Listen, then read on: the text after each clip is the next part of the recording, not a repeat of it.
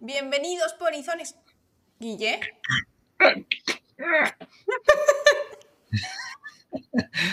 Guille, what the fuck? Cali- calidad, ¿eh? Guille, ¿qué te ha pasado? Eh, lo dicho, Guille, no Me está mordió un champiñón. te, te mordió un champiñón, pero bueno. Mo- mordióme, me ha afectado al habla. Mordióme un champiñón. Tengo que decir que esto ha sido idea mía, ¿eh? Sí, esta vez la, la chorrada ha sido idea de Laura para variar. ¿Te has hecho algo en el pelo? Te preguntan. Eh, Sí, sí, bueno, sí. bueno, Sí, bueno, es, bueno. Es, es que es un nuevo acondicionador con base de, de fúngica. Es, es buenísimo, sinceramente. O sea, es lo mejor que hemos hecho en este canal jamás en la vida. Estoy llorando, ¿eh? Se se está partiendo de risa. Yo creo Pero que a la gente no le ha hecho tanta gracia, pero a mí me ha hecho mucha gracia. Bueno, A ver, voy a hacer eh, Ya está, Eh, ya la tengo. vale, ya tiene Guille su captura. Guille, te has curado. Sí, sí, Eh, sí. sí. Tienes la cura. ¿Qué pasa? Que tú no te, no te Soy contagias. inmune, soy inmune. No me quieren ni los hongos. Madre mía. Bueno, polizones, ¿cómo estáis? Eh, yo tengo las gafas sucias, a lo mejor me las tengo que ir limpiando. Es que encima voy llorando de risa, pues eh, es lo que tal. ¿Qué tal, Guille? ¿Cómo estás tú? Yo muy bien, muy bien. Con unas ganas de este programa. Es que no sabéis lo que va a este molar. ¿eh? Uf. Va a molar un montón. Em, pues nada, yo creo que hoy le damos al lío porque el, el tema. O sea, El eh, tema ti- viene tiene completo, tela, ¿eh? tiene tela. Así que nada, polizones, ¿Me he echado un pulillo a la bienvenidísimos. cámara? Sí, ahí dale, eso es. Estoy más cómodo yo. Vale, polizones, Guille, Ataulfo. Que por cierto, una nota. He visto el peluche de Ataulfo Mapache, el mismo, es decir, un primo de nuestro Ataulfo, en, adivina dónde. A ver si alguien del chat nos puede decir dónde se ha visto. En, En, un sitio. No, no, no, no. En un sitio famoso, en plan, en redes, en la tele, he visto el mismo, el mismo sitio. O sea, el mismo peluche. En Carrefour, te dicen. Carrefour y a- o AliExpress. Que lo tienen en la resistencia, Guille. Que Ataulfo No se ha hecho famoso que le han Hostia, llamado a la maldita resistencia. Macho, le tenemos que cambiar el contrato, ¿eh? Tiene Te lo contrato juro. exclusivo con nosotros. Le tienen ahí tirado en el sofá. O sea, está como drogado en el sofá. Ataulfo, ¿a qué te dedicas? Ataulfo vamos a tener que hablar, ¿eh? Esto no se... No, no, es tolerable esta traición. Maravilloso. Increíble. Pero bueno, polizones, es que hoy tenemos un programa que llevabais mucho tiempo pidiéndonos. Que Sí, o nosotros sea, fue mucho anunciar la tiempo. serie ¿para cuándo? Exacto. Y el core dice ¿para cuándo? Como la, como ¿Pa' la cuándo? Jenny Lowe, pues igual. Pues para hoy. Para hoy. Pa' Hoy, Mira, vengo hasta de outfit, vengo de outfit a, Exacto. a los hoy, Joel, viene, ¿eh? eh, hoy viene de Joel. Vamos a hablar hoy de The Last of Us, vamos a hablar de zombies, vamos a hablar de hongos, vamos a hablar de apocalipsis. Es que, de verdad, no hay un tema que se adapte más al camarote de Darwin, porque nos Mm. encanta la ciencia ficción, nos encantan los zombies en particular, por lo menos a una servidora el tema zombies, no puedo soportarlo, lo quiero en mi vida real. Bueno, No, yo no, yo- o sea, no, mejor no. Yo por mí, em, vale, o sea, no. Bueno, lo primero que hay que preguntarle a Laura, ¿te está gustando la serie? Me está encantando.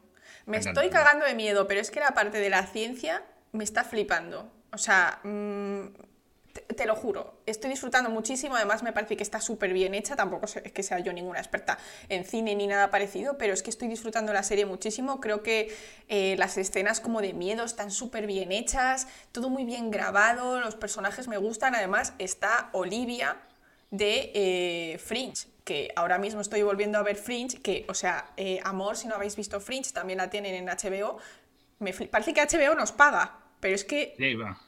O Bueno, a ver si mejora, porque anoche debía estar todo el mundo viéndose el capítulo y no pude ver HBO. Quería ver otro programa y, y estaba como HBO está ¿Ah, estaba petado? colapsada. Estaba Anda. petado. Lo intenté por la noche y fue una de, bueno, pues me veré una peli mía. Ya está. O sea, estaba joder, petado. yo ¿eh? no sabía eso. Madre mía. Yo por la pero noche. sí. No, yo es que lo vi por la tarde, en realidad. Lo vi por la tarde. Pero sí, lo vemos los viernes, porque entre semana es bueno. imposible. Así que, pues a mí eso. me gusta, ¿eh? Yo para los haters que soy, que siempre digo, todo esto es una mierda, es me parece una serie que está muy bien hecha, conserva cosas del juego y añade cosas que no salen en el juego, pero que aportan mucho más, eh, mucho más chicha y mucho más Sí, sí. trasfondo. Cambia alguna cosilla que yo creo que incluso queda mejor en la serie que en el juego.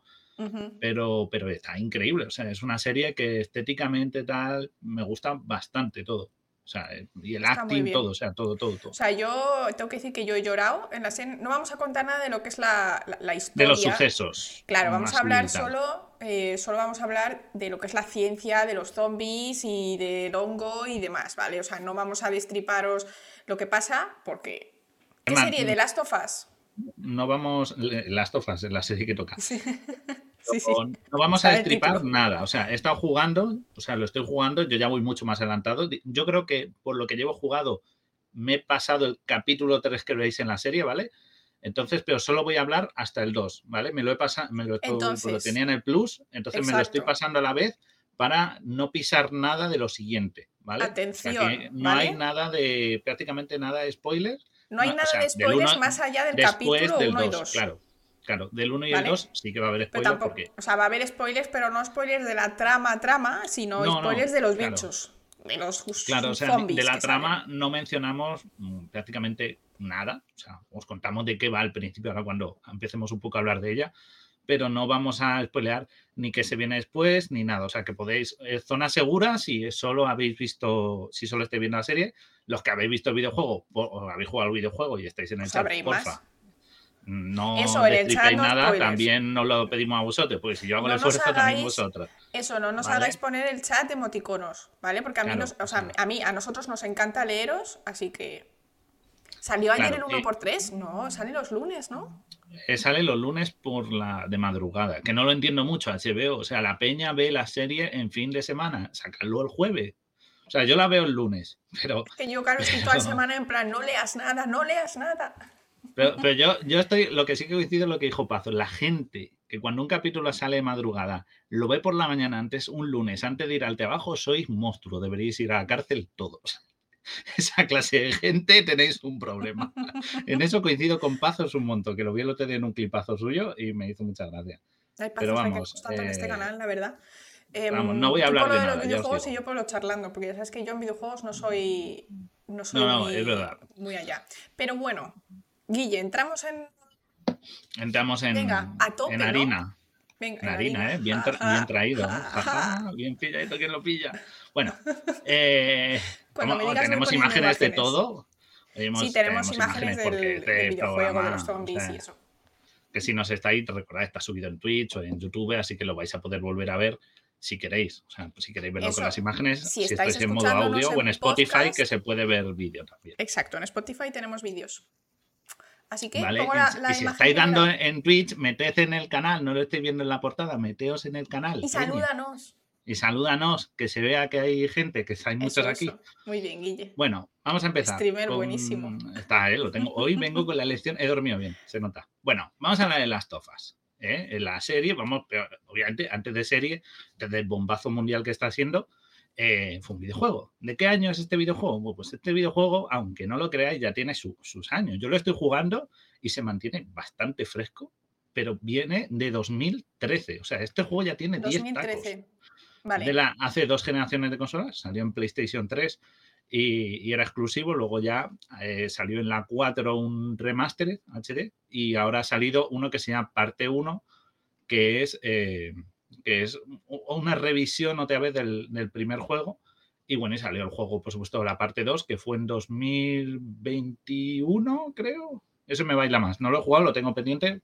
Cuando me acabe el 1, pasaré a. Y creo que puede ser 2021, 2020, algo así. Yo recuerdo haber visto gameplays de la segunda parte. Sí, sí, sí, sí. Lo tengo esto, por eso me estoy pasando el 1, no solo para la serie, sino mm. también para luego ya jugarme el 2 y refrescarlo. Nos dice eh, ah, que las, serie, las voces de la serie son las mismas voces que usaron en el juego. Yo las estoy viendo en, inglés. En, castellano. Me parece un punto muy interesante. Exacto, en castellano los actores de voz, por lo menos hasta donde hay, hasta donde he llegado, eh, donde ha llegado la serie, quiero decir, de, de HBO, eh, las voces son las mismas. La de Tess es la misma, la de Joel, la de Ellie, todo, todo es igual. Los personajes que vengan después, pues supongo que sí, eh, los irán incluyendo. No cuento las voces de fulano random número 17 de fondo, pero la del hermano también que sale al principio de también es la misma. Y, bueno, esta, este, este juego fue creado por Neil Druckmann, que ahora es parte del guionista de la serie, y por Bruce Ashley, eh, Straley, perdón, que Este había un poco de polémica porque fue co-creador de las tofas y no aparecen los créditos de la serie. Hay un poco de polémica de, oye, macho, este también lo inventó. Podías ponerle su nombre, al menos, aunque no esté en el proyecto de la serie. Y bueno. y bueno, y lo desarrolló la compañía Naughty Dog. ¿Tú cómo dices Laura? Porque aquí, Naughty eh, Naughty. Naughty. Naughty. Yo digo Naughty. Naughty. es muy castellano, pero es Pero vamos a ver, tú estás, con, tú estás con una chica y te dice, hmm, Guille, yo ahora Naughty Boy, Naughty Boy, y tú dices, como que me voy Arriba, a, vamos, estoy en ese barco. náuticamente, ¿qué dices? No, claro, náuticamente. náuticamente. Mira, nos están poniendo ahí. Mira, tiene aquí hay una división, tiene inglés subtitulado, tiene castellano. A mí me gusta mucho el acting de voz en castellano, ¿eh? O sea que eh, me, me, gusta bastante verla en castellano y el juego igual, ¿eh? El juego lo, lo esto. Hay algunos juegos en castellano que duelen, pero este yo lo veo bastante bien. Y bueno, pues hay un poco de polémica ese, pues joder, Neil Jackman, mete a tú esto, aunque no participe en la serie, creó el juego, o sea, bueno. Pues esto. Y la creó la compañía, pues eso, fue Naughty Dog, Naughty Dog, o según del pueblo de Murcia que sea, pues nos decís. Y, y creó, pues si no la conocéis la compañía, pues ahí tenéis alguna de sus sagas, de más importante, yo creo que al menos alguna conoceréis de vista o habréis jugado, aunque sea de refilón, ¿no? En la siguiente imagen, que ah, tenéis, por ejemplo, eh, tenéis pues oh, los Crash. Crash es suya. Digamos que fue. Eh, tiene muchos juegos. Empezó en el, en el 89, creo, 87 empezó la compañía, que eran los juegos así sin tal. Y Crash fue el pelotazo para Play 1 que le hemos visto a Crash, pues ahora sigue en Play 4 y en Play 5 dando guerra. Crash es un. Crash es incombustible, el Jackie Duster, que era el Play 2, que es una saga buenísima, maravillosa, o el Uncharted. Esa no. Que Uncharted, hemos tenido película hace poco con Tom Holland, la peli es bastante floja, con un Antonio Bandera villano malísimo. Es una peli bastante floja y no tiene nada que ver con el videojuego, es una adaptación pésima. Pero los juegos son muy chulos, son rollo Indiana Jones. Mm. Y de Last of Us, que fue su otro pelotazo, y a ver qué nos, qué nos sigue sacando. Pero vamos, mm. eh, se ve que sus últimos grandes sagas son buenos, son productos bastante consistentes y de gran calidad. Y hemos llegado a. Lo que nos, mira lo que nos dicen los polizones. Bastante flojas, te estoy viendo benévolo. Es verdad, que le tengo eh, ya... A ver, podría meterle mucho más. mucho más vinagre. Pero es que Es, floja, es floja. Yo lo digo. O sea, es, es, muy espectacular. Si no habéis visto, es una peli pues, de acción espectacular. Pero el juego ya es lo bastante chulo como para que lo adaptes tan mal. O sea, mm, y Mark Wolver me sobra. Lo siento. No echemos, no echemos, más veneno. Pero bueno, la, la saga de videojuego la podéis encontrar, está en Play 3 y Play 4 y es, el 4 es increíble. O sea, a mí me encantó el 4 y, lo, y es, uno, es un juego bastante decente. O sea, que ellos se esfuerzan en darle ese punto de, pues, de generar interés, no solo a nivel de juego, sino de historia. Así que, pues, pues bastante bien. Y bueno, pues este, el proyecto de va a salir una serie, ¿no? Lleva bastantes años rodando por ahí. ¿No? Y, bueno, pues es de las cosas que después de Super Batacazo un chat me sorprende que hayan hecho algo como esto. Porque es como, lo hicimos mal, gente, pero... Eh, Venga, vamos con The Last of Us, que a mí esto no me interesa. Vamos con The Last of Us. Pasamos a The Last of Us, tenemos ahí la imagen. The Last of Us, para los que no hayan visto nada y estén aquí porque les gustamos mucho, pero no están en, el, en la serie, en el juego y nada, pues supongo que lo dudo. Eh, pues nos cuenta la historia así muy resumida de un mundo apocalíptico llena de por un hongo que hace que todo se vaya al carajo, como siempre con el apocalipsis. Y tenemos aquí a los dos protagonistas, que son Joel y Ellie. Y bueno, pues él eh, tienen que ir recorriendo América hacia el oeste para llegar a un sitio y, pasan cosas. Así. y pasan cosas. no spoilers, pasan cosas. A ver, como en todas eh, las series pasan cosas ella, ella, el modelo de Ellie, que la gente ha visto mucho, no se parece, sí se parece. Bueno, es que ella se inspiró en Ellen Page, pero es que ahora Ellen Page pues ya es muy mayor y no va a actuar de. Sí, además ahora es Elliot Page, así que no quiere actuar de Ellie, es Elliot Page, la siguiente, o sea, que no coincide de ninguna manera, ni por edad ni por esto. Así que lo que ahora han puesto dos actores que para mí lo están haciendo muy bien, que son. Sí, actúan muy bien, a mí me eh, gustan. Pedro Pascal, que ahí los tenéis, los tengo justo a continuación para que veáis un poco así la comparativa. Tenemos a, Pedro Pascal. Bueno, vamos a la prima de ella, ya Bella Ramsey, que mm, yo no la recuerdo de tal. Su cara me, eh, sonaba muchísimo su cara, es, te lo digo de verdad. Es la Mormon de Juego de Tronos, es una de las casas reales de, del norte en Juego de Tronos y es la única que la única que queda de su familia mm. es como la niña y la niña es como la manda más La Casa del Oso, creo, si mal no recuerdo. Eh, y bueno, salió ahí y creo que no ha hecho nada más. Mm, la verdad, y, y salía solo en un par de capítulos, o sea que de todo Juego de Tronos, que ya tiene horas y horas de metraje, pues eso. Y Pedro Pascal, pues ¿qué vamos a decir de Pedro Pascal? Todos queremos a Pedro Pascal. hay alguien que no quiera a Pedro Pascal, porque Pedro Pascal es el poli bueno de Narcos. Si habéis visto Narcos, la buena, la, importante, es uno de los polis. Eh, es el mandaloriano. ¿Quién no quiere al mandaloriano? O sea, todos queremos al mandaloriano porque nos ha dado uno de los mejores personajes de Star Wars. Está en la sopa últimamente, ¿eh? ¿verdad? ¿eh? Está el tío, está montado en el dólar, o sea, es Joel y está haciendo una interpretación increíble de Joel. Y además este año nos estrena una peli en la que es un millonario que paga a Nicolas Cage, una peli en la que sale haciendo de Nicolas Cage, hace Nicolas Cage y este tío le paga para pasar un fin de con él de fiesta. Eh, Pedro Pascal, me tienes, me tienes. Venga.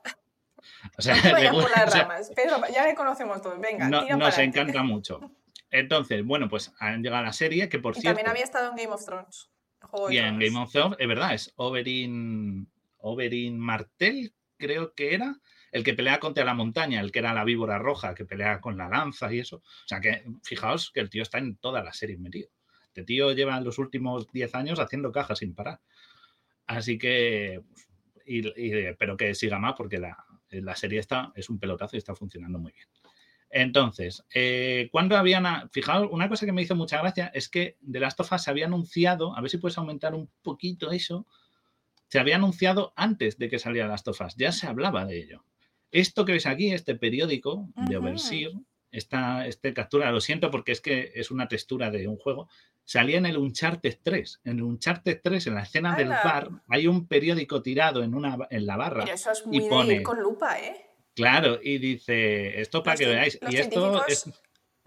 Pone en, el, titular, dice, los científicos todavía están intentando entender eh, un, hongo mortal, en plan, oh my god.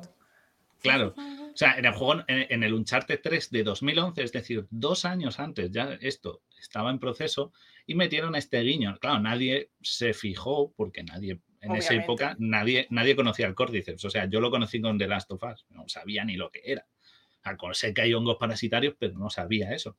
Y, y, eh, ya habían dejado ellos una pequeña pista en un periódico, uh. eso, en, el, creo que es en la primera escena del, Last of del Uncharted 3, en el bar, en, un lado, hay.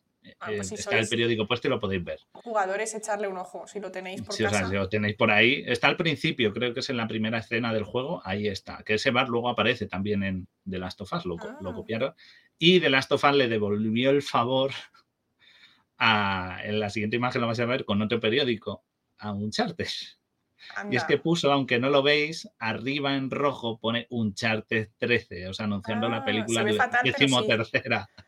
La decimotercera peli de un charter. Nosotros vamos por la 1. Hay margen, gente. Podemos. Puede salir bien la cosa, no os preocupéis.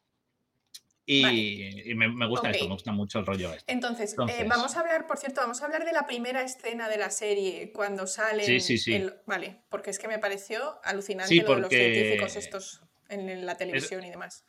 Eso es algo que vamos a mencionar. El, el juego, ¿vale? Para los que no lo habéis jugado, no sé si hay más audiencia que lo haya jugado lo haya, o lo haya visto serie.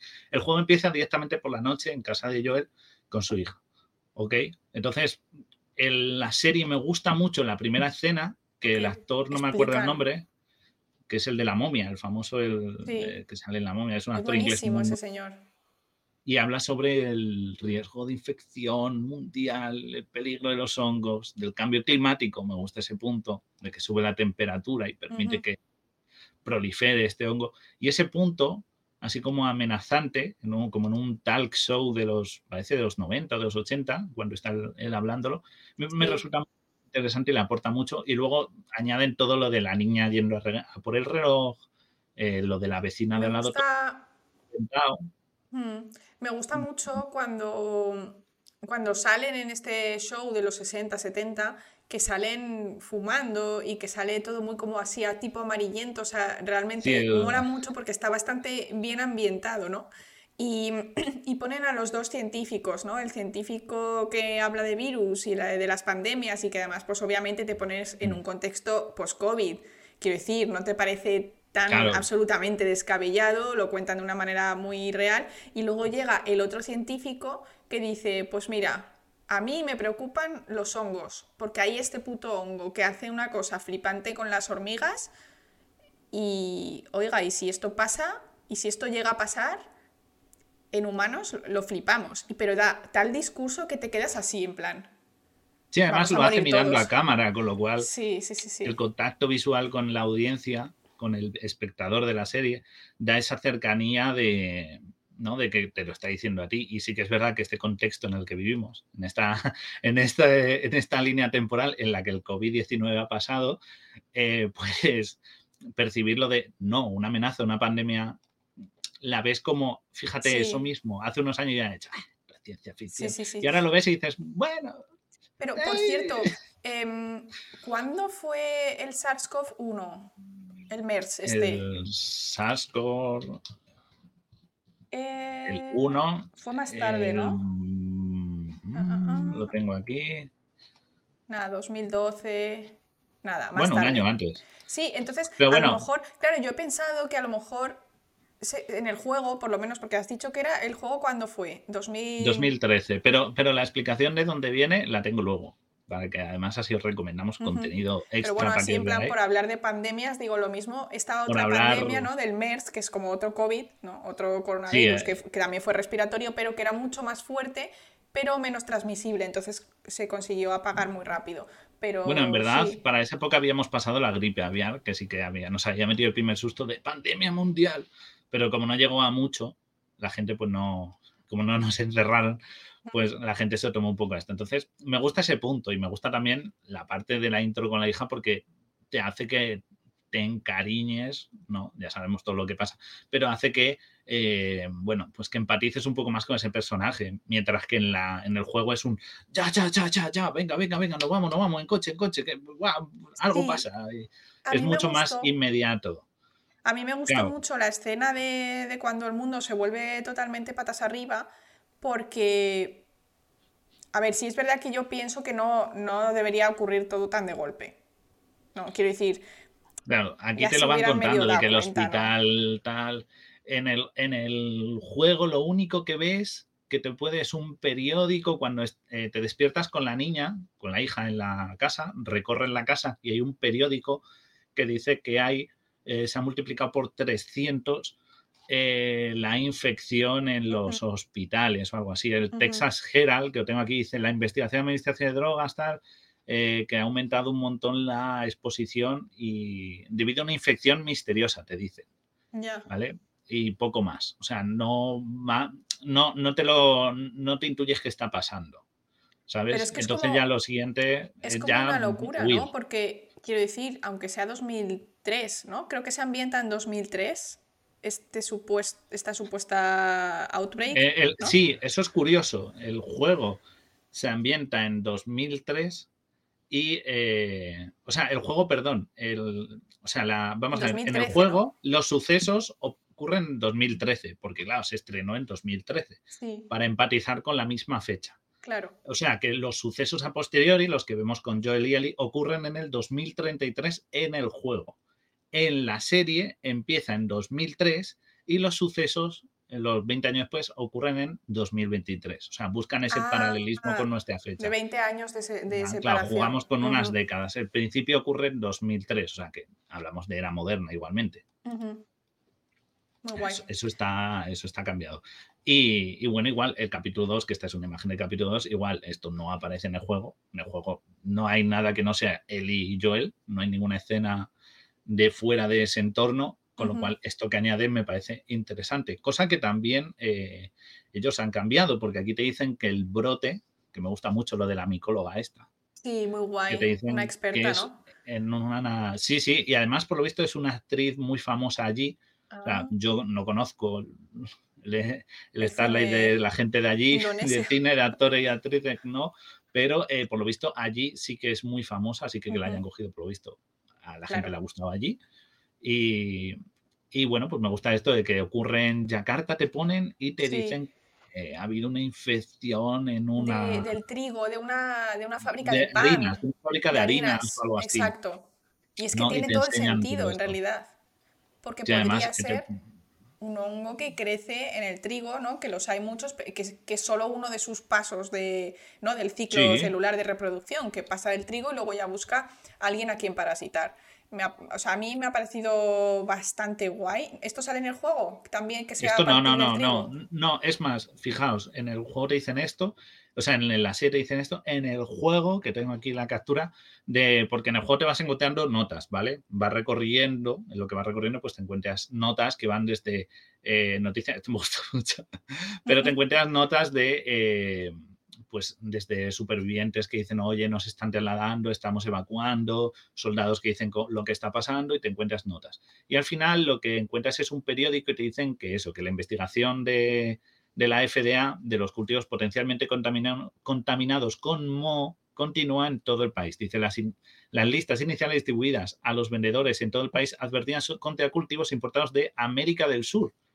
No, de, no de, no tiene, o sea, nos han cambiado la localización y que eran cultivos de vegetales contaminados y que los estaban retirando a instantes. O sea, que podía haber sido una tosinfección alimentaria Mientras que aquí te dicen, mm, de momento, hasta donde hemos visto la serie, no te dicen de dónde puede haber sido. Te dicen que ya había algunos enfermos allí en, la fábrica, en Yakarta y tal, pero no, no, te, especifican el origen. Claro, ni de dónde viene, ni de cómo estaba expandido en el resto del, del planeta, etcétera. Podría, ser, el maíz. Dicen que, en o sea, en la serie te dicen que es las harinas y tiene sentido porque a lo mejor los hongos del pan, ¿no? Los típicos que te salen verdes, podría tener, ¿no? O, o Lo que pasa es que, claro, tendría que ser un producto que no sea tratado terminante, porque claro, si eh, te contamina pan, vale, pero el pan cuando tú lo usas para una harina, luego horneas, así que, que el modo que luego es, pero, porque se eh, actúa de medio.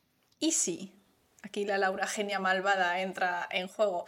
¿Y si Guille fuese también con el pan, pero las esporas necesitasen un proceso de calentamiento? Hombre, tenían que necesitar mucho calentamiento porque el horneado creo que son más, son más de 30 a 50 grados, entonces claro, serían un poquito tostaditos los estos. Podría ser simplemente, o sea, en el juego nunca te explican si es por, a lo mejor puede haber sido simplemente alguien terrorista que haya contaminado los alimentos, ¿vale? Eh, no, te lo explican. Y en teoría, en teoría, si es alimento fresco, el alimento fresco siempre es higienizado cuando se transporta, o sea, que tendría que contaminarse en algún proceso intermedio o tal. Pero bueno, las toxificaciones alimentarias en este país, en España, pues los hemos tenido bien gordas, con muertos y todos.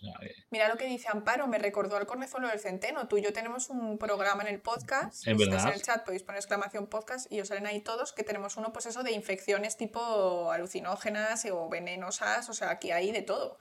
La verdad es sí, que... Del, corne, del cornezuelo tenemos uno además que explica la caza de brujas. Todo tiene que ver. Ahí os lo dejo el exclamación podcast y le vais dando. Eh, pues, podría ser del cornezuelo del centeno. Claro, aquí lo único que me choca en el proceso que te cuentan es que eh, los infectados se infectan en dos días, con lo cual eh, lo que ocurre con estas cosas, que por ejemplo no pasó con el COVID, es que cuanto más corto es el periodo de expresión de la enfermedad, por decirlo así, es menos probable que contamines. O sea, lo ideal es lo que hacía el COVID. Tienes 15 días de incubación que eres infeccioso y es muy probable que en 15 días pues toques cosas, hables con gente, vayas a sitios, pero en dos días, sintiéndote ya mal el segundo día, pues segundo día aquí ya dicen que estás medio jodido. frenarlo, sí. De todas formas, esto justo es la diferencia entre el MERS, que es el SARS-CoV-1, y el COVID, que es el SARS-CoV-2. El MERS fue muy mortal, pero se pudo contener enseguida. Fue un, fue un brote que fue pues, relativamente grave, pero no fue una pandemia mundial de años como ha ocurrido con el, con el COVID, ¿no? Que y justo esa es la diferencia, que el otro era súper rápido, de contagio súper rápido y de, y de síntomas en plan fatales enseguida. Entonces, como estrategia evolutiva para tanto para un virus que en este caso no es un virus, como para un parásito tipo hongo, lo suyo sería algo más lento para poder permitirse la infección a largo plazo. Y suele ser así. Dejemos a Wesker tranquilo, que es el de Resident Evil. Eso es otra franquicia. No, mezclemos, no le dimos idea a Wesker, pero hace un par de semanas hicimos un programa de Resident Evil, del 0 al 3, y, y, lo haremos en breve del, eh, próximamente del 4 al, 8. Así que no os preocupéis, que también hay hongos en el 8, así que ya lo veremos. Pero bueno, lo que me hace gracia es cómo saca micelio de la boca del paciente. ¿eh? Bueno, dime, dime. No, que te dice Ramiro que se te pone cabeza de masa madre. Un poco sí. Es ¿eh? verdad. Un poco. es verdad. Pero sí, lo del micelio en la boca es horrible. Eh, yo es una de las cosas que tampoco la entiendo mucho porque, o sea, entiendo que es para intentar contagiar, pero da con mucha cosa, ¿no? Nos dice que si aparecía un virus de contagio rápido y alta mortalidad. A ver, una alta mortalidad hace que no puedas difundir el, virus, porque no te puedes mover. Lo ideal es eso, que te puedas extender. Laura, que ha jugado mucho al Plague Inc., que se ha viciado fuerte, pues sabe que primero tienes que, poner muchos.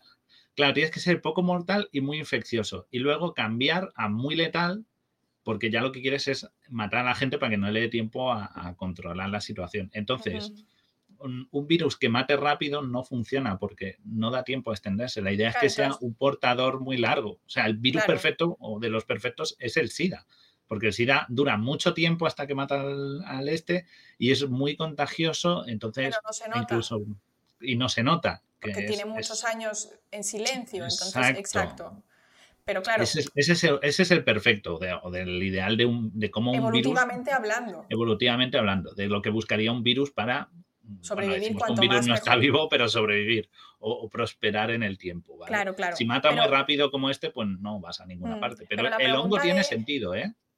Que sea rápido. Es que es como extremadamente rápido. Sí, pero tiene, tiene sentido que sea rápido y que evolucione y esto, porque aunque muera el, el, esto, el hongo sigue proliferando, luego lo vamos a ver. Entonces, al hongo no le interesa, no infecta a través del del zombie o del infectado. Infecta de más maneras, con lo cual no es su vector principal el contactar o, la transmisión aérea vía un huésped. Entonces ahí lo vamos a ver ahora que tiene también su, su aquel. Vale, y por cierto, este, este hongo se mueve. Yo eso no, he conseguido explicarlo biológicamente de ninguna absoluta manera. Los hongos no son por su estructura de tejido, no, no son móviles. O sea, ellos crecen y, algunas setas, ¿no? hablando de basidium y cetos, su crecimiento puede ser más curvado, más vertical, pero, no, son, no, se mueven de esa manera. Claro, aquí ella coge como las...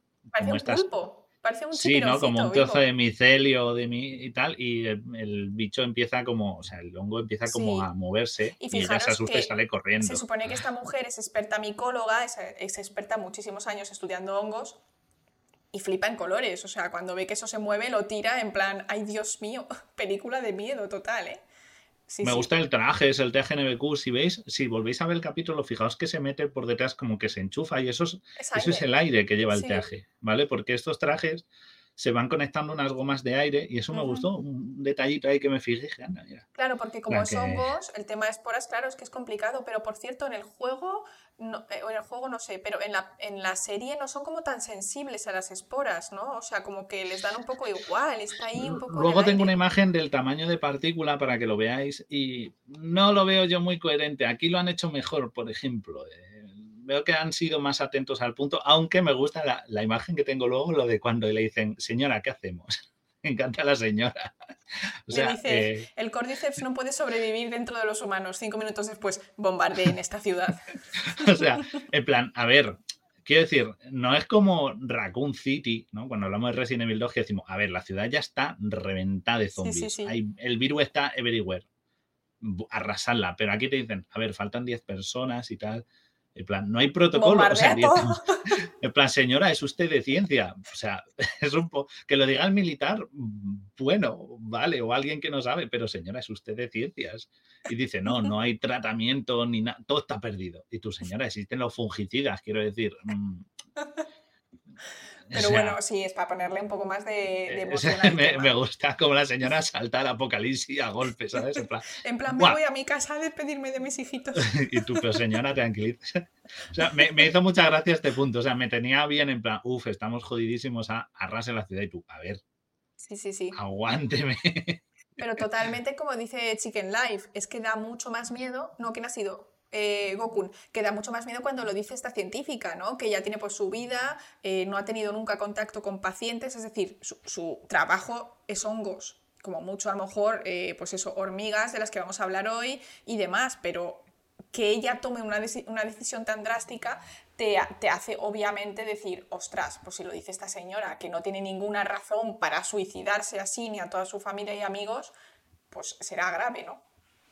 Sí, o sea, eh, mola mucho cómo lo dice muy súbitamente. O sea, no, no va como vamos a intentar y llega a la conclusión, no directamente salta a, a Rasen, ¿sabes? Dice exterminatus, bombardeo orbital.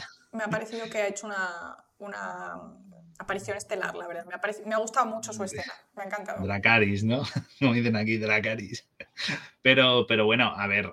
Eh, sí que es verdad que lo que dice esto no es la solución. más que lo diga ella. Porque en realidad... Yo creo que em, tampoco. Tú te tienes que preguntar una cosa, y es que cuando ellos te dicen que viene de una fábrica de harinas, ¿de dónde viene ese trigo? ¿A dónde más ha ido ese trigo? Hemos estudiado, a lo mejor ella debería plantearse, vamos a intentar hacer un tracking hacia atrás de eh, qué es lo que ha infectado este trigo, en cuántas ciudades está, porque claro, pues ya matar a toda esa gente... Es que es lo que se en seguridad alimentaria lo que se suele hacer, que está Fabio ahí en el chat, seguro que me, me esto, pero él lo sabe. Se ha tenido que pero me, dirá que tengo razón. Cuando tú te encuentras un problema en cualquier producto alimentario, he estado yo trabajando de ello, lo que haces es trazabilidad. O sea, buscarlo. A ver, que sí, que es Indonesia y su seguridad alimentaria es un poco, puede ser un poco patatera, pero vamos a ver. Tú lo que haces es tirar para atrás, en plan, ¿de dónde viene la materia prima? La materia prima está contaminada y tiro para adelante la materia prima, a dónde ha ido, para qué se ha utilizado, se ha distribuido, a qué empresas ha ido, para buscar y retirar. Y si lo tienes loteado con lote, pues lo que hace es buscar todos los lotes y retirarlo lo antes posible para que no esto. Eso por un lado. Luego, localizar los que han desaparecido. O sea, los que sí, que son 14, ya son muchos, pero dices, a ver, localícenlos y luego intentar ver si alguno ha salido de la ciudad, porque si arraso la ciudad y alguno se ha ido de viaje o está o, ha ido al pueblo y no está en la ciudad per se, pues el problema sigue estando igual. Es decir, crearía unos protocolos, me pondría un poco las pilas de emergencia, pero arrasarlo con una bomba es un poco incoherente. Y luego también lo que nos dice Sacarot, si el trigo lo comen animales, ¿cómo lo controlan? Porque muchas partes de, los cultivos que nosotros eh, comemos, lo que es el forraje, se utiliza para pienso, para animales. Entonces, a lo mejor sí que es verdad que no vemos animales infectados en la serie y, parece que son bastante específicos. Pero sí que es verdad que podrían ser también eh, portadores de algo, yo que sé, ¿sabes? De esporas o. en el juego sí que es verdad que se ve animales, hay caballos, hay. ves pájaros, ves. En la serie hemos visto perros incluso algunos roedores, y no ves que estén infectados, lo que me hace pensar dos cosas. Uno, o el hongo es específico a nuestra especie, podría pasar, porque hay hongos de, vamos a ver luego córdices muy específicos a ciertas especies, en plan que solo afectan a este tipo de animal, no afecta a otros. Pero por otra parte, en, el juego creo que decían algo como que no llegaban eh, a, a entrar en contacto con la espora o no llegaban a atacarle los infectados, no los atrapaban. Y tú, a ver, una vaca la trincan, ¿sabes?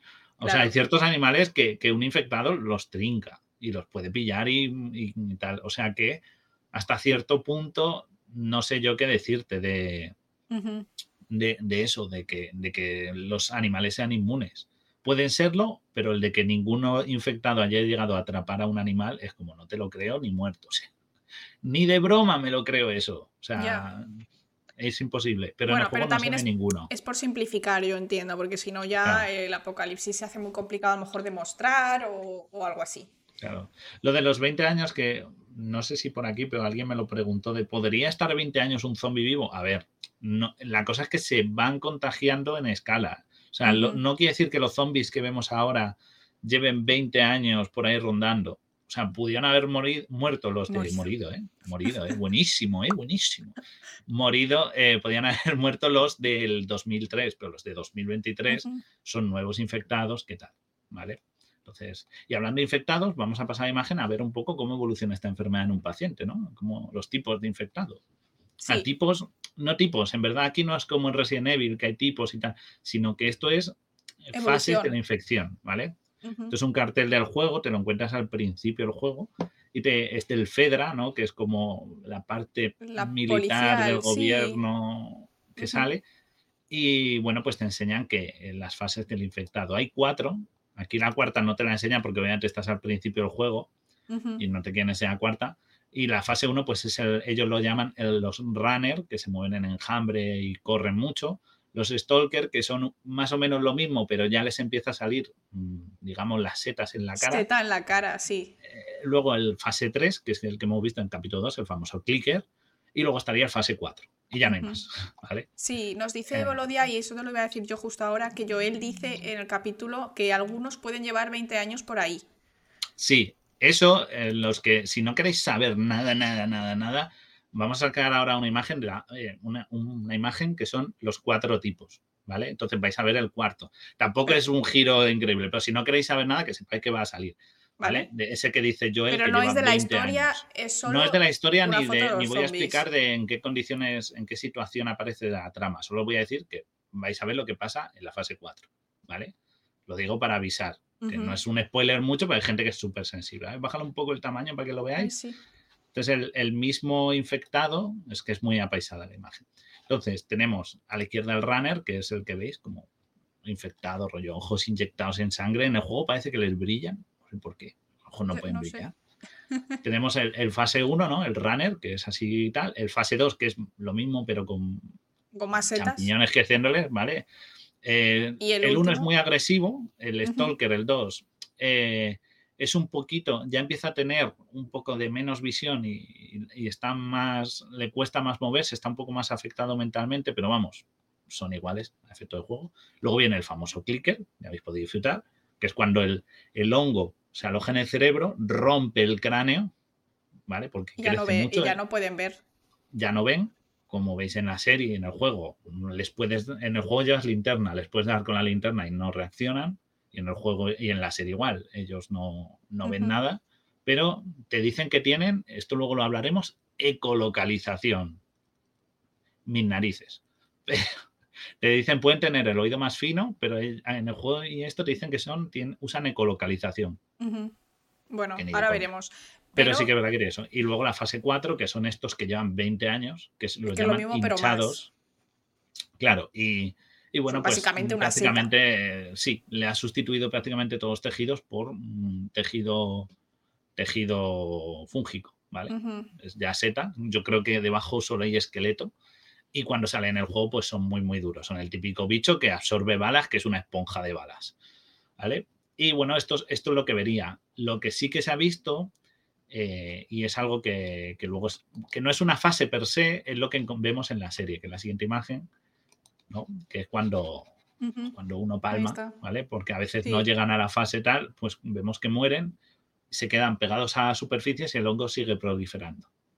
Esto es, como muy si, parejo a lo de. como si fuese una momia y el hongo creciendo alrededor. O sea, yo creo que seguramente pueda ser similar a lo que te pasa si te quedas, si te mueres en un bosque, que te crecen setas encima porque salen las esporas, se te apoya en tu cadáver y, y crecen a partir de, de, ese cuerpo, ¿no? O sea, es tal y como suelen crecer los hongos, utilizan materia en descomposición, ¿no? Claro, es, eh, digamos que es un poco más como pasa con las hormigas o con los insectos que vamos a ver. la persona, el, infectado, fallece y el hongo pues empieza a consumir materia orgánica porque el hongo se alimenta de la materia orgánica del huésped. O sea, claro. se alimenta de sus es tejidos. Su comida.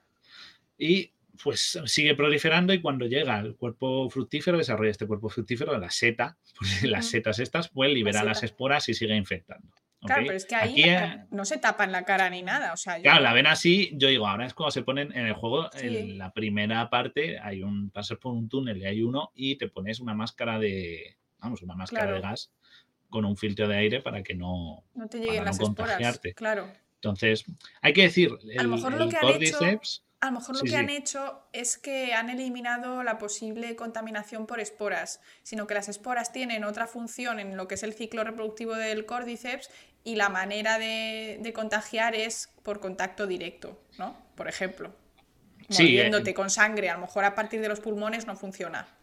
En teoría te dicen, como hemos visto en la serie, que por fluidos son como los zombies, o sea, eh, están los fluidos en la sangre y eso y te contagian, pero las esporas también contagian. O sea. Ya. No, no sé, en, el, ya te digo, y tampoco tiene mucho sentido, y aún en el juego, cuando hay esporas, no tiene mucho sentido, porque ellos se ponen máscara y te ves a una zona en la que parece que hay como una niebla y hay esporas. Y dices, vale, no las respiras. Ok, no se te apoyan en, los, en las mucosas de los ojos ni de la nariz, así que no inhalas, no entra en contacto con tus estos las esporas. Pero es que cuando sales de ahí, o sea, salvo el cachito de la máscara, está lleno de esporas. Hasta te deberías dar la ducha esta de laboratorio, eh, quemar la ropa, lo que se hacía en el COVID al principio, en plan. No claro, exacto. Además, cuando la gente entraba COVID o cuando estuvo el ébola en, Madrid y los médicos entraban, la enfermera y tal, hay un protocolo de quitarte la ropa para eh, no infectarte, es decir, para no tocar partes contaminadas y que y luego aparte ducha de desinfección y demás. Aquí salen y dicen, bueno, pues ya está. O sea, en el momento que hagas así, adiós. Te vas a snifar medio champiñón de una tirada. O sea, e-, es, imposible. La idea es que eh, eso, por eso, eso a mí me choca un poco. Y también te dicen que cuando en el juego entras con Eli, spoiler que ya sabemos todos, Eli es inmune, nos lo enseña en el capítulo 1, no estoy destripando nada. No, no, es como la base de la historia. Claro, en el juego lo que hace es que cuando estás entras a estas zonas, eh, Joel se pone máscara, pero Eli no. Entonces te dice, él, le ah. pregunta a ella, dice, ¿cómo puedes respirar así? Dice, soy inmune. Vale, y ahí es cuando te lo dicen. O sea, en vez de decirlo de No, no, en el, juego te lo enseñan igual, pero, ah, pero él se sorprende que ya no se pone máscara y ella dice, ¿ves cómo no te miento? Es que de verdad soy inmune. Claro, inmune hasta cierto punto, supongo, porque esto es como todo. O sea, si te expones a una enorme cantidad, por muy inmune que seas, tu sistema inmune puede verse sobrepasado. O sea, si estás respirando 10 minutos esporas a punta pala, digo yo que aunque seas muy inmune, muy, muy, muy inmune, algo notarás, ¿no? Esto, esto, esto se sabe en microbiología, la carga viral o bacteriana de una. De una. O sea, cuando te contagias, pues es significativo. Esto había un ejercicio en la facultad, no sé si te acuerdas, de la famosa tortilla. de cuánta tortilla de patatas con salmonela te tienes que comer para infectarte. Claro, calculando carga, carga viral, o sea, carga bacteriana por gramo.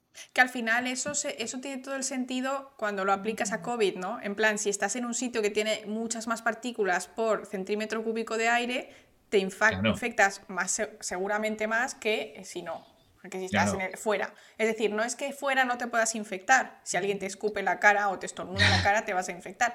Pero esto es lo, es lo mismo, ¿no? O sea, es, curioso. Pero sí, por eso dentro es importante, pero sí es verdad que es lo que dices tú. O sea, si tú tienes una espora en la camiseta, te quitas la camiseta así y te roza en la cara, pues seguramente el pues riesgo siga existiendo. Aparte que tenemos barreras, eh, barreras inespecíficas, ¿no? Como los mocos o tal, que pueden protegernos. Pero claro, si estamos empapados, rebozados en esporas, o sea, es lo que te digo, salmonela, dices, es que me he comido un cuadrito así de tortilla y no me he puesto malo. ¿Y tú cuánto te has comido? Media tortilla y estoy que me voy la pata abajo. Normal. Te has comido más salmonela. Pues esto es un poco igual. O sea, que lo de que Eli es inmune, es inmune, pero no todo terreno. O sea, tiene un, hay un límite, la, la biología tiene un límite. Pero bueno, también por, por, el, por el juego, para, también para que tenga una historia, tiene sentido. Sí, en verdad sí. También eh, te dicen que eso, que donde estas esporas se acumulan sobre todo son los, las zonas subterráneas, porque es donde ellos mm, mueren, como vemos en el juego, en, dentro del museo. que esto es completamente contrario a lo que pasa en la naturaleza con, este, con el hongo en el que se han basado, que lo veremos después. Esto lo veremos después. Nos dice Adela que en el showrunner dijeron que se quitaron las esporas para no estar todo el día con máscaras, que era un rollo, en plan para grabar. Pues es, verdad porque es un... Es lo que supuse, pero a nivel, a, nivel biológico, un hongo, el máximo riesgo que tiene de contagio son obviamente las esporas, porque las esporas es como su sistema reproductivo, en plan, como las semillas de un árbol, se van por ahí y, crecen en otro sitio. Además, es que todos sabemos que la, o sea, mm, podemos decir, pues el SIDA es muy malo y tal, pero se contagia por, directamente por fluidos. O sea, tienes que tener un contacto muy directo.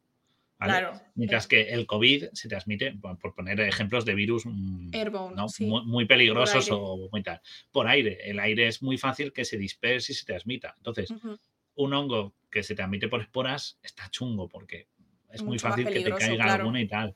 Pero si tú te pones a mordiscos o a contacto con fluidos, dices, vale, si, la, si no se nos cuela ningún infectado, todo bajo control. Que eso lo muestra muy bien al principio. Y bueno, lo vemos en la siguiente imagen con los aparatitos estos. Sí. Que, tienen como una especie de, mm. como escáner, de alguna manera. Esta imagen creo que la he cogido del, del, Last of Us 2 porque es que era la única en la que se veía bien de cerca el aparato, ¿vale? Y ahí lo vemos, es, tiene como una pequeña pantalla, que es la que dice infectado o no, que sale igual en el juego y en la serie. Sí. Y parece que es como un escáner, ¿no? Pero esto cómo puede funcionar? Porque esto te dije, échale un ojo. Esto en realidad, eh, tipo escáner no sería factible, ¿vale? A día de hoy. Y menos, eh, bueno, sería en 2033 no lo sé, pero antes. pongamos que en el juego, porque este aparece en el juego, el juego está en 2023. O sea, que en teoría estaría en nuestro año, no tenemos esta tecnología. Claro. Esto no existe. Exacto, pero si tú te pones em, ya a nivel de sangre, es decir, que tú tienes eh, un pequeño, como por ejemplo para la gente que tiene diabetes, que se tiene que pinchar de manera súper a, diario, tienes pues una cosa que te saca una gotita de sangre y a partir de esa gotita de sangre sí que podrías ver seguramente, igual que con el COVID, ¿os acordáis que al principio del COVID había distintas pruebas para ver si tú estabas infectado? Teníamos la PCR de toda la vida que te cogen de la nariz, de la garganta y te hacen una PCR para amplificar el ADN o ARN viral. Si, es, si da positivo es porque tenías ADN o ARN viral. En este caso, no parece ser que sea lo que se hace porque una PCR necesita un tiempo, son varias horas. Sin embargo, sí que hay otros test que parece ser que pueden, podrían ser más rápidos, que eran estos que nos hacían que te sacaban sangre y te decían si tenías IgG, IgM y esto significaba que habías pasado la infección en el pasado, ¿no? Esto para, como para análisis de inmunoglobulinas. Exacto. Eh, en la sangre, cuando tú te infectas y tu cuerpo lo lucha, cualquier cosa, ya sea hongos, ya sea tal, tienes eh, un anticuerpo que es esta proteína en forma de Y que reconoce cosas extrañas, pues son específicos, ¿vale? El del COVID, el, de el del hongo de las tofas, y lo que yo entiendo que yo haría, o sea, si yo tuviese que inventar cosas para detectar esto, pues eh, lo haría con la sangre. Te pinchan un poquito, cogen una gotita de sangre y haría un test quizá algo... Em, ¿Lo tienes en la imagen? Sí, la siguiente. Me has puesto la que te he pedido. Todo preparado, ¿eh? Que es tipo ELISA, ¿vale? Que, bueno, es una técnica que tenemos en, biología molecular que somos capaces de detectar, pues en este caso, la molécula naranja. ¿Vale? Tú pones en tu máquina estos anticuerpos que reconocen lo que quieras, la molécula naranja podría ser tanto proteínas del hongo como los propios anticuerpos que tú tienes en tu, en tu cuerpo para luchar contra ese hongo, y después se reconocerían por otro anticuerpo que tiene un color inchi, en este caso verde, ¿vale? Si, o sea, rojo. Es decir, que si sale rojo, estás infectado, ¿vale? Y esto es similar a lo que, por ejemplo, como, se hacen los, los eh, exámenes de embarazo. Los típicos de que haces pis y sale, pues porque detectas una hormona que se produce solo en el embarazo. Pues eso es lo que yo haría si tuviese que diseñar un sistema. Ahora, no sé si tan tan rápido y sin pinchar sería posible, pero bueno, me parece un sistema factible para ir analizando a un montón de gente en plan chin, chin, chin, chin, chin. Tipo, tipo como eh, test de embarazo digitales, ¿no? Que los hay, que te dicen no sé cuántas semanas. Sí, podía, podía ser. Podía ser. Ese, ese, sería lo que. Claro, es que también la cosa es que es instantáneo. Eso ese es el otro tema. Porque aquí vemos que lo pasan y hacen verde, rojo, boom, verde, pues para adelante, rojo, boom, balazo en la nuca. O sea, en, la, en la esta no se andan con tonterías que, es entendible, ¿no? Porque claro, si tú mismo te pones la prueba de que en dos días, que es lo que dice, te vuelve ya un zombi loco pegando bocados, pues dice, no, vamos a ver en una semana esta prueba. Dicen, ¿qué hacemos? ¿Los encerramos uno a uno? Claro, los metes en la cárcel, es, muy complicado. Tienen que hacerlo así, como si fuera casi un test, mm, ¿no? O sea, parece un test como bioquímico, algo así de eh, salta o no salta mientras que lo que tú nos cuentas lleva más tiempo del que, del que parece esto. Entonces, no sé, Pero bueno, eh, parece sería ese el método. Guille nos pregunta Nico, ¿estás eh, si estás infectado no puede ser que estés liberando esporas, tiene que ser que te salgan las setas. Las setas. o sea, sería el rollo en la fase 2 de Stalker que ya te empieza a crecer eso. Lo, de, lo que sale en la serie, en el capítulo 2, lo del beso este con micelio en la boca, que dije yo, mm, Sobrada. E, eso, en plan, ¿eh? el beso, el beso del, del Me ha traumatizado para toda mi vida. O sea, era en plan, yo lo vi y dije, no estoy entendiendo mucho. En plan, entiendo que haya en la boca, rollo, te, rollo, te está creciendo dentro, ¿vale? Y tienes en la boca, pero eso de que se te admire, eso es mentira. O sea, en el juego no te dan morreos los villanos, ni los monstruos no te dan comiendo la boca ni nada. O sea, eso es. No lo liberas por eso. Tienes que ya empezar. O sea, por ejemplo, los clickers sí, porque ya tienen cuerpo ya tiene un cuerpo... Cuerpo fructífero, que es la seta. Fructífero, exacto, que es lo que va liberando Lo que genera las esporas, sí, sí. Y eh, nos dice Adri, Mico AMR, em, eh, detectar quitina en sangre sería más rápido. Pues mira, parece ser que si tienes infección por, por hongos, pues tendrías quitina en sangre. Me parece curioso. Podía ser, podía ser, pero tenía, pero la quitina es muy grande molecularmente para andar por esto, ¿eh? por la sangre. O sea, no sé si mm. eso es justamente lo que causa que estés infectado. Es, difícil, es difícil. Luego vamos a hablar de la meningitis micótica y vais a ver que esto, esto tiene cierto trasfondo. Así que, y bueno, pues nada, pues lo que sí que vemos es que lo que sí se transmite por los fluidos seguro, porque la propia Eli, en la imagen que veis, que la han sacado del juego para que veáis que la han sacado. es la misma en la serie. Enseña el mordisco cuando están en las afueras y dice, me han mordido y aquí no ha pasado nada. O sea, el, este es lo importante de la serie. Veréis que tiene chicha luego. Pero el, es curioso como nos dicen que entonces a esta chica se ha infectado por eso, por los fluidos.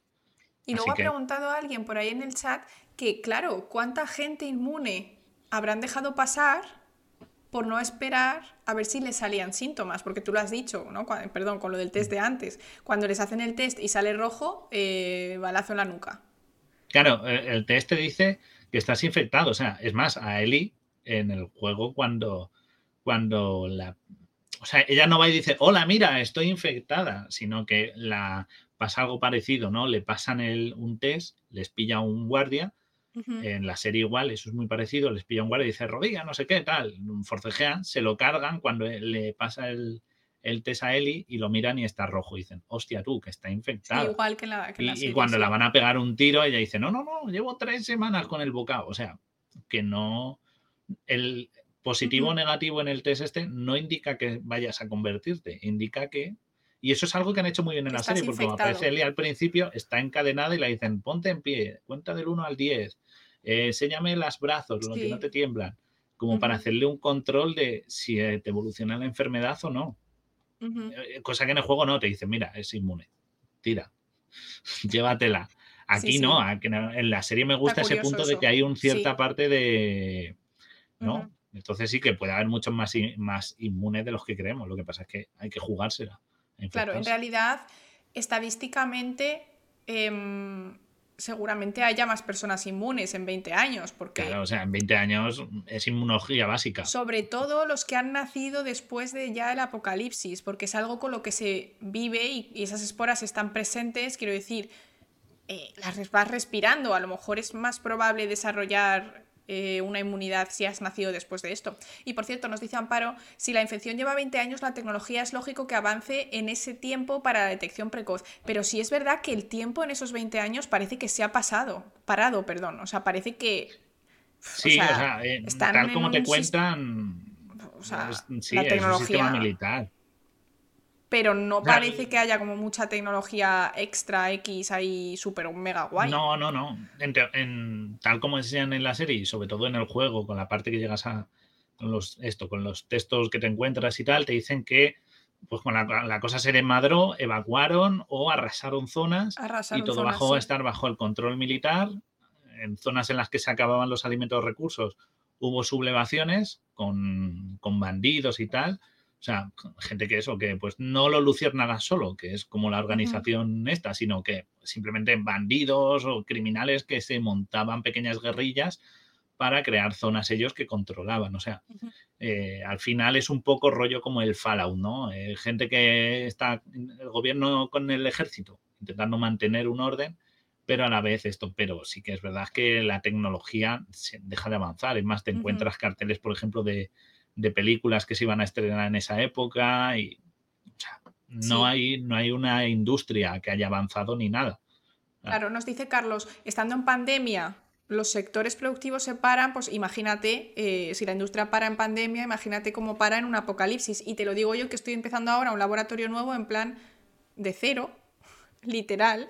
Y es que cada vez que vamos a hacer una cosa decimos, jo, es que ahora nos falta esto, hay que pedirlo, hay que pedirlo, porque realmente no tenemos todo ya infraestructurado y aún así las personas que ya tienen laboratorios funcionales, cuando tú vas a hacer un experimento nuevo, hay un montón de cosas que no tienes y tienes que comprar. Y me parece a mí que eh, Sigma eh, y Fisher Thermo no van a estar haciendo enzimas para Thermo Fisher, no Fisher Yo es que lo llamo Fisher, pero luego ya. Luego ya. Sí, eh, es la misma. Que, no, va a estar fabricando, claro. Son equipos además que requieren un mantenimiento constante, sustitución de piezas, revisión. O sea, yo creo que a día de hoy sí que habría tecnología para hacer un test no escaneado, pero sí con una gotita de sangre que creo que no es para tanto. Y nos dice Vander que cree que se pasaron un poco con los años, que a lo mejor 5 o 7 años hubiera estado bien. Estoy de acuerdo, porque Joel es como... A ver. O sea, no parece tan viejo. En parte, por un lado, no necesitarías tampoco hacer un gran test, porque en el fondo, si son, estamos hablando de un hongo, ¿vale? Un hongo, ¿ok? el hongo es muy, los hongos a nivel eh, espora son muy grandes, mazo de grandes, más grande incluso con glóbulo rojo en algunos casos. Si tú miras por un micro, un microscopio, lo vas a ver con una gota de sangre. O sea, apenas necesitas un poco de colorante para la sangre y ahí ya está. O sea, no necesitarías un test súper complejo. En plan, gota de sangre, eh, microscopio, colorante y en, en, un poco, en unos minutos te digo si es positivo o no. Se podría ver no es tan difícil, no, necesito una tecnología turbo avanzada. O sea, porque yo lo he hecho. Me dijo, tú prepárate esto. Y dije, un, frotis, o sea, eso podría ser lo que dice Laura, es la tecnología perfecta. Pero yo cojo sangre, hago un frotis, uso. Y podrías ver, sí.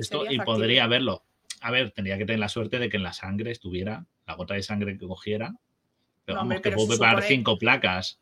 ¿Sabes? No, pero cinco placas y pruebo. Yo entiendo que depende del tiempo que haya pasado. Si la infección pasa, a los pocos días pues habrá más. No, a los pocos días ya eres un monstruo, o sea que. Claro. Pero en, teoría, si está empezando a multiplicarse, puedo hacer mm. varios fetis y mirar, se podía hacer, ¿no? Por cierto, yo tengo, yo tengo un audio de Adri que me ha pasado antes eh, respecto al tema de, las esporas porque en la escena de la micóloga, cuando llaman a, esta profesional en Yakarta y demás, resulta que mira por el microscopio y le dice, señora, ¿esto qué es? Y dice, ¿esto? Esto es opio cordyceps. Y claro, yo le he preguntado, digo, Adri, ¿esto cómo, ¿esto cómo es? ¿Se han pasado? Y entonces me ha, me ha mandado este audio. Atentos, ¿vale? Guille, tú no lo vas a oír, pero yo cuando acabe te lo digo. Ay, espera, que tengo WhatsApp silenciado. Soy lo peor. Hola, Laura. Eh, efectivamente, un gesto, sí se oye. A ver, muchos, muchos hongos se pueden identificar con microscopía, o sea, no es necesario utilizar técnicas moleculares con todos. O sea, hay grupos en los que sí, pero no con todos. De hecho, yo, eh, de momento, la mayoría, por decir el 95% de las veces que he identificado un hongo, me ha llegado con la microscopía. Solo utilizo las técnicas moleculares cuando a través de la microscopía no llego a algo. Eh, sí es cierto que viendo las esporas se puede llegar a un grupo taxonómico más o menos discreto, es decir, pues incluso género, decir, vale, veo las esporas y digo, vale, esto es un cortinarius, esto es un ophiocordyceps, esto es una manita. Pero a partir de ahí es eh, imposible, porque todas las amanitas tienen exactamente las mismas esporas, todos los ophiocordyceps tienen exactamente las mismas esporas. Hay diferencias de tamaño, pero em, estamos hablando de si, una, si la especie A es de las esporas son de 3 a 4 micras por 2 a 3 micras, la especie B es de 2 a 5 micras por 1 a 4 micras. Entonces, siempre lo, normal es encontrar dentro del rango y haber duda razonable. Em, otras veces no te, sale, no te vale ni para género, porque, por ejemplo, todas las eh, hongos del grupo de, los coprinus tienen todos unas esporas muy, muy parecidas, todas las satirelas tienen esporas muy parecidas, y necesitas ver muchísimas más cosas, eh, un montón de estructuras del cuerpo frutífero, el tipo de células que tiene, eh, reacciones químicas, es bastante complicado. Viendo las esporas no puedes llegar a especie nunca, o sea, nunca. Y, en general eso, necesitas un estudio bastante, bastante minucioso y bastante complicado. porque es- son, son análisis, son, son cortes muy difíciles de hacer. Vale, ya está. Me estáis preguntando si lo tengo a 1,5. Sí, lo tengo a 1,5. Siempre escucho todos los audios a 1,5. O sea, Yo igual, cuando, yo igual. cuando pongo en uno digo, ¿por qué habla esta persona tan despacio? Incluido Guille. O sea, a Guille a veces le Sí, pongo sí. en 2. Porque Guille me manda audios de 5 minutos. Le manda podcast, a Guille entonces yo a Guille le digo, venga, dos por y, y de- extraer de información formación clave. Pero, pero sí, lo que dice, claro, es efectivamente, eh, tú con un microscopio, por el tamaño, dices, hay, o sea, a nivel cualitativo, en plan, esporas o no, yo digo, ok. hay. Claro, Pero obviamente. claro, si tú te pones a distinguir, pues es bastante difícil porque tienes que, te- a veces, eh, por eso, por su propio tamaño for- o forma, no los distingues y esto, pero claro, eh, si hablamos de esta situación de las topas, pues obviamente no, la- el ser humano de normal no es no solemos tener esporas en la Claro. sangre entonces eh, con solo ver si hay o no nos Yo serviría tengo, yo tengo la duda de si realmente en la sangre lo que hay es esporas, porque a mí me parece que no. A mí me parece que Claro. tú, te infectas por una espora, eh, ese hongo utiliza tu cuerpo para crecer de la manera que sea, o sea, si te lo has comido, a lo mejor empieza a crecer por el intestino, llega a los nervios, llega al cerebro, lo que sea, o a la sangre, soltando sus unidades unicelulares, porque supongo que habrá pues distintas cosas. Dicen, la sangre será nifas, puede ser, pero no sé cómo de factible es eso para sobrevivir más de unos minutos, porque claro, si la sangre no puede que- moverse... es un poco raro porque ya os digo, luego cuando vamos a hablar de la enfermedad que, es, que está, existe, la enfermedad que causa el córdiceps en humanos, no que la causa el propio córdiceps, sino que la causan otros hongos, en teoría te dicen que las esporas van a la médula espinal o al cerebro. Es más, eh, aquí tiene sentido porque el propio, por ejemplo, los clickers, veis que el- es el cerebro donde les crece la- el cuerpo fructífero. No les crece en un hombro o en un brazo, les crece en el cerebro porque es donde van ellos Van ahí. estas esporas a alojarse y a proliferar. Espérate. Entonces, en tu sangre no hay, no debería haber la gran acumulación, sino que, eh, sino que debería desapare- deberían desaparecer. Pero claro, no, a ver, si yo, yo creo una infectas, cosa. No, tienes que tener algo ahí. Exacto. Si En tu si- sangre tiene que haber algo que infecte. Claro, o sea, si tú, por ejemplo, te infectas, como hemos dicho, por las harinas, ¿no? Que es como la teoría que planean en, que plantean en la en la serie. serie. Tú te infectas por harinas. Entiendo que ahí habrá esporas o habrá alguna forma del hongo y tal. Tú la absorbes a la sangre mediante el intestino, que es la manera en que nos solemos infectar con eh, toxinas y demás. Es decir, pasan a tu, a tu sangre y de ahí ya buscan la parte que quieres. ¿Qué quieres? Claro, claro, ¿El cerebro? tienen que Pues proliferar sobre todo la en sangre. todo el cuerpo. Tienen que proliferar tanto en tu sangre como en tu cerebro, como en... Pero eso más Es adelante, un poco pero- raro. Es un Y poco la raro. sangre es el- no, la sangre es la carretera para llegar a donde quieren ellos llegar. Entonces, en la sangre tiene que haber algo, estoy segura, porque es- es- eh, si quiero decir, si tú te lo has comido y luego te sale en el cerebro, ¿cómo ha llegado al cerebro? ¿Por ciencia infusa? No. No, pues no, está en la sangre. claro, claro. Pero que en la sangre tiene que haber también una carga alta de esporas para poder transmitir a través de un mordisco, una herida o algo. O sea que, mm, aunque vayan al cerebro, debería haber. Pero claro, la No, idea de porque- estos Por, es que o sea, la- en el cerebro no debería haber esporas en la saliva. Si es y en la saliva. La sangre, o sea, quiero decir, a no ser que hagas sangre con sangre, la- lo que haya en la sangre transmisible da igual, porque es muy raro el contacto sangre con sangre, ¿no? Bueno, en estas situaciones que están llenos de heridas y cortes, ellos, pues, Sí, Claro. pero bueno, que también tiene que coincidir que justo tú tengas una herida. Es mucho más efectivo tener, pues eso, las esporas o el sistema, eh, lo que sea, reproductivo en la saliva. Pero bueno, lo que yo digo es que eh, lo que yo quería proponer aquí es que es muy complicado pasar la barrera hematoencefálica. Una cosa son hormigas, que ahora lo veremos, y otra cosa son humanos.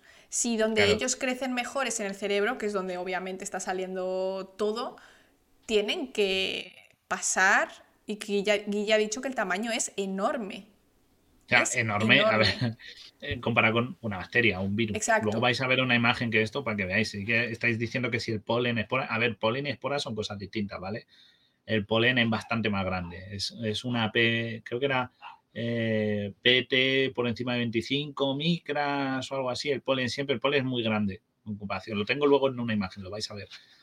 Eh, pero, pero es eso, o sea, tienes que, aunque lo de la saliva es raro porque muchas veces, o sea, yo creo que la saliva no lo transmite, fíjate, porque tiene que ser la sangre, porque muchas veces en el propio juego estás tocando zonas que con saliva de infectado y no te y no se contamina. Es más, en el juego la, la, mecánica ideal para los que no son los clickers, porque los clickers son unos malditos desgraciados que te arruinan partidas, pero a los normales, a los que todavía no están con el champiñón en la cabeza, los puedes matar usando simplemente estrangulándolos.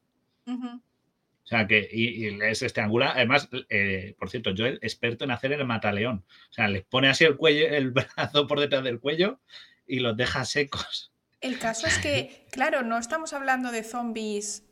Eh, no, no son zombies. Muertos, claro, son infectados. No, o sea, el, son infectados. Aquí nunca, nunca. O sea, no es como los de Resident Evil que dicen, no, el paciente. O en Walking Dead que dicen, no, muere y, resucita. No, no, aquí no, aquí mueres, si muere, pues muere. Queda... El, el, hongo a lo mejor si te cae, pues se puede crecer sobre ti porque eres un sustrato, ¿no? Claro, sí. Se alimenta de ti porque es materia orgánica en descomposición y se alimenta de ti, pero no te va a levantar. Uh -huh. O sea, más en el juego te encuentras a muertos, a personas muertas, normales, y no se están convirtiendo ni se levantan. Claro, exacto. Y, esto y en la serie creo que lo dicen también, ¿eh? Tiene mucho sentido en realidad porque el hongo por mucho que sea un parásito, en plan, por mucho que tú te estés convirtiendo en seta, hay un momento en el que si tú no tienes los ingredientes para, para usar tus células, por ejemplo, pues para llevar oxígeno a los músculos y poder moverte para poder perseguir a la siguiente persona a la que infectar, no tiene ningún sentido, claro. ¿sabes? O sea, no, no podrías ser ese, ese bicho infectado. Entonces, bueno, es bastante, a mí me ha parecido bastante guay porque es mucho más lógico que el, bueno, pues mira, el tema de la energía lo dejamos, pero claro, si tú llevas ahí 10 días sin comer, ni beber, ni nada, pues... Te vas a... Claro. Te mueres. Es, es, con hongo o sin hongo. Claro, e, es, es, lo suyo. Es más, estos zombies, mmm, o sea, son tan mortales como cualquier persona. Es más, lo que os digo, eh, Joel, te puedes pasar el juego haciendo o sea, literalmente estrangulando a todo lo que te vas encontrando por el camino. Uh -huh. Creo que salvo los clicker, que no los puedes estrangular, y a los hinchados, porque no te abarcan los brazos, el resto los puedes ir dejando estrangulados y te los quitas sin gastar munición ni nada. ¿no? Yo que ahora me lo estoy pasando en difícil es lo que hago, porque me guardo la munición para los clicker o para, los, o para situaciones en las que los requiera. O sea sí, que sí. Mm, es interesante. Es interesante. Eso me, me, gusta mucho. Mu sí, a mí me ha gustado eso porque me ha parecido más realista, más como el parásito, sí es verdad que es un parásito y al final lo que va a hacer es eh, chuparte la sangre, no o sea, literal, pero casi, ¿no? Pero sí es verdad que si lo que quieres infectar no tiene sentido que te deje inmóvil y que tú no puedas usar los músculos y demás. O sea, supongo que si tú eres capaz de seguir medio alimentándote mientras estás infectado, sobrevivirías más. Lo que dice Joel, que hay algunos que duran 20 años, supongo que no todos, pero los que estén en un estado pues, de hidratación, de alimentación suficiente como para seguir medio manteniéndose, ¿no? Claro, o sea, también irá en tamaño, o sea, a lo mejor en el juego, por ejemplo, no salen niños. Los niños infectados debe ser que el hongo no encuentra suficiente materia, o sea, sí que es verdad que al principio, no, al principio no, a la mitad del capítulo 1 te sacan eso del niño, cosa que es totalmente gratuita porque en el juego no sale eso, uh -huh. que yo dije... Eh, bueno, pues para bueno, mostrarte yo, eh, cómo, cómo funciona Fedra un poco. Claro, claro, sí, es súper cruel, ¿sabes? Pero es como, wow, no era necesario, pero, ¿sabes? Te estás recuperando de lo de la hija y tú, ay, espera, y te dice, ¿te has recuperado? Sí, pues mira, otra traumita para que, para que sigas sí, sí. adelante. Pero veis que cómo le ponen lo que la vacuna que dicen que le pone es simplemente una sobredosis de de cualquier analgésico, sí, sí, sí. de ketamina o lo que sea, y le dejan seco al niño y punto. Y, uh -huh. O sea, que te dice que la mortalidad suya es propia, pero en el juego no te encuentras niños. Hay otros juegos en los que sí te encuentras infectados niños. Por ejemplo, en, en el Days Gone te encuentras niños infectados, uh -huh. ¿vale? Que también va de virus. Aquí no, aquí solo hay eh, hombres y mujeres, con lo claro. cual eh, los que duran 20 años puede ser o que sean muy musculosos o muy grandes o, te, o, tengan a lo mejor obesidad o tal y tengan mucho tejido para que poderse alimentar el, el hongo Además, de ellos a largo plazo y proliferar. Sí, que es lo que me- explicaría, porque cuando te lo encuentras al hinchado en el juego, es más grande que tú. O sea, es más, te mata de un golpe, no te, agarra me- y te mata. A mí me ha gustado mucho cuando finalmente, bueno, en la, en la escena en la que se pelean con uno y al final lo matan, bueno, típico pe- película de zombies, o sea, quiero decir, no es spoiler de Sí. nada, sale mucha sangre y sangre fresca, es decir, sangre de una persona. No estamos hablando de una sangre negra que no se mueve por el cuerpo, o sea, realmente tienen sangre, por lo menos en la parte más importante del cerebro, para poder seguir manteniendo esas funciones vitales celulares, porque si no, no, po- no podrías estar moviéndote, que es el primer fallo de lo que es la ciencia ficción zombie, ¿no? La fantasía zombie. Claro. No, tú no puedes tener una célula que no tiene alimento, que tampoco hace la fotosíntesis y, y que además funcione, claro, exacto, no es posible. Y sin un corazón que lata que bombee la sangre. O sea, aquí es un parásito, es, es un infectado, es, es una, en verdad, es una persona con un parásito encima que va por ahí, mientras que los zombies no tienen sentido. En, ese sí. en esa parte, el juego o la, o la ciencia ficción aquí está muy bien, Mm. muy bien hilada. Y lo que nos dice Lecto Ninja, dice, los niños tienen el sistema inmune más despierto. Por un lado, sí, pero digo, eh, la otra posibilidad es que hayan nacido a posteriori, cuando ya la infección Sí. está muy extendida, y hayan podido pues, nacer con ya una inmunidad previa. Sí, A- no sé hasta qué Pero yo creo que se hubieran dado tal. cuenta si 20 años después, todos los, o sea, todos los niños que han nacido, a lo mejor ponle 5 años después, ¿no? A partir de 5 años, durante esos últimos 15 años, se hubieran dado cuenta de que varios niños son inmunes, no solo Eli. Sí, o sea, yo qué sé, también es como lo, tal como actúa el Fedra, no se lo piensa. O sea, al niño ese que se encuentran podrían decir, "Mm, vamos Vamos a a encerrarlo esperar". que son dos días, es un niño, no tiene una fuerza brutal que no podamos controlar. Le metemos Claro, en una pero- celda y si en dos días se vuelve loco, acribillamos al niño. No, pero, Pero aquí dicen, no, no, nos curamos en salud. a lo Hala. mejor es más un tipo de comportamiento de la experiencia. A lo mejor ya lo han hecho con miles y miles y miles de niños antes. Sí, o Entonces sea, han dicho, ¿para qué vamos que- a generar a este niño un sufrimiento? Porque a lo mejor pues también te duele infectarte, no lo sé, ¿sabes? Hasta qué punto convertirte en uno de esos es además un proceso doloroso, traumático, etcétera, porque puede que incluso tú sepas parcialmente lo que te está pasando, porque no sé hasta qué punto, ahora hablaremos del tema de las hormigas, pero no sé hasta qué punto estos hongos pueden como parar un cerebro tan complejo como el humano hasta, quiero decir, todavía andas, eh, escuchas, ves hasta que pierdes los ojos, Claro. pero yo creo que por lo menos al principio las primeras fases, aunque tú tengas esa, ¿no? Es- ese comportamiento como medio asesino y demás, eh, yo entiendo que tiene que haber un algo detrás, o sea, no es un switch off completo de tu cerebro y de repente eres un lobo y se te No, acabó claro. todo lo humano, es raro. ¿no? O sea, luego vamos a ver los síntomas, pero es verdad que mm, aquí por lo visto a lo que afecta principalmente es a la cordura. O sea, te vuelves hiperagresivo y tal, pero no te afecta a otros, a otros estos. Aunque es verdad que en la, esto parece que Eli es como el santo grial. O sea, que Sí. supongo que no han probado con otros niños. Y otra- una cosa que me hace gracia es que Eli tiene 14 años y de le- en la primera infección del brote han pasado 20, con lo cual Sí. alguien, pasado 6 años de pandemia, dijo, buf, qué mal están las cosas, ¿qué tal si tenemos un hijo? ¿Sabes? A en plan, ver, llevamos 6 años luchando no, contra zombies y tú, Pero "Tenemos un Guille, hijo". eh, es, es- o sea, a mí me parece que Bueno, eso que es, ya, un que poco, ya. es un poco desafortunado, porque en realidad en los Que países ya. subdesarrollados, donde hay guerras, donde hay hambre, sigue habiendo hijos. Sí, hay sí, sí, pero violaciones, que- hay, eh, pues Hay habrá un- militares que van que, que- que que violando lo por ahí. o broma, sea. Obviamente, es más, eh, pasa en, en el juego de Telltale, ocurre algo parecido, el de Walking Dead, y es por una serie de sucesos que la cosa se complica. Entonces, Además ella lo dice, es huérfana. O sea, Sí, eso lo, lo menciona. En el juego no me acuerdo. Eh, creo que dice que no están sus padres o algo así, pero no entra mucho en detalle de cómo se ha quedado huérfana y tal. Y en el juego no está la escena del sándwich, lo siento, es exclusivo de la serie y me encantó la escena de pues, Además, un sándwich. Nos dice. Falcus, es que tampoco creo que hacer preservativos sea la prioridad de la sociedad en pleno apocalipsis de bichos Hombre, infectados. necesitas gente, necesitas gente porque te estás quedando sin, sin población, hay que reponer. Así que es verdad que, que eso es cierto. Pero bueno, aquí vamos a, ya que hemos hablado un poco de todo, vamos a entrar con la estrella del, Espera, del espera, programa, ¿no? Que nos ¿Qué, dice qué, qué? Teddy, dice, en la escena de Tess, supongo que la última de la del capítulo 2, dice, parece que los infectados guardan algo de inteligencia. Puede ser que si es relativamente reciente, es lo que digo yo, es que a mí me da la impresión de que es mucho más realista. En el, en el, ya os digo, en el, Big Man, lo- eso, esa escena se la han se la han inventado. Hola Big Man, ¿qué tal? Estamos aquí con The Last of Us, luego escúchatelo que te va a gustar mucho. Va con spoiler el capítulo hasta el 2, así que póntelo al día.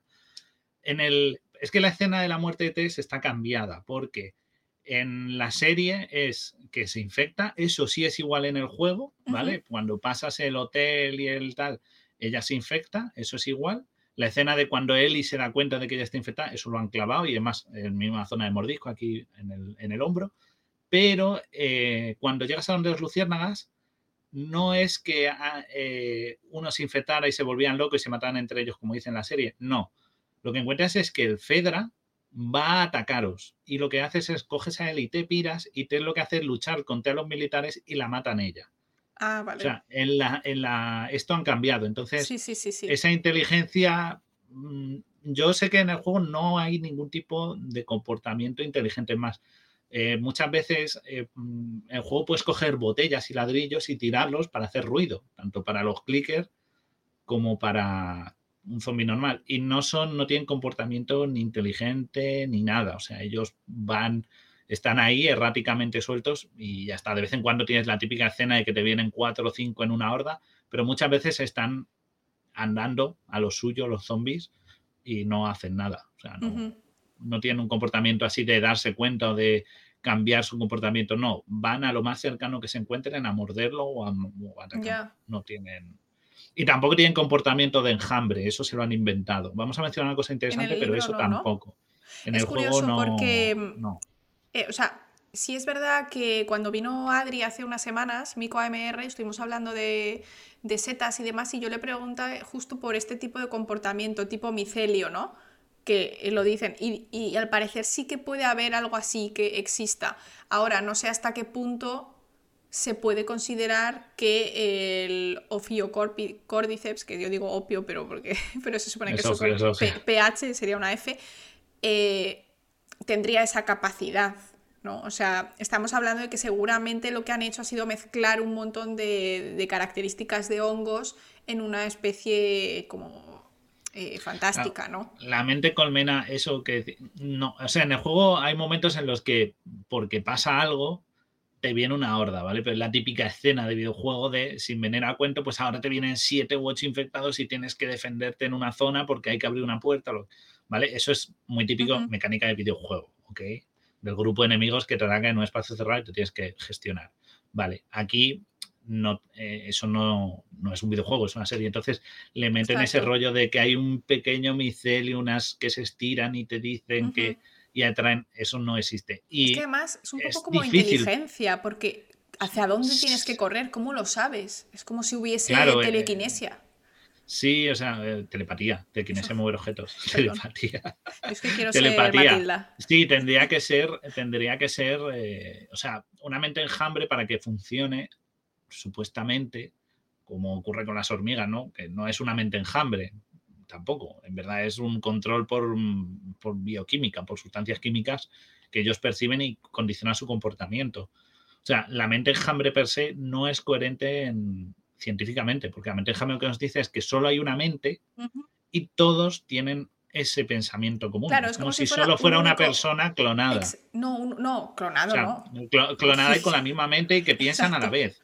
Sería No un poco como lo que salía en Ricky Morty, la unidad, ¿no? Que decía que con- era un ser que conquistaba un planeta y todas las mm, personas de ese planeta Exacto. piensan igual, porque tienen una sola mente, es una sola Claro. persona, un solo ser. Además que los hongos no tienen mente. Es decir, son No, en este caso sería sería como eso, como una con percepción. hormonas, a lo mejor, con feromonas, cosas así, algo un poco más químico, ¿no? No realmente tan toma de decisiones. Corre al oeste, pero y ¿y, cuándo aparte tienes que parar? no tiene mucho sentido porque te parece que lo que lo activa en la serie es como que creo que tocan a un, a un zombie que está en el suelo, un muerto, ¿no? Que Sí, está infectado y tal. así, y, y ves como tal. Y dicen, vale, o sea que cualquier contacto o percepción de presión sobre el micelio hace que se active el que todos vayan a buscarlo. La cosa es que en una ciudad como la que te enseñan, que está llena de, que se derrumba cada cinco minutos, que está llena de tal, eh, cualquier cosa podría activar esa alarma. Es decir, podría a 10 calles de distancia caerse un trozo de un tejado, caer sobre un trozo de micelio y todos los infectados a correr allí a ver qué pasa. No tiene, no tiene, mucho, no tiene mucho sentido. Lo han metido, pues eso, para el fenómeno de os ataca un grupo, una horda, defendeos. porque ya os digo, en el juego es que cambia totalmente, que no podría ser esto. Eh, aprovechar la narrativa cinematográfica, claro, es que tienen que aprovecharla y ahí pues son licencias que toman. Sí que es verdad que luego os voy a enseñar un hongo que existe, porque que es tan grande, porque aquí, claro, te dicen que está como a varias calles de distancia y aquí, sin embargo, Mm, no, o sea, no hay un hongo, debería estar todo conectado y si es posible. Hay un, hay un hongo en Estados Unidos que es así de grande y más, pero no tiene ese comportamiento de, de oh, ha notado una rama caerse en la otra punta del bosque y el hongo se activa. Eso no, eso no pasa. Eso no pasa. Tengan que meter algo claro. Lo de la armilaria, sí, uno que sabe lo que, de lo que hablamos. Pero antes de hablar de Armilaria, vamos a hablar de la estrella, porque yo os digo, yo el Córdiceps no lo había oído en mi vida. Yo no sabía lo que era el Córdiceps hasta el juego. Hasta, el que llegó el juego. O sea, te voy a, voy a dejar un poquito el tono porque me, la esta, porque me está entrando la luz y aunque hace un frío de muerte, la luz es fuertísima en mi habitación. Y es que tiene, odia, odia estar en la luz. Dice, eh, lo habrán metido para que, para que no sea, en plan, ay, qué casualidad, siempre hay hordas de infectados. Si no, no, o sea, a nivel película, obviamente me parece una pasada. Y supongo que a nivel videojuego también tiene, es guay, ¿no? Que tú de repente puedas liarla, cagarla y que te lleguen un montón de bichos. Pero que no, eso que no existe, ¿sabes? O sea, nosotros estamos aquí haciendo la crítica aunque nos ha encantado, ¿sabes? O sea... Aún, aún así recordándolo en el juego, los momentos en los que te ataca una horda es porque estás haciendo ruido. O, por mm. ejemplo, hay una zona en la que hay muchos infectados eh, separados y tú puedes ir agachado y usando el sigilo intentando estrangularlos, pero si por casualidad uno te ve, va a empezar a gritar y a correr hacia ti y el resto van a venir. O si haces ruido, los vas a, digamos, activar. O cuando te ataca una horda es porque algo ha pasado, alguien ha disparado, o alguien hace algo y ya vienen. O sea, el sonido es lo que lo mm. dispara. Muy raro el de de repente estás aquí y pum, horda. En el juego lo tienen bastante bien gestionado eso, lo incorporan muy orgánicamente en lo que está pasando en el entorno para que te ataque una horda. Porque si no puedes pasar por zonas y directamente no matar ningún zombie o que no te ataquen. es, o sea, que queda muy a tu criterio de cómo quieres ir. En modo Rambo, en modo ninja. Eso ya. Mola. Pero bueno, vamos a hablar del Cordyceps, porque el Cordyceps es... Eh, Una familia, ¿no? O un género. O sea, hay muchos, muchas especies. No puedo ampliar. Es un género, hay muchas especies. No te deja. Bueno, eso, eso que veis ahí, ¿vale? Eh, hay muchas especies de Cordyceps. Infectada. ¿De acuerdo? Exacto. Es una araña, una araña muy. Porque el Cordyceps siempre sale en la imagen de la hormiga. Es más, cuando hicimos el programa de zombies, hablamos de la hormiga por el Ophiocordyceps que ha dicho Laura.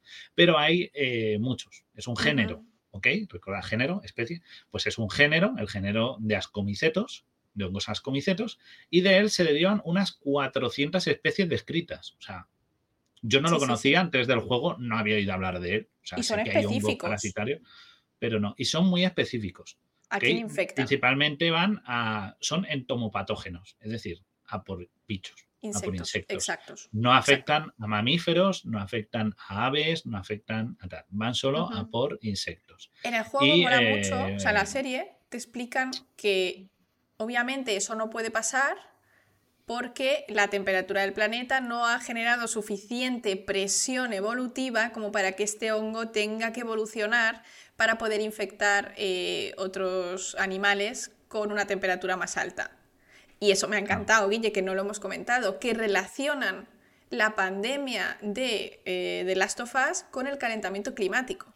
Claro, en verdad es que los, hongos eh, proliferan muy bien. O sea, la temperatura ideal para que un hongo se desarrolle está entre los 25 y los 30 grados. Si alguna vez habéis visto cómo se cultivan los champiñones, los champiñones es una seta que nosotros comemos mucho. O sea, los humanos decimos seta, ¿qué más come la gente? Champiñones. No, por ejemplo, níscalos o u otros tipos son, más estacionales. Champiñones comemos siempre. ¿Por qué? Porque se cultivan. Y si alguna vez los habéis visto cultivar, es en una zona en la que hay una temperatura bastante alta. Y su temperatura, su ideal es 25-30 grados y pueden aguantar hasta los 45, ¿vale? Y no crecen por debajo de los 5. Los que os gusta ir al campo por setas, vais a ver que como hielen octubre o en noviembre se jodieron una seta. No vais a coger una seta ni en pintura, a menos que os metáis en zonas de valle y tal, donde la helada no haya sido tan fuerte. Así que es un. Es verdad que en zonas más frías, zonas con climas más fríos, porque Estados Unidos tiene mucha tal, este hongo puede haberse desarrollado gracias a eso, a una pequeña subida de la temperatura que le lleve a un óptimo. Aunque ya os digo, andan entre los pueden crecer entre los 10 y los 40 grados cómodamente. Vale, pero. Muchas especies. en el caso del cordyceps es más tropical. Eh, hay que tener en cuenta que el hecho de que haga más calor no va a hacer que una especie evolucione para, para aguantar más calor. Eso tiene que darse de manera aleatoria. Puede pasar, pero puede no pasar. ¿Vale? Igual que nosotros, cuando suba la temperatura, eh, si tenemos que estar todos los días a 50 grados, a lo mejor nadie desarrolla ningún tipo de mutación, porque como esto ocurre por azar, para sobrevivir mejor al calor. O a lo mejor sí, y ya está, y entonces pues a partir de ahí esa persona se empieza a reproducir más, etc. Entonces, no significa que porque haya una presión evolutiva vayan a ocurrir las mutaciones que tú esperas. Obviamente, cuando hay más presión evolutiva pueden ocurrir, y entonces esos se van a reproducir mucho más rápido que el resto pero tiene que darse la aleatoriedad. El azar siempre tiene un papel importantísimo en la evolución y el hongo no elige hacia dónde evoluciona. Tú no eliges si a tu hijo le sale una inteligencia mejor en matemáticas o no, te sale el que te sale. Si es como yo, que no se le da bien, por ejemplo, la orientación espacial, no puedo elegir que tenga el gen de la orientación espacial. Es así.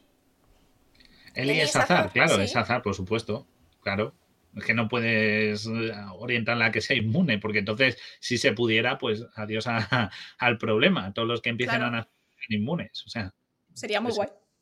Llegar el momento en que la población rotaría a todos inmunes, ¿no? Que es como funciona la evolución. Eh, los que no son aptos se extinguen y los que son aptos sobreviven. Pero bueno, también hay que pensar que eh, hay aunque sí que es verdad que existen algunas especies que aguantan mucho, tengo aquí apuntadas, por ejemplo, las del género Aspergillus, se sabe que pueden llegar a crecer hasta los 55 grados. Sí, yo trabajé con una especie que se llamaba Caetomium thermophilum y que las placas de Petri donde crecíamos ese hongo... Ah, es el que ibas a hablar ahora. No, no, no, no, pero, pero que sí, que sí, que el Thermophilum ya nos va diciendo un poquito por dónde va el tiro. Pero que crecíamos las placas a 52 grados. O sea, era como la, la incubación que teníamos que hacer era a 52 grados. Claro, mira, nos decís, sitio, sitio, frío, bien. Por ejemplo, el penicillium crece a cero grados. Es capaz de desarrollarse a cero grados. Ya, pero tiene que ser la, misma especie. claro, estamos, fíjate, he pasado de Aspergillus a penicillium, ya no especie. He pasado a género. Me salta uno para arriba. Entonces, que, que sea tan global como lo pintan, no lo veo posible. No lo veo posible porque, o sea, es que cojamos España, o sea, tú, vale, este, digamos que este hongo le va al clima húmedo y eso, una media de 25, 30 grados como muchísimo, ¿vale? De León para arriba te aguanta, vete a Extremadura, a salvo. vete a, a, Extremadura, la chicharrera que pega, ni de broma. Y, y el clima no es constante, es estacional. O sea, es como las setas. Las setas cuando se cogen en agosto, ni Dios coge setas en agosto. Las creces, las coges en septiembre, octubre, noviembre. Con lo cual sería un ciclo muy estacional y habría momentos en los que la población de de, digamos, de los más de los infectados que más han desarrollado externamente la enfermedad, o sea, el parasitismo, perdón, tipo los, los que tienen setas en la cabeza, los clickers, se marchitarían eh, porque ya no habría, solo pasarían a estar en, de forma... Buenísimo. Esto sí que el peligro de que exista una población activa de zombies no sería tan alto, podría llegar a controlarlo. En Boston, por ejemplo, que hace un frío que te cagas en, invierno, que, yo, frío que te he estado en Boston en invierno y me cagan todo y en la mierda, o sea, digo, voy a morir aquí en Navidad, además estuve eh, en, esa, en esa época. Y, claro, o sea, esos bichos ya estarían muertos. No puedes, en, el verano siguiente saldrían nuevos, pero ese invierno. Ah, pero habría, o podías aprovechar, porque eso, por ejemplo, en, el libro, no en la peli esa basura que se llama Guerra Mundial Z, en el libro te dicen que cuando llega el invierno, los zombies, ahí hablamos de un virus, pero los zombies, su actividad es menor, porque hace frío, tal, entonces es muy fácil irlos reduciendo en número. Es una de las maneras. Aquí pasaría lo mismo y sabiendo que no son no muertos, que directamente son simplemente personas enfermas, con que llegará un invierno muy frío o un calor muy esto, la persona, el huésped, o muere de deshidratación o muere de frío, o sea, la probabilidad de que haya infectados correteando por ahí en grandes cantidades es muy, muy, muy escasa. Y recordad que son vulnerables, o sea, que si se parten una pierna, claro. por ponerte algo, hay, pueden infectarse de otras enfermedades, porque este hongo no les dispara el sistema inmune a ser a prueba de todo. les puede dar gangrena, se pueden desangrar algo tanto como desangrarse. O sea, que eh, son muy blanditos en ese sentido, son muy vulnerables.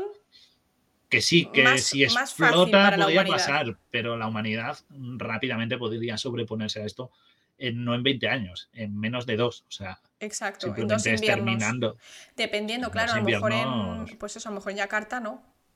Claro, a lo mejor si te vas tal, el clima allí, que es constante, pues podría ser una zona tal, pero en zonas de clima muy cálido, o zonas de clima muy frío, o zonas con una estacionalidad muy marcada, como es en España ahora, gracias al cambio climático, o Europa o Estados Unidos, pues, o sea, fijaos en Estados Unidos, las nevadas de hace, que fue hace menos de un mes, dos semanas, que estaban a 10 bajo cero, que zombie, qué persona, por muy infectado que esté, serían polos. O sea, morirían de hipotermia todos los zombies allí.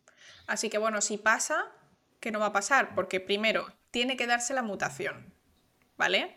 Segundo, tienen que cambiar un montón de cosas porque estamos hablando de unos hongos que normalmente infectan a insectos. No te estoy hablando de aves, no te estoy hablando de reptiles, de peces todavía. O sea, te estamos hablando de insectos que evolutivamente su sistema nervioso, su sistema eh, inmune, el nuestro es muchísimo más complejo habría mucha gente que sería capaz de luchar la infección así más, ¿no? De normal. Nuestro sistema inmune y nuestra propia fisiología, que, o sea, eh, eh, los insectos no tienen cerebro. Ellos funcionan por un conjunto de ganglios nerviosos, no tienen una, un cerebro complejo. Nosotros sí.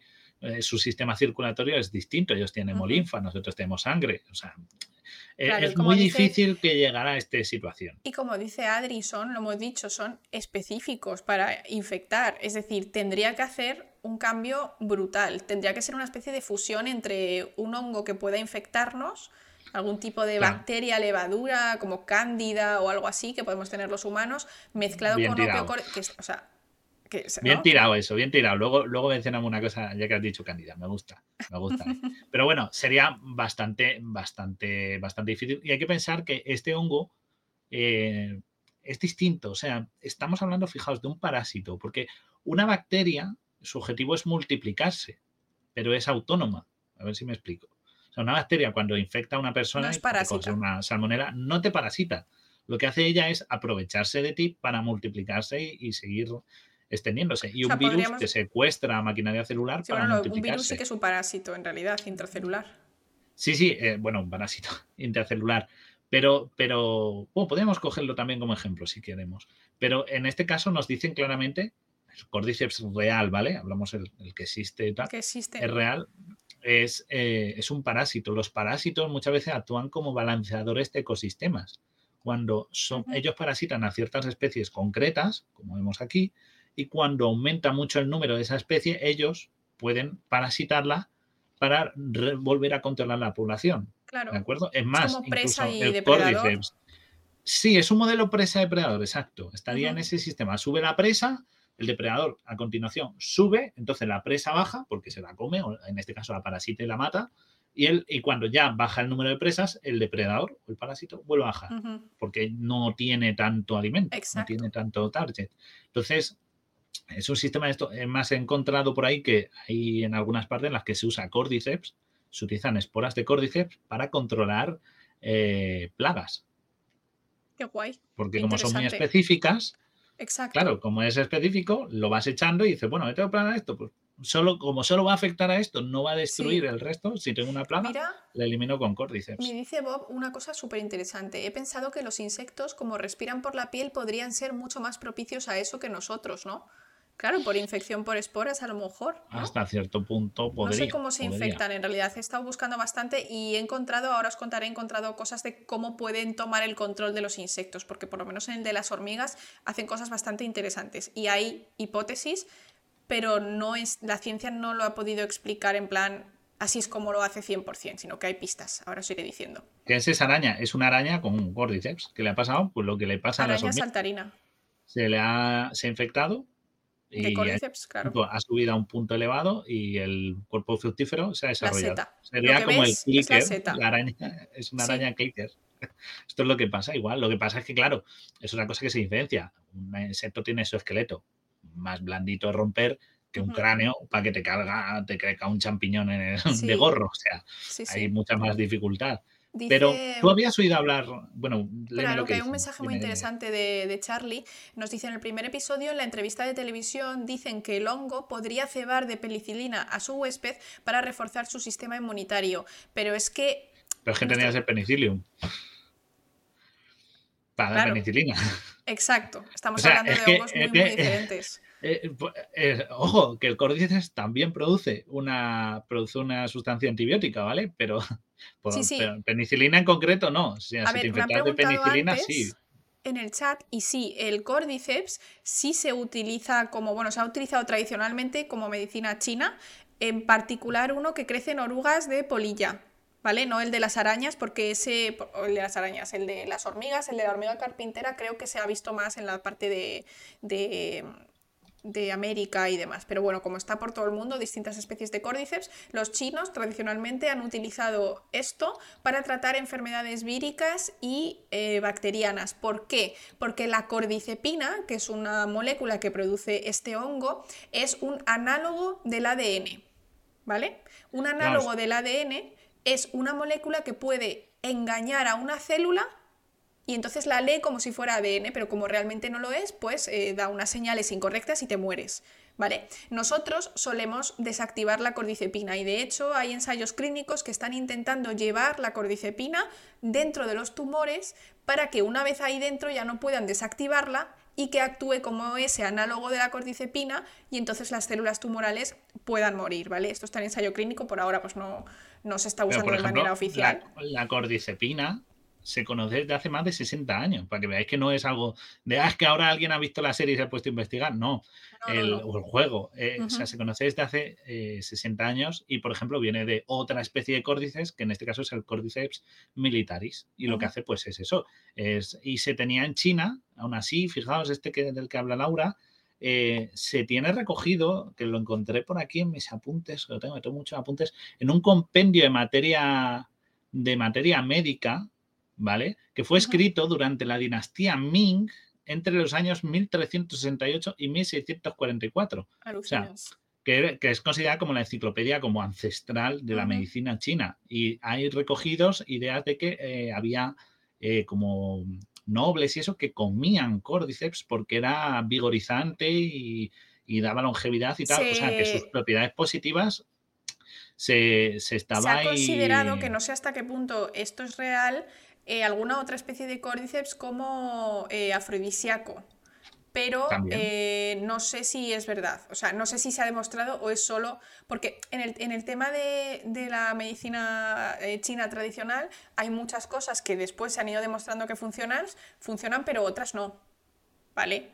Entonces, eh, no porque se use significa que tenga que funcionar, porque puede que haya un componente, por ejemplo, placebo muy alto, La, pero la el- garra de Trigger, el cuerno de rinoceronte que nos dicen. pero sí es verdad que en el, en el tema del, del cáncer se está intentando utilizar porque es antifúngico, sea, antifúngico, es antibacteriano y antivírico. Por eso, porque es un análogo del ADN, la cordycepina, que es muy interesante. Y donde, por ejemplo, eh, también se genera, se utiliza el Cordyceps, una de las versiones, es para producir ciclosporinas. eso sí que nos suena y se utiliza, por ejemplo, como tratamiento antibiótico cuando ocurre un trasplante. O sea, quiero decir, y está a la orden del día el uso de las ciclosporinas. O sea, que no todo es malo en este bicho, hay cosas buenas también, que parece que solo parasita hormigas. también lo utilizamos los seres humanos a esto. Pero yo te pregunto, Laura, ¿tú habías oído, ah, o alguien de la audiencia, había oído el término, la palabra córdiceps antes de, ya no voy a, de la serie supongo que no. ¿Y antes del juego alguien la había oído? O sea, ¿alguien, ¿alguno de vosotros había dicho, va, que no estudie biología, ¿vale? Porque yo estudiaba biología y aún así no la conocía. Pero, pero, pero ¿a alguien le sonaba? Me decís todos que no, que no, que no, que no. Bueno, dicen que se habría una mutación a afectar a los humanos. Lo hemos dicho antes, que es muy difícil. Es alto en insecto humano, una mutación muy loca. Tendría Exacto, pero bueno, ahora ampliamos un poquito más, que quiero también. Pero bueno, pues, pues yo tampoco, pero. Eh, y tampoco lo había conocido en el Dragman. Según cuenta él, mira, ahí pon la imagen después de la de la araña. La primera vez que lo oyó hablar del Cordyceps fue viendo esto, los documentales famosos de Planeta Tierra, ¿os suenan? A mí me suena que eran muy chulos, que eran uno de los como los mejores, el mejor documental hecho, porque enseñaba como muchos ecosistemas y tal, que además estaba presentado por el gran David Attenborough, que si no sabéis quién es. Es como el narrador. Tengo ahí la foto, que la habéis visto dos mil millones de veces, como el señor del National Geographic. Total, sí. Este señor que le conocemos, pues este señor estaba con esos documentales y uno de ellos es el dedicado a los ecosistemas de jungla. Entonces estaba en el drama, no sé si lo estaba viendo por interés o se había quedado dormido y lo tenía puesto en la tele. Y dice que él vio lo de, llegó a la parte, eso, ecosistema de jungla y tal, y enseñaba lo que era el Cordyceps. Y entonces dijo, Tate, tengo una idea. Hombre, claro, tengo una, idea, hay que hacerlo. Claro, y le gustó eh, la idea porque se aleja un poco del virus, la bacteria, ¿no? Que es lo que siempre nos enseña. El Muy diferente. Resident Evil, el virus, no sé qué, el virus, el Día de los Muertos, el virus, siempre Yo siempre, siempre os recomiendo un libro que es eh, La niña de todos los dones. La niña con todos los dones o algo así, que también eh, es, una, un futuro apocalíptico. Eh, Melanie, Melanie, que siempre. Hay una película, pero el libro está muy bien. Yo me he leído el libro en inglés, está muy guay y, y, también es este tipo de zombies. Entonces es como otra historia que va también con el tema de los hongos. Muy guay. Sí, el libro es The Girl with All the Gifts, en, español La chica con, todos los, dones. con todos los dones. Y la peli de 2016 es Melanie, la chica con todos los dones, ¿vale? Porque lo de Melanie, no sé si en el libro sale, creo no me acuerdo que de su nombre, solo en la película, pero vamos. Tengo que decir que yo me leí el libro sin saber que era de zombies, mm, porque no, no sé, por la razón que fuera, y me gustó muchísimo. O sea, fue como una manera de contar las cosas bastante guays. Yo lo recomiendo, me gusta mucho. Sí, es, está bastante bien. La peli es entretenida, tiene un punto que se aleja un poco de siempre supervivientes y zombies everywhere. Es un rollo distinto con militares y científicos. Sí, sí. Está, el tono es distinto, así que está bastante bien. Y bueno, pues este dijo, Sí, los últimos Resident Evil son hongos, lo sé, pero haremos la secuela del programa de Resident Evil. Exacto. Ya hay uno, podéis ver el primero, pero el segundo os prometo y hablaremos de eso y de parásitos, porque también va de parásitos. El virus es más fácil, claro, es que los hongos, los virus son más todoterreno, pero los hongos no. Pero es diferente, me gusta que intenten pensar un poco ah, fuera de lo de siempre. A mí me, a mí me flipa el, tema de, de zombies, entre comillas, porque hemos dicho que no están muertos, eh, de zombies Zombies de virus, de virus de hongos, perdón. De hongos. Y aquí tenemos el ejemplo que puse, que la puse en Twitter, que es una hormiga, que es la que mejor he encontrado, que veis ahí, hasta se ve hasta la seta, tiene forma de seta, porque la del la de la araña eran como Palitos, unos tallos. Eh, aquí se ve claramente que es una seta. no hay duda. Y, además, esto, esto me lo has contado esta mañana y me ha dejado loquísimo, Laura. Es que es muy fuerte. Básicamente, eh, yo quería saber cómo narices afecta al comportamiento de la hormiga el hongo. Porque es que las hormigas que están infectadas, ¿vale? Como veis aquí, pues le ha salido como pelito, ¿no? Como algodoncito por todas las cavidades que se puede y finalmente la seta es porque esta hormiga ya está pues fallecida, la pobre. Pero antes de que ocurra esto, esta hormiga cambia su comportamiento por completo y lo que tienden a hacer es subir a sitios altos y eh, agarrarse, como veis, por ejemplo, ¿veis cómo tiene la boca? La tiene pegada a la hojita, hace, cierra la mandíbula y muerde para que no se pueda mover de ahí, ¿vale? Y esto tiene sentido a nivel del hongo porque cuanto más arriba, cuando explota la seta y tira todas las esporas, pues llega a más sitios, más probabilidad de infectar otra hormiga y vuelta a empezar. las esporas pesan mucho. Las esporas, a ver, pesan mucho. pesan más que un virus, en el sentido a nivel de tamaño para que se lo lleve el aire. Por eso tienen que buscar un sitio más elevado todavía. Claro, pero es que es lo que dice Romero, pero ¿cómo puede afectar esto a la motricidad del huésped? Bueno, pues es que he estado investigando y esto no lo he, no lo he podido encontrar en, en, plan lo típica noticia o noticia científica. He tenido que ir a papers, ¿vale? Y he encontrado un paper de 2020...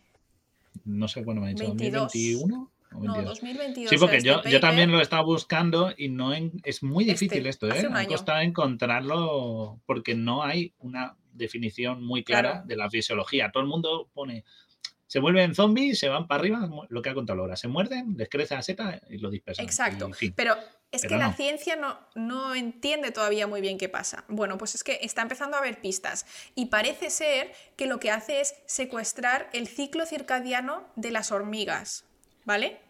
Es decir, el hongo también responde al ciclo circadiano, igual que muchísimas especies, la mayoría de las especies de este planeta, incluidas bacterias, incluidas eh, todo, ¿no? Básicamente menos los de las profundidades abisales, todo, todos los animales, todas las plantas tienen una especie de ciclo circadiano. Bueno, pues al parecer es capaz de secuestrar mediante pues, la producción de distintas proteínas para que la hormiga se le descontrole su reloj.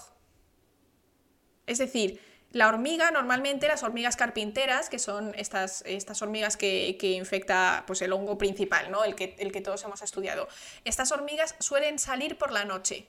¿Vale? Ellos salen por la noche, buscan su comida, las obreras, y eh, por el día están dentro del, dentro del hormiguero. Bueno, pues se ha visto que antes de empezar a desarrollar otros síntomas, estas hormigas empiezan a salir más por el día. ¿Vale? Empiezan a salir más por el día porque seguramente necesite este hongo, pues eh, para controlar a su tal, pues necesita luz. Y lo que ocurre es que han visto que eh, el momento en el que ellas suben y se quedan ancladas es siempre el mediodía, es decir, cuando el sol está más arriba, es decir, este hongo hace que la hormiga, en vez de querer salir por la noche, quiera salir por el día y vaya eh, lo máximo posible. ¿Cómo lo hacen? Pues hay algunas proteínas que genera y yo qué sé, ¿sabes? O sea, no lo sabemos, eh, la ciencia no lo sabemos, pero van por ahí los tiros. No es que controle los músculos, no es que controle el cerebro, es que básicamente le hace estar completamente descoordinado eh, de alguna manera. Y también se ha visto que cuando explotan, o sea, literalmente cuando explota la seta para generar las, las esporas, siempre también es durante el día. ¿Vale? En este tipo de especies, en, este género y familia.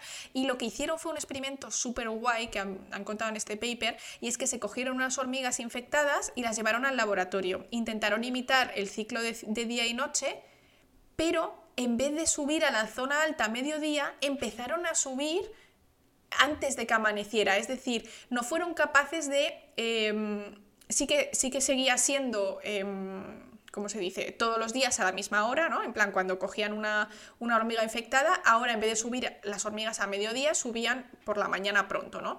Y dicen que puede ser porque no sea solo la, el día y la noche, sino que tenga que ver la temperatura, La temperatura. que tenga que ver la humedad, un montón de factores para que la hormiga sepa cuándo es y dónde está, eso se lo descontrola totalmente el hongo y entonces simplemente cuando hay más luz, la hormiga es obligada de alguna manera que todavía no sabemos, andar, andar, andar, subir, subir, subir y cuando llega a lo más alto, o sea, una cantidad de luz determinada, eh, él muerde. También han hecho un experimento súper guay que pusieron como unas telitas encima de un trozo de selva y vieron que estas hormigas subían más alto de lo normal porque necesitaban un nivel de luz determinado.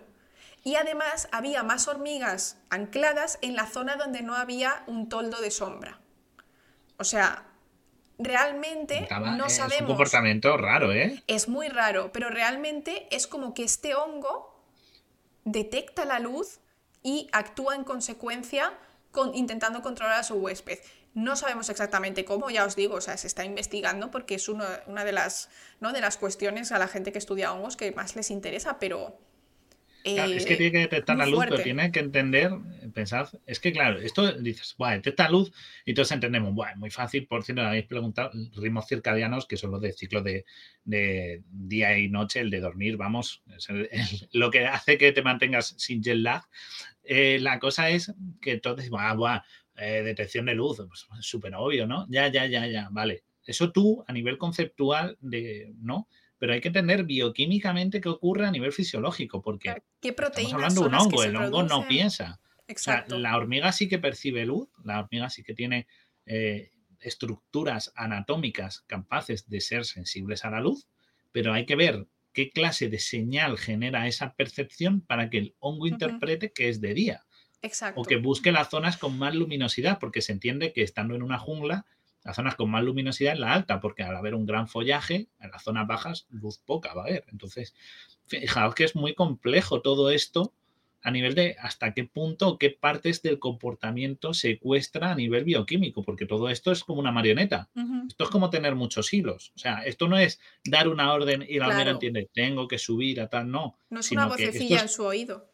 Claro, esto es como, ¿habéis visto como las marionetas que tienen muchos hilos? Un hilo es para un brazo, un hilo para pierna, un hilo. Pues esto es igual, hay un hilo para indicarle que suba, otro hilo para indicarle que se agarre, otro hilo para indicarle que se mueva, otro hilo para que busque zonas con más luminosidad esos hilos tienen eh, una, es un ciclo metabólico extremadamente complejo, no es un hilo. Que cada, que, claro, en el sentido de cada hilo, cuando hablo de hilo, cada hilo es un ciclo metabólico con unos marcadores, Exacto. Eh, un, marcador químico, bioquímico que le dé esas diferentes órdenes. Y es que en el paper, aquí más abajo, en realidad aquí no hay como gráfica, sí, hay aquí un poquito, por ejemplo, ellos hacen un análisis transcriptómico del hongo y de la hormiga por el día y por la noche para ver qué diferencia de proteína hay, en plan qué ciclos metabólicos están activos durante el día, tanto en el hongo como en la hormiga, etc. Es eh, muy complejo y no hablamos de un solo gen, es una modulación de un conjunto de a lo mejor de cientos de genes que interactúan entre hongo y hormiga y demás. Pero bueno, que queremos decir que eh, cuando hablamos de un parásito tan complejo, hablamos de interacciones que no podemos entender como, ah, pues, eh, pues es la insulina no, claro, o sea, esto es, esto es una marioneta, pero de cientos de hilos. O sea, y cada hilo hay que verlo con una proteína. Es imposible. O sea, es, muy difícil de, encontrarlo. Y hablamos de hormigas, que no es precisamente un organismo grande y, fácil de entender su comportamiento. Y ahí es donde yo quería llegar. Eh, nuestro ciclo circadiano es súper importante para nosotros también y de hecho cuando lo tienes un poco cambiado tu vida es muchísimo más compleja, ¿no? Cuando no estás adaptado a dormir por la noche, etcétera, se hace todo mucho más complejo. Pero es que nuestro cerebro tiene eh, otras, otras partes que son también importantes. ¿no? Una hormiga tiene pues, una manera de actuar mucho más como dirigida ¿no? por unos patrones muy fijos que no, sí que es verdad que supongo que tendrán en plan decisiones, voy a la derecha o voy a la izquierda, ¿no? ¿Vale? Pero no es como nosotros que puedan tener algo extremadamente complejo. Entonces yo veo muy difícil que haya un hongo que alterando nuestro ciclo circadiano, pudiera de alguna manera, a ver, pues te puede tener súper estresado. O no, en plan, no duermes, te mueres. Y esas cosas genera agobio y estrés, ¿no? pero de ahí a que tú quieras morder a la gente es, un comportamiento muy, muy complejo. Sí, porque estas hormigas no atacan, esto hay que mencionarlo, porque claro, nos habéis preguntado, soy Charlie, me has preguntado antes y te he dicho, ahora te contesto, ahora voy con ello justo. Eh, la cosa es, habéis dicho, Claro, entonces esta hormiga, cuando está infectada, no, lo coherente no sería que se metiera al hormiguero y llegara ahí. Y, claro, es lo que pasa con el zombie, ¿no? El zombie se mete en toda la población y adiós, lo hemos liado. Y aquí, eh, no, aquí busca lo contrario, ¿no? a diferencia de las tofas, que parece que buscan como los espacios cerrados y ocultarse, aquí van al contrario, los espacios más abiertos. Entonces, ¿por qué? Bueno, pues para empezar, las hormigas estas no atacan, no se vuelven agresivas, tienen un comportamiento más o menos normal si las ves moverse, hasta que ya les salen las, la esta que por cierto no rompen del todo el exoesqueleto, aprovechan los pliegues donde se unen las distintas piezas del exoesqueleto de la hormiga para aprovechar esas ranuras, salir por ahí, ¿vale? Por eso aprovechan la zona de la cabeza y tal, o, del, o de la unión de abdomen con tórax, porque en las zonas más vulnerables y donde puede crecer mejor el, cuerpo fructífero. Pero ¿por qué no van al, al hormiguero? Bueno, pues Primero porque lo que busca el hongo es dispersarse. Entonces, claro, en un hormiguero sí infectas a las hormigas, pero la siguiente hormiga que se infecta hará lo mismo. Y la siguiente, la siguiente, la siguiente. Con lo cual todo quedaría dentro del hormiguero y el hongo no se dispersa. Lo que le interesa es transportar sus esporas por el aire para que llegue más lejos. Eso por un lado. Por otro lado, se sabe que las hormigas son capaces de detectar a los infectados, ¿vale? Son capaces de detectar su comportamiento, porque no todo es bioquímico y feromónico en las hormigas, y son capaces de, digamos, alejar a la peligrosa llevarla lejos de la Sí. colonia para que no infecte. Son unas O sea, cracks. eh, eh, so- o sea, se dan cuenta de que hay un infecto y le dicen, vente, ven, vamos a darte un paseo, ven, ven, ven, Yo te voy a vamos a dar llevar. Medicina. Yo te voy a ven, curar. ven. Y, y las alejan porque Sí. saben que si Son listas, sí. eh, Bueno, crece, listas. sube encima del hormiguero, va a infectarlas a todas. Entonces, aunque vaya a subir y a dispersarse, las llevan lejos. O sea, me parece un comportamiento tremendamente complejo para hablar de seres que no tienen cerebro. O sea, es increíble. Sí, sí, Sí, se sí. sabe que son capaces de distinguirlas y llevárselas. Y como la otra, hasta cierto punto, la otra hormiga sigue siendo hormiga, utilizan feromonas para arrastrarla, Sí, ¿sabes? Para guiarla. es O muy sea fuerte. que mm, Y nos dice Mico. AMR que incluso algunas eh, se sacrifican y se quedan con la hormiga infectada para no traer la infección. Es una maravilla, me parece un comportamiento interesantísimo que, claro, y me preguntaban, pero no puede ser que como hay calentamiento global hay menos insectos y entonces necesite evolucionar para infectar a mamíferos, pero que tú pierdas, por ejemplo, Buscaría que- otro insecto. Es más fácil buscar otro insecto. mucho, evolutivamente tendría muchísimo más sentido buscar otro insecto o incluso si a ti se te acaba, imagínate que a ti se te acaba la comida, tú no puedes evolucionar ahora porque tú quieras para empezar a comer piedra. ¿Sabes? O sea, si tú solo comes, imagínate que solo comes fruta, ¿no? Porque es tu alimentación, porque has evolucionado así. Si se empieza a acabar la fruta, por mucho que tú quieras y que tú tengas esa presión, se tiene que dar aleatoriamente que tú mutes para cambiar tu alimentación o para que tú mutes para cambiar eh, pues el, el para- el- el- el huésped al que parasitas, ¿no? No por tú quererlo va a No por tu ocurrir. que- esa- ese es el Exacto, punto la, de la la evolución no es voluntaria, no es, no, no ocurre así. Pero nos eh, dice, pero eh, ¿cómo infecta este hongo a otra hormiga de esa colonia? O sea, eh, pues lo que hemos dicho, estas esporas viajan en el aire y como las hormigas aquí. no respiran, pues inhalan las esporas, ¿vale? No, no, las hormigas no respiran, digamos, por la boca, sino Respiran que tienen un sistema de disparo, Poros. respiran por el cuerpo. Por eso cuando tenéis hormigas, no, eche, no os atiborréis a echarle mata insectos en la zona. Poned líneas de harina o líneas de talco mejor. ¿Vale? Si ponéis líneas de polvos talco, las hormigas no pueden pasar porque se asfixian, porque respiran por las patas, por orificios. Entonces, estas esporas pasan por esos orificios y el hongo pasa a estar dentro del insecto. Por eso luego cuando, cuando crece, rompe el exoesqueleto y sale para afuera.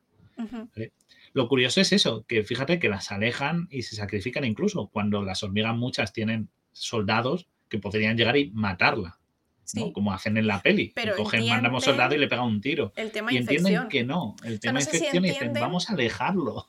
Claro, o sea, no sé si entienden o si simplemente actúan así y evolutivamente se ha seleccionado ese tipo de comportamiento. Quiere decir que tú hagas algo, no quiere decir que tú lo entiendas como especie. Por ejemplo, lo- los perros. Los perros nunca elegirían si pueden, por ejemplo, hacer sus necesidades fuera de casa. No lo eligen, ellos prefieren ir fuera, perdón, dentro. ellos Claro. prefieren ir fuera, no dentro. Ahora, si no les queda otra opción, pues lo hacen y ya está, porque sabe que lo limpian. Pero ellos suelen ser bastante limpios. Pero ellos no entienden por qué dentro es mal. O sea, no es como es que puede haber infecciones, es que Claro, huele no mal, lo etcétera. razonan, pero saben que es mal. Lo O hacen, sea, no lo razonen, pero lo hacen. La, mira, esta persona ya la voy a echar porque es un subnormal. Siento, es que no puedo más. Chao. No para de, de molestar. Dice, no habéis explicado, pero sí, pero ¿qué dices? Nos estamos explicando todo, estamos, llevamos, madre mía, llevamos, si hoy, hoy tengo un guion, tengo aquí un guion, tengo líneas y líneas de texto, o sea, tengo Exacto. un Word larguísimo. Exacto. que- pero Alguien es más ha preguntado algo por ahí que, eh, inescrutable. Dice, pero por ejemplo, eso me, ha- o sea, me ha gustado porque es un, es un ejemplo interesante. Dice, los osos panda no mutaron, ¿no? Para comer bambú y sin embargo lo hacen. Sí, tuvieron que mutar para comer bambú. Si... Tuvieron que adaptarse. Exacto. Si ellos no tenían, antes de ser osos panda, ¿no? En plan, sus antecesores, de los que ellos terminaron evolucionando, no eran capaces de comer bambú, para que ellos coman bambú han tenido que tener un cambio en su genoma. Claro, como dice Jaswan, punto se eh, separaron. Exacto, la mutación es previa a la necesidad. Justo Claro. Nacho, buenísimo ese comentario. Tiene que ocurrir la Ah, mutación eso- y luego ya, si tú encuentras una ventaja evolutiva, es decir, que de repente hay bambú y tú lo puedes comer, ostras, qué bien, maravilloso. Pues ala, Claro, tú ya tienes te que aprender a, a digerir eso, claro, es que No es ahí aprender, es es donde tendrías tu que usar, o sea, aprender, adaptarse, perdón. Eh, ahí es donde tendríamos que buscar filogenéticamente donde ha habido ese cambio para Exacto. ver en qué punto ya empiezan Y- a consumir materia vegetal de ese Claro. tipo. Y el Claro. caso con los hongos es que estos hongos que infectan a, esta- a estos insectos son unos hongos que son, todos los que hay, que hay muchísimos, son específicos de especie, pero todos son para insectos o arácnidos, ¿vale? Que no antrópodos, no sé, bueno, no sé, ya, ya.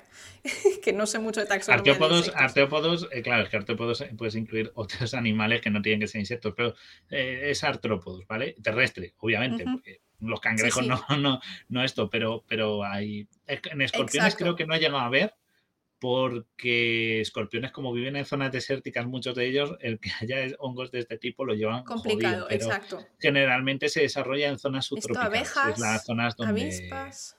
Sí, pero generalmente ya os digo, es, es zonas tropicales, con clima húmedo y tal, porque es como mejor le va a un hongo, ¿sabes?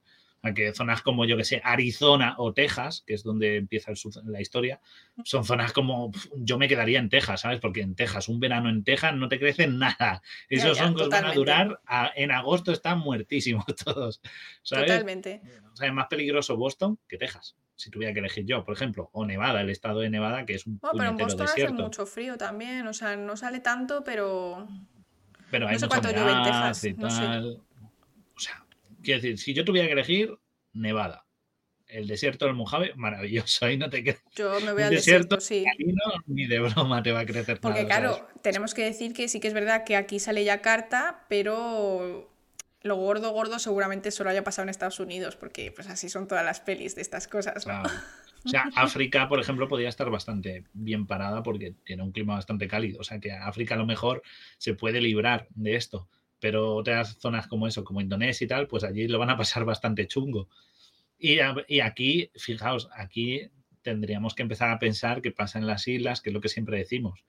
Porque en una incubación tan corta, el que llega a unas islas es muy, muy, muy difícil. Eh, Sí, sí. Lo ideal es que la infección dure más para que alguien llegue a una isla Todos a Mallorca. Cerramos Todos el a- aeropuerto. no, no, no. ¿A dónde, a dónde es? A Groenlandia, que es lo que más difícil de conquistar en, En el el planeta. Sí, sí, A, sí, a Groenlandia, que Groenlandia es como el nivel difícil, ¿sabes? Totalmente. Pero bueno, el punto al que yo quería llegar con el tema de y si evoluciona para humanos, o sea, podría darse una mutación, pero estamos hablando de que son organismos totalmente distintos. Es decir, un hongo que pueda infectar a, a insectos y por casualidad mute y, de- y luego pueda infectar a humanos, eh, sería básicamente imposible por la diferencia entre los organismos que parasita. ¿Vale? Los cambios en evolución, sí que es verdad que puede haber unos cambios que fisiológicamente se vean como muy grandes, en plan que de repente pues un oso en vez de ser negro es blanco, es como, ostras, eso es un cambio que yo puedo ver, que yo puedo sentir, no es como una única letra, pero eh, a nivel genético, letra a letra, son muy pequeños, no puedes cambiarte todo el genoma, en plan, venga, un nuevo, yo qué sé, un nuevo cromosoma. Eso no ocurre así. Entonces, como estos huéspedes están tan lejos, nosotros estamos tan lejos de los insectos, el cambio evolutivo que tendría que dar este bicho es brutal. Y no puedo ir escalando. Claro, pero eso ya lo hubieran visto, quiero decir, no en 20 años, ni de coña.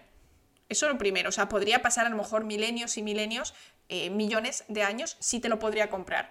Pero literalmente que solo esté, eh, que se, se ha buscado y se ha intentado describir y demás, que solo exista este tipo de hongos en bichos y pase directamente a mamíferos y solo a humanos, eso es complicado.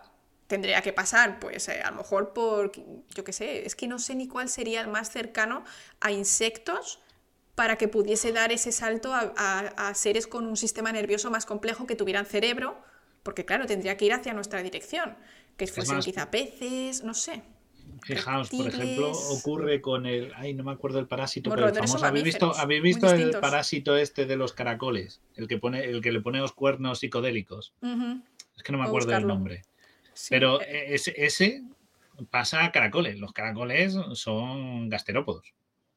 Y sin embargo, se los comen las aves para luego dispersarlo en las heces. Pero el, Pero no ave, el infecta ave no, no, no se infecta. Y fijaos que infecta, eso sí pero- que estaría en, el- en la red. O sea, si no si, si digamos que lo posee el parásito, pero no, no llega a tal. Entonces, para que salte y cause un efecto similar es muy difícil. Y es que es lo que digo, el salto entre insectos y, y, vertebrados, entre artrópodos y vertebrados, es muy grande. Si dijéramos, bueno, reptiles a humanos, eh, pescados a peces a humanos, eh, te lo puedo comprar, son vertebrados, al fin y al cabo, nos vamos aproximando, pero es que el otro es un salto enorme. es que es, es como intentar infectar plantas y hongos. Claro, y luego están diciendo, y si hicieran un laboratorio, es que por lo menos a día de hoy nosotros no tenemos la capacidad de hacer virguerías en laboratorios. O sea, así que existe modificación genética. Yo he trabajado con, levaduras, que son hongos unicelulares, ¿vale? Pero sí, sí que he modificado genéticamente levaduras. Y te digo que en mi laboratorio era de los que yo he visto que más se, clonaba en levaduras de la vida. O sea, yo en mi doctorado hice como 200 o 300 plásmidos yo sola en, cinco años para, para poner dentro de levaduras y realmente no no tenemos la capacidad de hacer un cambio brutal, o sea, básicamente o está un poco más enferma o tal, pero no podemos cambiar metabolismos completos. O sea, no tenemos, como humanos, a día de hoy, nuestra modificación genética se basa en un copia y pega de decir, vale, pues te pongo una proteína de color verde y así pues eres verde. O en coger una base y borrarla, es decir, cortar aquí, corto y ya está. Es decir, somos, estamos limitadísimos no, no es, se puede hacer tanto. Habéis preguntado si hay eh, si hay hongos marinos. No sé, ¿Por qué habéis preguntado? sí, eh, sí que existen. Muy poquito, pero, sí. Pero sí, y se sacan beneficio de ellos. Sigue, sigue, más preguntas. Con el de los hongos marinos nos contó este mm, eh, Adri, Mico AMR, en el programa de hace un par de semanas, buscarlo en el podcast, que eh, hay un ejemplo súper curioso de una setita que está ahí en un río y que tira las esporas, entonces van por ahí, que es como underwater. Súper guay. Y nos pregunta, mira, me gusta mucho esta pregunta, eh, ya hay hongos que infectan a humanos, ¿no? Sí, pero, no son, pero son hongos mucho más sencillos. Eh, son, por ejemplo, a nivel unicelular. Exacto. Claro, a nivel unicelular. No te crece un champiñón en, el, en, la esta. O sea, hablamos de, podemos hablar de algo, incluso puede que algo parecido a moho, pero no, no te encuentras cuerpos fructíferos. Que es lo que. En los hongos de los pies. De, de seta per se. Eh, tendría no una, imagen. No es una infección tan tan compleja como eh, sería la de la del caso de Cordyceps en las hormigas. O sea, no tenemos nada similar. Uy, qué chulo esto. Eso, bueno, eso es, eso es, eso es Cordyceps subsessilis, del cual se extrae lo que os había dicho antes, la ciclosporina, que había buscado para que lo pudierais ver, pues hay una muestra. Y me gusta, y vamos a pasar con la siguiente, porque mira, esto que ya lo habéis mencionado, que es una cosa cuando has ido al baño, eh, que es lo de la armilaria, ¿ok? Que ¿Qué es esto? Porque hemos hablado antes de que si había una mente enjambre, una seta en la otra punta de la ciudad que le chivate, que hay gente que, para que vayan los zombies corriendo de un lado para otro, no los infectados. A ver, eso no existe, como he dicho, pero esto sí existe. Esto es un hongo que se llama Armilaria, Armilaria ostoyae, y es un hongo saprófito que, se, que es comestible, es comestible y se llama hongo de la miel. Y bueno, pues eh, hay una variante, ¿vale? Eh, que es la Armilaria melea, la de genio, y que está en los bosques de coníferas. ¿Y qué es lo gracioso de todo esto? Pues que es el ser vivo más grande del planeta. Así que guay, es verdad. A nivel individual. ¿Vale? Porque está en el Bosque Nacional de Malheur, en las montañas Blue o Blue Mountains de Oregón. ¿okay? Es un, Oregón, zona americana muy boscosa, muy eh, suele nevar y tal. Eh, donde ocurre Gravity Falls, por ejemplo. La serie Gravity Falls, si la habéis visto, pues ocurre, en ocurre, en Oregón, ese tipo de, de, ambiente montañero y tal. Y bueno, pues es una colonia clonal y mide 8,9 kilómetros cuadrados. Ostras, poquita broma. Es un pedazo en el champiñón enorme. Se dice que tiene más de 2.000 años de antigüedad y lo que hace es alimentarse de todos los restos orgánicos que caen en el bosque. Es decir, digamos que tiene monopolizado el bosque, cosa que se caiga y se muera, y dice, lo metabolizo y se lo come. ¿Vale? Lo pudre, lo descompone y tal. Y es, y es considerado el, organismo más grande del mundo. Porque es que es eh, Porque es como funcionan los hongos, ¿no? Es que es una sola cosa, es clonal, claro. Claro. como es clonal y, tal, se considera uno solo. Eh, sería armillaria, con H, ¿vale? Armillaria ¿sí? ostoyae, con Y. O S-T-O, H-A-E. Lo, lo, pego en el chapa si alguien lo quiere googlear y buscar, ¿vale? Y se considera eso, el más grande. Y, y hay otro que se ha descubierto, que, que también que tiene 6 kilómetros cuadrados. O sea, un bichejo enorme esto, obviamente.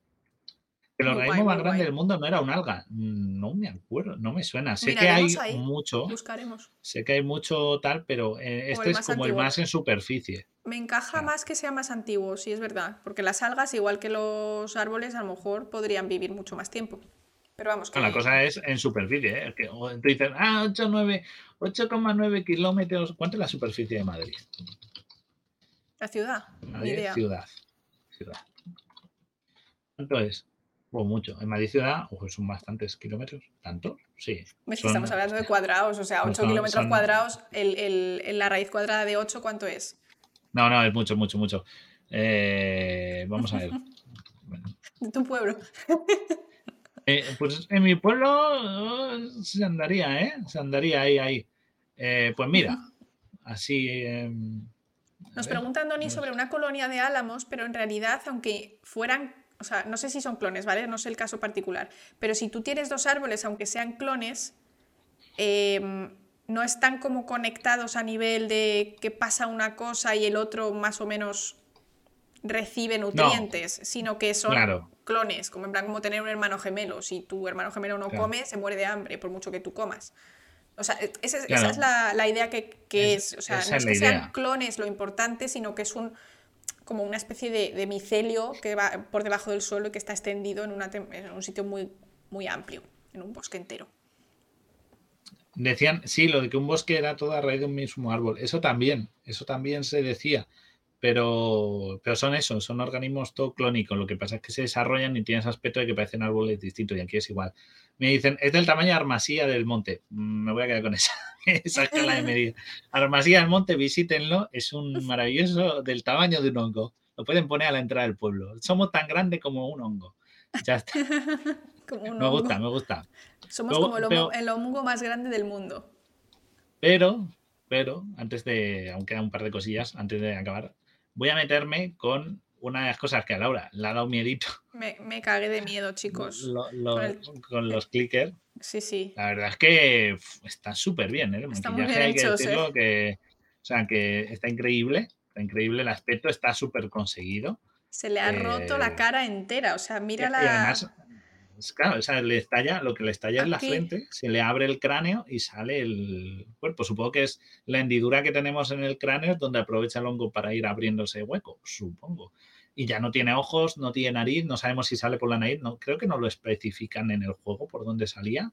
Mejor por los ojos, no lo sé por dónde sale, pero ahí rompe Dale. el cráneo y tal Se le crea la seta, básicamente. se le crea la seta, los chasqueadores o clickers, ¿vale? Y tiene ese ruido como de que lanzan chasquidos. Y yo aquí, aquí es un error que tiene tanto juego como esto, que es lo de ecolocalización, ¿vale? Se Muy convierte- maravilloso el maquillaje, porque el tío además se mueve y no se le cae. Eh, en la siguiente foto tengo un clicker de cuerpo entero, porque yo sé que en la serie se mueve mucho, la escena tiene mucho ¿no? trasteo y no lo vemos entero. Aquí lo vais a ver entero. ¿Veis que no le crece nada de hongo en el resto del cuerpo? Lo tiene Sí, un poco con heridas, cortes, hecho una mierda, pero lo importante es la O sea, cabeza. Tienen el resto del cuerpo como si fuera el típico hongo de los pies, pero más, en plan, Sí, pero como costras de mm, hongo, pero lo que es la seta seta está en la cabeza. claro. Y, nos- y dicen, no, es que tienen ecolocalización. Y tú, a ver, Es que tienes que crear me- un órgano nuevo, ¿no? te me, te me sientas, exacto. O sea, yo puedo decir de que son ciegos y pueden ser, lo claro, al no tener vista ni olfato, porque vemos que nariz no tienen, pues lo único que les queda es los oídos y que pues cualquier ruido sean más sensibles. Lo compro perfectamente, o sea, pero se van a ir dando con las paredes. O sea, quiero decir, Claro. estos no se van a no van a tener un sistema de ecolocalización porque eso es muy complejo. La ecolocalización se así como, ah, no, eh, lanza sonido y vuelve y rebota y ven. No, para eso tienes que tener un- unos órganos definidos. Exacto. Porque la ecolocalización no funciona como Daredevil, ¿vale? Si os acordáis de la peli Daredevil, o a lo mejor esto, que el tío es como que cuando oye un ruido ve una imagen en 3D en su cabeza de cómo es las cosas. Un radar. Así- un radar. No, eso no, no lo ven así los que tienen ecolocalización, ¿vale? E- Este sistema funciona como un sonar, como un sonar activo. Es decir, el animal emite un sonido Con lo cual, ya también tengo un sistema, necesito un aparato bucal que genere un sonido lo bastante fuerte y a una frecuencia para que tenga ese rebote, cosa que los humanos no tenemos, por mucho que nos ataque el córdiceps, no se nos va a desarrollar. Y tú lo que haces es que ese sonido va rebotando con los obstáculos o elementos y tú lo percibes y te permite, pues, eh, o al animal, ¿no? Pues le permite intuir a qué distancia están los objetos o los elementos. ¿ok? Por ejemplo, pues ocurre con los delfines, por ejemplo, tienen una capa de grasa cerca de los laterales de la boca que cuando ellos rebotan el sonido, digamos que es- son sensibles en esas partes y se dan cuenta de que hay algún, pues algún pez o elemento cerca, ¿vale? Para que veáis cómo funciona. Los murciélagos pues tienen las famosas orejas, estas, Sí. ¿no? Los que son muy feos, los quirópteros feos, tal, pues tienen unas orejas muy grandes, ¿por qué? Porque perciben ese rebote del sonido, ¿vale? Entonces ellos aprovechan y así buscan pues desde presas a volar y moverse como ocurre con los con, pues, eso, con los murciélagos, Claro. que es el mejor ejemplo que siempre tenemos. Están ¿no? diciendo por aquí que puede ser que detecten el sonido o la vibración o que sea el propio hongo el que tenga un sistema de, se- o sea, de sentir la vibración. En sentido de, como cuando hace un- el- la escena de, de cuando hay un- uno que muere y envía la señal a los que están ahí en, el- en la otra calle y llegan todos en plan súper rápido y atacan a Tess. Claro. El, el- de test es por lo de eso, porque deben tener algún tipo de reocepción que lo que hace es que por presión al- a, la, a la miseta les da el chivatazo y vienen. Pero ah, cuando hablamos de estos, claro, tiene que haber alguna manera de que lo perciban. Ecolocalización no puede ser, puesto que no tenemos el aparato bucal desarrollado para generar un ruido con la suficiente sonoridad y frecuencia Sí. para que lo percibamos, ni tenemos un sistema de recepción del sonido que nos indique tal. La otra opción es vibraciones, aprovechando de que vayan descalzos y sean más sensibles a las vibraciones, pero aún así se la pegarían con los muros. Claro, pero yo Ok. creo que el, hon- el hongo, o sea, O sea, porque si yo te suelto en, en un sitio y voy dando golpes en el suelo y te descalzo Sí. y te tapo los ojos, sí, sí, tú puedes intuir dónde estás, pero si yo por en medio te pongo un obstáculo, te lo, te lo comes. O sea, Ya. vas a- te vas a pegar con lo que te ponga en medio. Eso Con lo sí que es cual- interesante, porque es lo que dice, dice Jorge. Lo mismo tiene un sistema de detección de vibraciones, incluso el hongo, ¿no? Que dices, bueno, venga, te lo compro. Hay bacterias que sí que sienten la presión, hay bacterias que sienten a lo mejor algunas ondas, vale, te lo compro. Pero si hay una silla en medio, te chocas con la silla, ¿no? O Claro, sea, necesito que algo se me- mueva. Una silla. El- sillo- la silla es un buen ejemplo, ¿vale? Porque, claro, si yo me voy moviendo, hago ruido, respiro, corro, si yo a Laura le vendo los ojos, pues Laura me va a encontrar, porque tarde o temprano o me va a oír o me va a sentir si voy dando pisotones en el suelo, si el suelo vibra, se va a dar cuenta. Ok, perfecto. Pero, ¿qué pasará con eh, objetos inanimados que, que no esto? es claro. peluso. O sea, eh, ¿qué, qué, qué pasa? Cuando veas una silla, una silla no hace ruido, no se mueve. De momento, las que yo tengo en mi casa no se mueven. Si no tienes poltergeist, poltergeist, Poltergeist. fantasmas, Poltergeist. fantasmas. Si no hay fantasma en tu casa, Polster. eh, polster, No sé. poltergeist, coñe, poltergeist. Si no tenéis fantasma o espíritu chocarrero en vuestra casa, las sillas no se mueven. Con lo cual, descartamos que haga ruido. Descartamos Claro. que vibre. Con lo cual, ¿cómo va un este Entonces, un, un clicker a no comerse una silla. Tiene que tener algo que lo vea. no así es que- ecolocalización, porque sí que si fuese col- ecolocalización, podrían La silla no tiene verles. que esquivarla. Claro, pero podrían verles aunque no se estuvieran moviendo ni haciendo ruido, porque la- lo que es el. el- Claro, la ecolocalización vería la silueta de Joel o de Ellie o de la persona. aunque que estuvieran quietos sin hacer O ruido, sea, o claro. percibiría que ahí hay un elemento.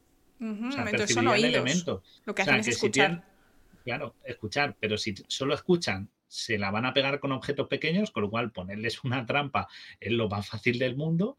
Un Porque si cablecito. tuvieran ecolocalización, de, mm, si tú te pones, porque en el juego, cuando aparecen, ¿vale? Porque en el juego sí que tienes, en la serie es lo que sale y punto. Pero en el juego hay muchos encuentros con ellos, entonces puedes experimentar cómo se comportan. Y te dicen, si te acercas andando, te oyen y te atacan. Si disparas o hay combate, eh, vienen hacia ti. Pero si tú, por ejemplo, puedes, vas agachado y estás a literalmente mm, un palmo de ellos, pasan a tu lado y no hacen nada. Con lo cual no es ecolocalización, porque si no dirían, aquí hay algo que hace un rato no estaba. les llamaría la atención. Y no, no, no esto. Así que colocalización no es. Pero claro, tiene que ser colocalización, porque cuando se están moviendo y circulando por las salas en las que te los encuentras, no se chocan con nada y siempre siguen alrededor de la mesa, las sillas, con lo cual, de alguna manera, saben ir esquivando obstáculos, paredes, columnas.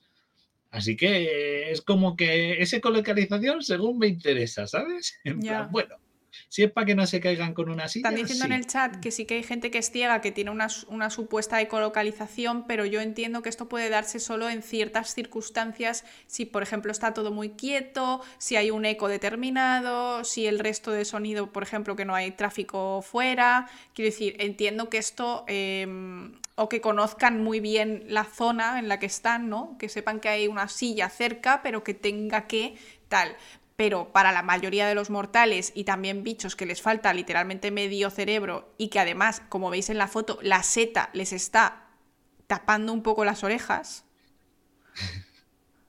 Dice, me gusta, me gusta todo lo que vais a decir. Es que estoy leyendo el chat, me está haciendo... Es guion localización, claro. Solo requiere el guion. Sí, pero con lo nos habéis dicho, dice, eh, Ichon, me dice que en el juego solo funciona si está frente a ellos. Créeme que cogía uno, limpié una zona me dejé a uno y estuve toreándolo y jugando con él a ver de qué era capaz. En plan, y no, y no, o sea, probé a darle con la linterna, ponerme delante, andar más rápido, más despacio, a, que me escuchara y luego quedarme quieto y dejan de perseguirte. Eso también pasa. Mm. Eso, por ejemplo, sí que ocurre. Si en algún momento a uno lo activas y te va a perseguir, con alejarte, echarte y quedarte quieto, deja de. llega un momento en que vuelve a hacer su rutina de movimiento no se activan permanentemente, como que te pierde. Así que mm, yo creo que es según, según interesa. Y lo que habéis dicho, si la, red de mi, micelio es capaz de mapear, pero no podría, eso ya estamos dándole al micelio y a Long West unas Una habilidades capacidad intelectual extrema. GPS, topográfico, orográfico, eso es imposible. También están diciendo que a lo mejor se saben la habitación, como siempre están en el mismo sitio, claro, pero eso evolutivamente no tiene mucho sentido, porque si tú tienes que desarrollar un órgano nuevo, un órgano o un sentido nuevo, por decirlo de alguna manera, dependiendo solo de si esa persona, ese, ese bicho, ese infectado, va a estar en una sala de un museo cerrado, eh, dando vueltas a dos salas y ya, o sea, quiero decir, o sea, eh, sí que es verdad que a mí, si me sueltas en mi casa oscura, sé dónde están las cosas y casi que no tengo que ir tocando las paredes, porque ya tengo cogida la práctica de cuántos pasos hay a mi habitación o dónde tengo una esta. O sea, vale, pero en este caso es un poco. Eh, no creo que sea por eso. O sea, que se lo inventan según les interesa. O sea, está claro que son sensibles al sonido, pero no definido a mí me gusta bastante la idea y, además mola el sonido que le han puesto de chasquido, ¿no? O sea, es bastante guay. Ahora no sé hasta qué punto un oído humano average medio pudiera ah, identificar que hubiese cosas ahí con ese sonido en particular o no sé. A lo mejor lo que tienes que hacer es como ¡Eo! ¡Eo! Sí, sí, sí. Además, como dice Charlie, cuando, cuando ellos atacan, estos, porque los infectados cuando atacan sí que corren hacia ti te intentan agarrar y tal. Este, los clickers cuando te atacan, cuando los activas en modo agresivo, pues ponerte lejos, te vas a la otra punta de la sala y pegar dos tiros y ellos van a venir. Cuando se activan, no vienen corriendo hacia ti. Son muy lentos porque lo que hacen es ir haciendo así, dan zarpazos al aire a ver si te ah, enganchan. Pero no, no se lanzan. En la serie sí que parece que te buscan y te van a agarrar en, el juego van haciendo así, de un lado a otro, dando zarpazos, como alguien ciego que va a ver si te da. En plan, yo voy a ir dando guantazos. Si te pillo, estás muerto. Entonces, está mejor, claro, está mejor hecho. Y también son muy, es una idea muy buena porque cuando aparecen solos no son un problema los clickers, te los puedes despachar y casi ni, ni siquiera matarlos. Lo jodido de estos bichos es cuando aparecen combinados con los otros porque los otros si te ven se activan y activan a estos, con lo cual tienes que ir matando silenciosamente a los otros y lejos de estos para que no te oigan. O sea, tienes que ir como combinando la mecánica para que uno no te pille y el otro lo puedas, no se active. Eh, o sea, son inteligentes en ese sentido de planteamiento. pero sí, equipo. biológicamente mm, te coge por algún lado. O sea, complicado. Muy complicado. Muy complicado. Quiero decir, estamos hablando de, un infectado que ha perdido la mayoría de las capacidades finas, por decirlo de alguna manera. O sea, son tipo zombies. Son y además, unos estos agresivos. en teoría van a morir rápido. Como es el ciclo vital del Cordyceps, Claro. estos no van a llegar a hinchados. Porque no, no están muy delgados muchas veces. Con lo cual, seguramente lo que hagan es que en breve van a fallecer comida, y se van a desarrollar el. Y van a aparecer, como veis, pegados a una pared y con el cuerpo fructífero ya devorándoles, Mm. o sea, consumiéndoles. Eso es lo que seguramente va a pasar. Esto no van a llegar a hinchados. Los hinchados es, pues eso, alguien que cuando le se infectó o era un, un Arnold Schwarzenegger o estaba, o estaba Fanegas o algo y tenía mucha biomasa para que el hongo fuera devorándole. Pero si no, estos no van a pasar. Y esto es cuando te pillan. Cuando te pillan es te matan de un golpe. No te dan Charlie opción de... Que los hinchados no hacen ruido de chasqueador, pero que también son ciegos, obviamente, porque es el paso Sí, porque siguiente. es el paso siguiente. Y entonces, ¿cómo ven? O sea, ¿cómo hacen para moverse? Es como que No es te más avanzado porque todavía. sí, además esos cuando aparecen en el juego te persiguen, o sea que, que en teoría no sabes Ya. cómo ven, pero entiendes que será algo similar, claro, cuando aparecen eh, suele ser una zona en la que es la típica zona de, bueno, toca pelear, entonces estás constantemente haciendo ruido, pero he llegado a esa zona y he dejado solo al gordo, ¿vale? Para ver si funciona, porque cuando le ves es eso, es que es como un clicker, tiene la cabeza abierta y pruebo a intentarme a esconder, a ponerme en la, otra, en la otra punta de la sala, no disparar, no nada, y sigue persiguiéndote y va directo hacia ti, con lo cual ya Sí. no te explican cómo funciona, a lo mejor es por tu calor corporal o algo, pero nunca lo eso explican. está interesante. Pero mira, eh, hay varias preguntas interesantes. Cocomo nos dice, eh, ¿de dónde sacan la energía si no comen? A mí me resulta muy raro. Yo creo que Mm. deberían hacer eh, unos infectados con un hambre voraz, porque efectivamente estos no son muertos, como hemos dicho antes, tienen que comer y tienen que beber. Es decir, deberías Claro. mantenerte con vida para poder seguir eh, siendo, pues, eh, teniendo la capacidad de morder al siguiente para darle las esporas, ¿no? Eso es muy interesante. Deberían comer y beber, según Sí, yo. y por ejemplo, cadáveres, eh, no es como en Resident Evil, que a veces te encuentras un zombie y se está merendando a una persona, o hay dos zombies y se están dando, están de merendola. En este juego, que yo recuerde, no me encuentro zombies comiendo. No te encuentras infectados comiendo. Es curioso, no te encuentras ni tampoco cadáveres devorados ni esas cosas que en otros juegos sí te aparece. Aquí no, aquí estos Sí. están a plan, no sé, harán la fotosíntesis. Dice, ¿habría una manera de ver otros espectros como M, no sé qué es, o ultravioleta? Electromagnéticos, Eso. ultravioleta. Eh, no. Tendrías que desarrollar un órgano exacto. específico. Mira, Es que es sabemos, eso. sabemos cómo ven eh, los, por ejemplo, las aves que ven el espectro, bueno, ven el magnetismo de la Tierra, lo ven con una proteína en particular. Son un tipo de proteínas que se llama criptocromos y que tienen en, las células de los ojos. Entonces, mm, habría que desarrollar algo así, que es como muy complejo. Eh, ultravioleta. Quiero decir, a lo mejor mm, lo veo difícil, pero bueno, Tenías que desarrollar un órgano. Es que, es que Claro, ese es ese el es el problema. problema. Necesitas el órgano específico. o Y, proteínas o y lo que el- sea. y- y el- y un hongo no tiene tantos, tanta especificidad de tejido como para decir, bueno, es que el hongo entonces es el hongo el que tiene el órgano. Tampoco, porque los órganos, o sea, un- el cuerpo fructífero sí tiene zonas diferenciadas, pero no tiene un salto de, Claro. de complejidad de tejido como para decir, es que pasa de tejido neuronal a tejido muscular. No. Claro, en tenéis que ver- No es así. tenéis que ver los hongos quizá como, a lo mejor no un punto intermedio, pero un punto similar a lo que había cuando pasamos desde bacterias unicelulares hasta pues, eh, organismos más complejos que tienen pues esos eh, diferentes tejidos, órganos, etc. Entonces quizá los hongos es como una cosa intermedia y darles la capacidad de desarrollar órganos complejos más allá de pongo una proteína nueva en mi membrana o soy capaz de producir una feromona determinada, es algo eh, que mola mucho en ciencia ficción, nos encanta, pero que no es muy, muy factible. Eh, Harry, no te preocupes, que lo, he leído, aunque esté tachado, hace mensajes cortos. Que sí, que hay una persona eh, de, que es Daniel Kiss que perdió la vista de niño y distingue entre metal y madera por el chasquido la lengua. A ver, eso puede ser factible, porque hasta cierto punto tú con un cierto chasquido de lengua que haga, porque consigues hacer un sonido especial, porque nuestro aparato bucal, si has visto la gente que hace beatbox, puedes hacer verdaderas locuras con la boca. Eso, eso sacado fuera de contexto suena muy mal. Pero sonidos, hablando de sonidos, puedes hacer cosas muy específicas.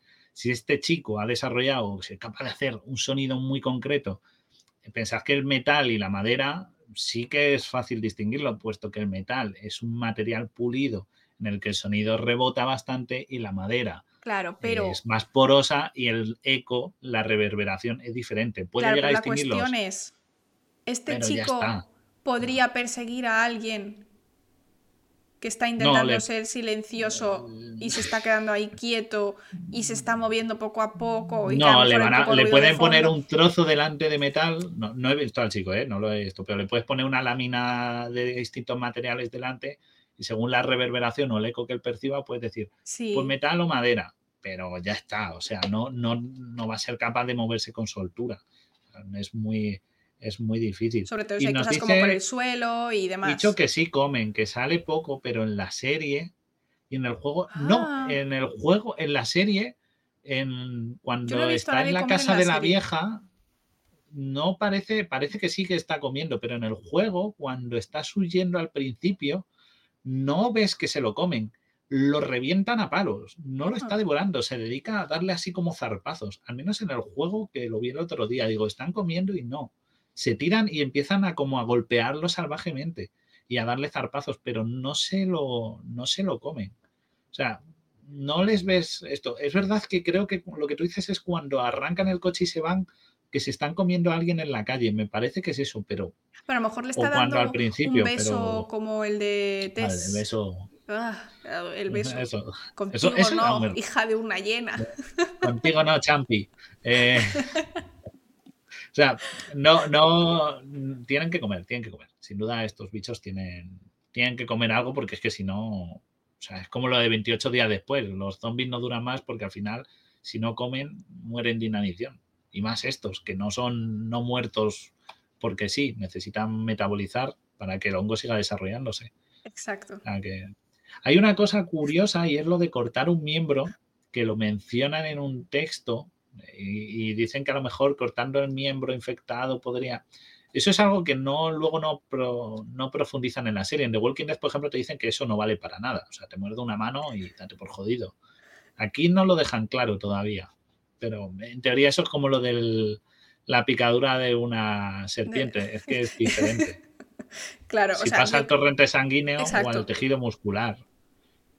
Dando y por hecho que el hongo pasa al tejido sanguíneo, o sea, pasa al, al sistema circulatorio, Sí. vamos, porque tiene que llegar Claro, al cerebro al que es donde te infecta. Al final depende, porque tú has dicho que, por ejemplo, que las esporas son muy grandes, ¿vale? Si suponemos que el método de infección es esporas eh, sangre a sangre, ¿no? En plan que tienen la boca sangrienta, te muerden y te meten esporas, depende del tipo de mordisco y de tu velocidad para hacer plaquetas y demás, cuántas esporas te pueden pasar. A lo mejor no tantas, ¿no? Entonces, puede que si no han pasado de la herida, como una gangrena, ¿no? Que va avanzando quizá, si te cortan, Claro, o sea, además es que sí es verdad que en la serie salen corte- amputados, pero claro, también han Claro. bombardeado ciudades. Claro, bueno, eso puede ser por otras razones, pero un mordisco, o sea, ¿cuánto te pueden transmitir? Otra cosa es que te devores o estés inhalando esporas porque, no sé, te apetece, pero, pero un mordisco, ¿hasta cuánto o qué tamaño de herida es a partir del cual tu sistema inmune eh, es una infección? Aunque, por ejemplo, con el tétanos sí que es verdad que tenemos el ejemplo de que con poquito ya tienes, Te tienes que volver un a... problema. Si tenéis un accidente que os cortáis con un hierro infectado y demás, gente, eh, ir al médico y que os pongan las vacunas, ¿eh? Os tienes que poner una vacuna en el momento que tienes el accidente, luego tal, por si acaso. O sea, o sea, yo, por ejemplo, tuve un accidente de bici y me pusieron la vacuna. Y cuando te cortas con hierros, sí que te dicen, en plan, ven dentro de X meses. A ver, el que ha llegado tarde, siéntese, pero, pero más vale que luego me dé un justificante. Cuidado que ¿eh? te El viene que un chasqueador, mira, como te escuche Guille, ¿eh? y, te, y te pille por banda, te, te- te arranca un brazo. Que dice, tendrías sentido evitar que se pueda sentir en tu torrente sanguíneo, claro, pero es que mm, en, el momento en el que tengas, te hagan una herida, va a entrar tu torrente sanguíneo. es que es muy, según a lo mejor si es una herida muy superficial, pues bueno, pero un mordisco es 99% seguro de que te lo vas a, que está pringado y ya estás en el, en el esto. También es que da por hecho eso, que el sistema inmune no es capaz de hacer nada. y, y eso. Pues justo como estamos hablando de la enfermedad y eso, vamos a hablar de la meningitis micótica, que es lo que en teoría te debe pasar si te infectas con cordyceps en la serie o lo que pasa de verdad, ¿ok? Y es bueno, pues, la meningitis. La meningitis es un poco como más bien una definición que una enfermedad per se. O sea, me explico. La salmonelosis la causa la salmonela. Hasta aquí todo bien, todos estamos en el mismo. Sí. A la había La enterado clase, bacteria, te la salmonelosis, se casa salmonela. La meningitis es más como la gastroenteritis, te la pueden causar diversas causas. Entonces, eh, según el típico, está meningitis vírica, bacteriana y una de ellas es micótica. ¿Por qué? Porque la causa un hongo, ¿vale? No te la causa una seta, te la causa un hongo unicelular. Un ejemplo, Uh, pues la cándida que habéis mencionado, eh, Cryptococcus, histoplasma, blastomices, eh, coccidioides, todos estos son hongos y te Suena pueden este tipo de enfermedad. ¿Ok? Es, es, mm, no es rara, tiene tratamiento, ¿ok? Lo que ocurre es que eh, estos hongos lo que hacen es proliferar, llegan a tu médula espinal o al cerebro, ¿vale? Atraviesan la barrera hema- hematoencefálica, lo consiguen. Es difícil, pero factible, ¿eh? Y lo que hacen, pues, eh, es que enfermas, enfermas y te desarrollas síntomas. Eh, la diferencia con el córdices es que no sería, no sería transmisible. ¿Ok? No, no te lo puede pasar. O sea, alguien con meningitis micótica te puede morder, lamer un ojo, escupir lo que se te ocurra y que desangrarse encima tuyo que no te va a contagiar. Porque el objetivo de la enfermedad es no se queda en tu sangre. El objetivo del hongo es viajar a esas zonas donde va a proliferar. ¿Vale? Es donde se va a esconder. Así que no va a estar circulando por tu sangre. ¿vale? Va a llegar un momento en que solo va a estar o se va a concentrar en esa zona. Y eh, entre los síntomas, pues se parecen mucho a los del infectado que vemos. Eh, por ejemplo, te causa fiebre. Y Vale. dice, bueno, como ¿Tembleque? vale. Eh, no, pero sí rigidez de cuello. Es algo muy común de la Han meningitis. dicho, han dicho que este señor está, está amazado. A lo mejor lo que tiene es el cuello rígido. Está el cuello rígido, ¿eh? Tiene el cuello ahí, cuello palomo. Eh, el, cuello de Fórmula toro. 1. Sí. Luego, luego te imaginas, luego también causa pues dolor de cabeza, porque bueno, lo tienes en Obviamente. la cabeza, na- náuseas y vómitos. Y una de las dos cosas que causa es estado mental alterado, ¿vale? Sin- síntomas de confusión, encajan mucho con el de los infectados, y fotofobia. Es decir, Ah, que es algo que vemos en la serie. En la serie, cuando pasa el sol, ves cómo reaccionan los zombies, así que encaja bastante con lo de que puedas tener fotofobia, por la, te, vuelve fotosensible. A ver, es, es un, son casos muy raros, no es algo que sea una enfermedad súper común que se dé bastante. Y se puede tratar, se trata con antimicóticos, ¿vale? que son antibióticos orientados para hongos por vía intravenosa y ya está. O sea, Pues salvo en casos de. Claro. Yo tengo ahí una imagen, creo ¿Otra? que tengo una un poco. Sí, de que para que veáis los síntomas de un cartel del juego que dice qué síntomas tienes. Si Ah, esto sale en la serie también, igual. Claro. El mismo cartel. Entonces, si veis los síntomas que se ve ahí muy chiquito, Claro. pues, ¿le puedes O sea, hacer zoom? sí, no sé si básicamente, si Pero. dependiendo de dónde te muerdan o de dónde tengas la herida, tardas más o menos en empezar con los síntomas, ¿no? Tiene Claro, te dice, sentido. mira, Claro, dicen en la cabeza, cuello, cara, de 5 Claro. a 15 minutos. Está en el cerebro. Eh, en verdad, en este caso, si te. Sí, pero tendría, de nuevo, está, aunque te muerdan la cara, te Sí. muerdan una mejilla, va a pasar a tu sistema circulatorio y de nuevo el tiempo en recorrer todo, llegar a tu cerebro y atravesar la barra hematoencefálica puede ser un poco menor, pero no tanto Sí. como de 5 minutos a 24 horas si te muerden una pierna. Da igual, está en tu sangre. Ya. El tiempo es, de incubación es aproximado. No, no hay tantas horas de diferencia entre uno y otro. El cambio de tiempo puede ser por cómo reacciona tu sistema inmune o cuánto te han mordido, cómo de grande es la, no, la dosis infectiva que has recibido La en una herida. Exacto. La carga Pero- viral, pero la pero carga no micótica. Carga, vi- carga- o carga de esporas o micótica Sí. que te dé el mordisco. Pero no depende de la zona donde te muerda. ¿Ok? O sea, solo eso de cuánto tiempo tarda en ser peligroso, es lo único que se calcula es con mordiscos de serpiente. ¿Vale? Eso sí se hace. Por ejemplo, cuando muerde una serpiente, Porque sí que muchas se veces se calcula. el veneno de serpientes es coagulante, o sea, se te queda la, Claro, entonces, la sangre claro, como tiesa, ¿no? Como, claro, la sangre, el veneno hemotóxico, si te muerden una mano, lo que te hacen es, eh, normalmente te dividen con un rotulador. Que te Mm. pintan en el brazo y cada espacio de tiempo, en base a tu grosor, tamaño de brazo y tal, te calculan cada cuánto tiempo va a ir avanzando el veneno. De esa manera ellos también saben cuánto tiempo tienen para aplicarte la antitoxina. Eso sí, pero hablamos de veneno hemotóxico que genera una coagulación in situ. Una espora que pasa al circuito sanguíneo va a distribuirse igual por tu cuerpo en cuanto de estos y- latidos. Y mira, como dice Jorge, además también depende del tipo de, de vaso, si es un capilar, si es una arteria Claro, al lado del que sería más importante de cuán profundo es la herida más que la zona. Porque si a mí me muerdes la cara, pero me haces una pequeña, un arañazo, es leve. Ahora, si llega así en la mano o en el brazo, me hincas bien los colmillos hasta llegar a un vaso gordo, entonces es más probable que haya calado la infección y me hayas dado una gran dosis de infe- infectiva. Con lo cual no es tanto la zona, sino la dosis, en lo que haría peligroso el, el- lo rápido que te puedas convertir o verte afectado. Y me gustan Ujú. los síntomas porque dice eh, toser, que eso no lo causa la meningitis micótica, y no deberías toser, porque de nuevo esta enfermedad no afecta, afecta a las vías pulmones. respiratorias, a los pulmones, con lo cual no deberías toser. Ya. Eh, dice, slurred speech, que es como, ba- sí, balbuceo, Sí, espasmos musculares, que suele eso pasar también, sí. también, ¿no? Y también es lo que te causa micótica, ¿no? Te causa rigidez de cuello, te afecta claro. los músculos. Y luego pone mood change, que no sé exactamente qué es. Es cambio de, teuci- cambio de... ah, Cambio de comportamiento. Sí, no, de mood, es que estar contento, triste. O sea, en plan que de Eh, repente te ah. pones agresivo, de repente te pones... Sí, cambios de humor, no me salía la palabra. Sí, cambio de humor, eso. Eso pues tiene en sentido también caso en el cerebro. tenía también sentido con lo de que hemos dicho, estados de confusión, ¿no? No puedes hablar, tal. O sea, se parece bastante a la micótica, pero me ha gustado esta imagen porque lo de la parte del cuerpo no es muy coherente.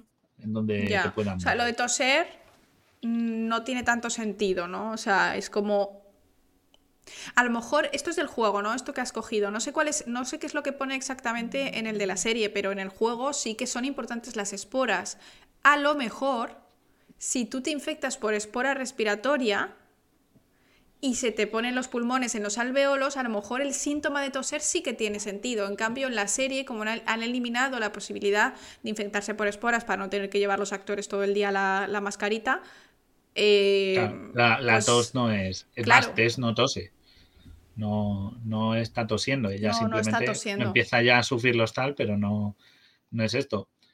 Así que es un- son cosas que te va fijando y bueno, en la serie no sé si hay- no sé si había cartel, pero este es el que mejor he conseguido de que poderlo ver bien. En la serie sí sale este cartel, pero Guille Sí, dice pero que es este es que- el del juego. No sé. Creo que este es el del juego. es si que no los- lo hacen muy, pensado. muy parecido. O sea, de hecho, el Sí, sí, capítulo hay 2 carteles. a mí me pareció que yo estaba jugando a un videojuego. O sea, la sensación que te da de que tienes que esperar a que pase y que luego pues te tropiezas. O sea, totalmente sensación de videojuego. Y, y que copian planos y, hay, y hay vídeos en los que ven cómo se sincroniza el- el- las frases entre el juego y la serie y cómo el acting es uno a uno. O sea, es que, que alucinas. O sea, es- es alucinante. Lo que sí es, lo último que os traigo es, porque hemos estado hablando antes, el tamaño de las partículas. Claro. Para cerrar un poco así con todo, porque habéis estado hablando, ¿cómo es grande? Claro, porque estamos hablando todo el rato. Esporas, ¿cómo es de de grande? Vale. En Mira, este caso, Un glóbulo rojo aquí veáis. más o menos para que nos... Vale, Abajo chiquitito, fijaos, Virus. eh, entre un virus. Por ejemplo, el Zika no llega ni a... es 0,045 micras. Esto no está a El- escala, ¿eh? O sea, lo No, que no, está no está escala son claro. los números, no el dibujo. Son los números, ¿vale? Pero para que veáis un poco la, esto. Es que es muy visual esta imagen. Sí. Pero, por ejemplo, el, el coronavirus está a 0, mide 0, entre 0,1 y 0,5 micras. ¿vale? Para que veáis, un grano de polvo, que es donde estaría, que nos ha Aquí. dicho, fijaos, estaría aquí, cerca del glóbulo rojo, sería como unas 10 micras, el glóbulo rojo unas 7 micras. Y nos ha dicho antes... No, eh, no, el polvo audio- 2,5 y polen 10. Te has confundido Ah, polvo dos, con polen. dos- dos- eh, yo es que estoy viendo la siguiente, al glóbulo rojo, para que veáis, lo de Polen. PM. es que has 10. dicho partícula de polvo, ¿no? ¿O ha dicho polen? Sí, Bueno, sí, sí, igual. porque hay dos de polvo, hay dos de polvo. ¿Qué? Encima del glóbulo rojo hay otra de polvo, ¿lo ves? Mm. No, es polen. Una pequeña Grain of eh, pollen. Ah, no, siguiente- otra es verdad, perdón, es que me he confundido los colores, verdad, verdad. Eso sería polvo gordo, pero bueno, el polen son unas gordo. 15, unas, unas 15 micras. Y nos ha dicho, por ejemplo, en el audio que hemos escuchado antes, que estaríamos en torno a unas 30 micras de algunos, algunas esporas. O sea, fijaos. Son esporas muy grandes, ¿eh? Que son de 0,02 o incluso como el coronavirus, 0,1 micras a pasar a 30 micras. Que en principio el salto sería. de tamaño es enorme. Mira, O sea, sería como Estaría como 30 la- micras, literalmente la mitad de un grano de sal, porque nos dice aquí que un grano de sal son 60, 60 micrómetros, pues la sí, una mitad célula, es una grande, célula ¿eh? blanca, ¿no? una célula inmune serían 25 micras, pues ahí estaría. Es gigantesca, con lo cual, cuando hablamos, hemos hablado antes de dispersarse en el aire, puede llegar a tantas partes el córdiceps o un hongo. No, porque es que pesa muchísimo. tiende es a caer. Tiende a caer. O sea, es pequeñito, pero va a caer, pesa bastante. Deberían ser se más pequeñas. Claro, deberían ser más pequeñas para que se disperse, con lo cual, eso de que se extienda tan, ran- tan rápido el córdiceps, la única manera de que en esta serie o en este universo se disperse rápido es o Que se infecta todo el así. mundo a la vez y empieza todo el mundo a contagiarse, Claro, es que eso es lo que yo he pensado, ¿eh? O, que a lo mejor hay una como una cosa, mm, como hemos hablado del tema del ciclo circadiano, en plan que el hongo está esperando en, en las harinas sin dar señales de infección ni nada, en forma de pues, eh, incolora, inodora, todo. Y cuando ya estamos todos infectados, o sea, la mayoría o un porcentaje alto, ¡pum! Te ataca. Claro, que pero, no, no pero entiendo muy bien que cómo estar podría. todo el pero mundo comiendo lo mismo a la vez. O sea, Ya. Tendría que todo el mundo, imaginaos que comes pan de molde que tienes harina infectada y tal. Tendría que todo el mundo que comer el mismo, o una fruta, una verdura, como decían aquí, un maíz, que compres maíz envasado. Y es dentro de los granos de maíz está ahí el córdice escondido. Te come granos de maíz. ¿Cuánta gente come maíz a diario para que todo el mundo se infecte a la vez? Muy difícil. Claro. Es verdad que lo dicen en Eh. la harina y hay, y hay algunas culturas que no comen harinas, que comen arroces, que se basan, sus harinas se basan en arroz. Claro, el Entonces- concepto de comer pan todos los días, pues sí, aquí en España, en Francia, en Portugal, pero en Estados Unidos, por ejemplo, no comen pan a diario. Pan, Exacto. por ejemplo, el pan, pan, bueno, pan pero sí que tienen pan bimbo porque se hacen el peanut butter Claro, pero este. es pan bimbo, ya es otro tipo muy Ya, diferente de sí, producto.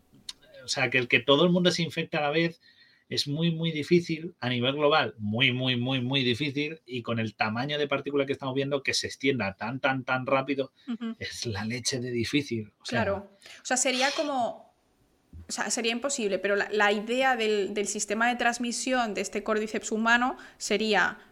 Una de las fases de su ciclo de reproducción sería en las harinas, ¿vale? Y después sería en los humanos. Y a partir de los humanos ahí sí que se transmite por mordisco, pero es muy raro, Guille, porque en realidad cuando tú tienes un, un organismo que, que es parásito o que parasita distintas especies, suele ir en manera cíclica. Es decir, tú necesitas el caracol que se infecta de este parásito y luego se lo come el ave y luego el ave se come el caracol que infecta... el- O sea, eh, en- Claro. ¿Entiendes lo que quiero decir? En este caso, lo que han hecho ha sido poner el origen del, del hongo en las harinas, pero luego ya se eliminan del- de la parte de, infección. Entonces ahí eso yo pondría que hu- hubiese algo un poco más realista. Pero bueno, aún así me ha encantado el tema de las harinas, ¿eh?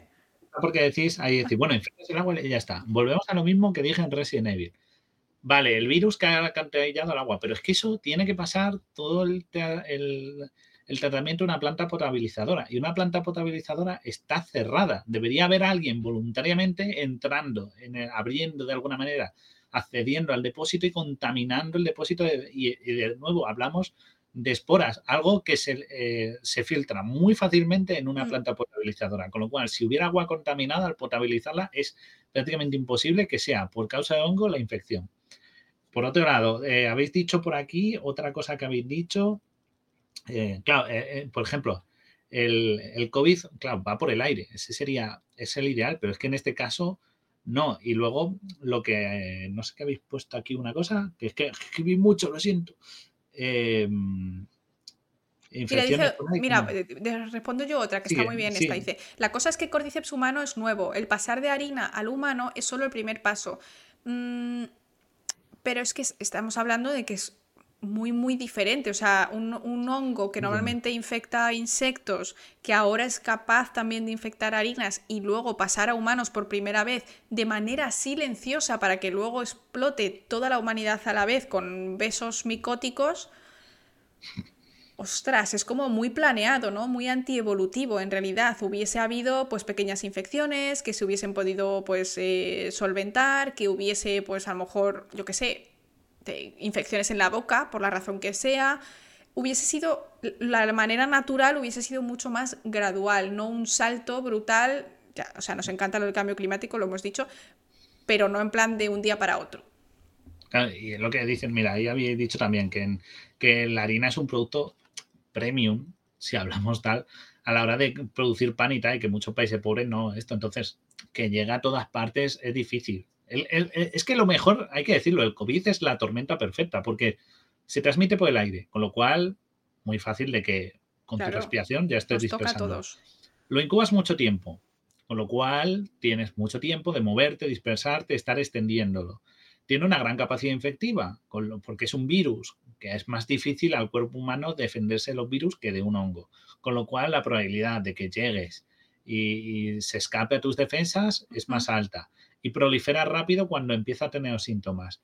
Entonces, es como el perfecto. Una espora es muy, muy, muy difícil. Sí. Es, como jugar, pasarte el, modo, el juego en el modo hardcore. O sea, yo mira, si quieres infectar a mucha gente, una manera de que pasara en la, en alimentación, que fuera por comer algo, un ejemplo en el que podías conseguir una gran infección sería con las uvas de Nochevieja. Si las uvas de Nochevieja en España, hablando de España, pues, pues, y eso, y solo comemos uva aquí, o sea, no es en tantos sitios, pero por ejemplo en España, si tú cogieras infectaras las uvas, tuvieran algo, pues es un momento en el que todo el mundo sí que Caeríamos come lo de guau, chaval, qué guay, ¿no? Porque bueno, está el típico que come aceitunas o gominolas, sí, mandarinas, o, sea, esas cosas gajos de algo, o, chocolate, o bombones, o lo que sea. Bueno, bombones no, porque se te va el colesterol a las nubes. Pero tome, hay gente que come algo diferente, pero el 90% de la población española come uvas. Es un momento en el que podría decir, bueno, todo el mundo come lo mismo, bueno, o yo qué sé, o contaminarás. Pero aún así. Hostias consagradas. Los domingos, pum, día del zombie. Hay que admitir hostias consagradas podía ser. Eso sí sería una buena. Pero muy poca gente. Hostias consagradas. Tendría que ser en época. No, tendría que ser en época de, comuniones o algo así, porque es que. Todos los domingos la gente comulga los domingos. no todos, pero los domingos. ¿Qué porcentaje de persona comulga los domingos? O sea. No sé, no voy, a, no voy, a, misa, pero, pero quiero decir que es un día en el que todo el mundo o una gran parte de gente consume lo mismo. Y aún así, solo funcionaría en países cristianos en los que se da la comunión, con lo cual todos los países árabes desjuntamos y con otras religiones, así que... Lo mejor es ir con un flis flis, mira, tú, tú empiezas a hacerte una organización secreta, ¿vale? Están diciendo por ahí, menos mal que Laura y Guille están de nuestra parte. Bueno, pues eso es, porque mira, yo ahora acabo de tener una idea, te haces una organización secreta y vas teniendo gente en cada zona, ¿vale? Les das un flis flis con bioterrorismo X y nada, y el, día adecuado, pues te pones ahí a hacer flis flis. Ya está. Toma, un poquito de cáncer. aquí en maíz en México todo esto está bien infectado, pero por ejemplo en Europa, el sí, o sea, en España se come maíz, no te digo yo que no. Mm. Los ganchitos están hechos de maíz, pero ganchitos es un producto frito, con lo cual no creo que sobreviva ninguna espora. O sea, el tipo de gusanitos y estas cosas, no tendríamos eso. Sí. Eh, pero cosas. Están diciendo en el agua, pero. en el agua de nuevo, es que tienes que infectar el agua y tienes que pasar, intentar hackear una potabilizadora. Pero además, hay muchos lugares, por lo menos en España, en los que no se suele beber agua del grifo. Por las razones que sea, ya sabes que yo estoy completamente en desacuerdo. Hay que beber agua del grifo si es potable. Pero em, hay gente que no bebe agua del grifo, entonces Copos de maíz de desayuno igual, están horneados. Es que tienes que. claro, la temperatura. La mayoría de cosas que están horneadas, como el pan y estas cosas, se hacen a una temperatura de 80, eh, 180 grados. 180 grados para una espora de un bicho que, o sea, quiero decir, puede sobrevivir, pero 180 grados estamos hablando de una temperatura que en principio de manera natural... No son tan termófilos, no son tan termófilos. Cuanto más complejo es un organismo, más difícil de conseguir ser extremófilo. Porque en los, por eso los extremófilos que conocemos o son virus o son bacterias, porque, ah, o seres unicelulares en todo caso. Mm. porque lo que te hace es que te vuelves más sencillo, con lo cual el cambio de temperatura brusco, esa condición extrema, solo te pueden afectar a nivel bioquímico, no fisiológico, pero si hablamos de un hongo, que en teoría pues, es pluricelular, el cordyceps, porque desarrolla cuerpos fructíferos, estamos hablando en que tienes una estructura muy compleja. Al ser una estructura muy compleja, te ve muy susceptible a condiciones extremas, con lo cual un horno mm, descartado. Habéis dicho el tabaco, tabaco buena idea, pero, Pero claro, se- el tabaco deberías incluirlo, claro, se quema. Y aparte masticar. tiene un- y hay un filtro. El tabaco de masticar. cigarrillo tiene filtro. Yo he visto a gente y Pero ¿cuánta gente eso, ¿eh? masca tabaco? ¿Cuánta gente masca Yo he en conocido a España? una persona en mi vida Nadie. Y me generó un rechazo extremo, escupiendo en Yo una no he visto a nadie mascar tabaco. Es más, no sé si se vende siquiera en España tabaco de mascar. No lo sé, a lo mejor, pero yo no he visto nunca a nadie en España. Con lo cual, si lo pones en el de fumar, el filtro del propio cigarrillo o en el de liar, me da igual, los filtros del cigarrillo van a reducir esto. Con lo cual, o lo pones en la propia boquilla, infectas todas las boquillas de un cigarrillo y de nuevo, cada vez infectarías a la población de fumadores, que no son tantos. También hay los cigarrillos, la mejor manera de matar con cigarrillos es como hace, eh, como menciona en Breaking Bad, usar un veneno impregnado que volatiliza al respirar el- al, al consumir el cigarrillo. Es lo único, pero sería un veneno, mataría a la persona. Claro, no, la es, no es una un biohazard. Están diciendo por ahí el tema de los, de los priones. Ah, y de snifar, sí, el rapé, claro. el Podría ser el interesante el tema de los priones. Lo que pasa que, claro, producir priones tendrías que producirlos a, a escala eh, increíble. Quiero decir, si tú vas a poner bacterias o vas a poner hongos, puedes como criarlos, entre comillas, ¿no? Por decirlo de alguna manera. Pero claro, criar priones, o sea, criar, crecer priones o producir priones, eh, si tú produces priones con levadura, por ejemplo, hay un límite de, proteínas priónicas que puede producir esa levadura, porque el propio prión es ya tóxico para la levadura. Entonces es como misión casi imposible, es muy complicado. Estamos Nos hablando de que serías un genio malvado, ¿no? Para intentar Claro, matar a todos a la vez. Un artista, más bien. Bueno, ahí preguntado, nos ha preguntado alguien que, que, si Ascandia tiene mucho que ver con azúcar. No, es una levadura oportunista. Es un, es un parásito oportunista. Generalmente eh, vive a su bola, pero cuando, por ejemplo, encuentra, las personas pueden tener infección por Candida albicans, encuentra una situación de que puede mm, ser patógena, parásita, en- porque encuentra, porque yo que sé, te cambia el pH de la zona íntima o estás inmunodeprimido, o que sea, aprovecha a proliferar, ¿vale? Y te puede dar una infección por cándida, que tiene tratamiento. Pero no es, no tiene nada que ver con los azúcares. Pero normalmente nuevo- tienes eh, esa, esa levadura, la tienes, es- lo que es pasa es que está a flora, raya. eh, está en tu flora. Lo que pasa es que está en competición con el resto de su entorno y el resto de, de flora bacteriana, eh, ¿no? Que vive en la zona. Pero, pero vamos, ah, volviendo a esto de esto, es que no hay una manera, es que es dificilísimo. En un alimento es imposible, porque tendrías que encontrar un alimento que todo el mundo consuma, en Mm. mucha cantidad y a diario. O sea, si quieres matar a que, todo el es- mundo y a la que el alimento, un claro, meteorito. y el alimento lo tienes que, y el alimento tendría que ser un alimento que no tuviera ni aditivos, porque claro, los aditivos, la idea es que no proliferen microorganismos, así que te estás poniendo un hándicap, que no tenga tratamiento térmico, con lo cual descartamos cualquier alimento procesado claro. o, a- o cualquier o tratamiento térmico o de vacío, como las, las latas, ¿vale? O sea, mm, que, que son más dificultades.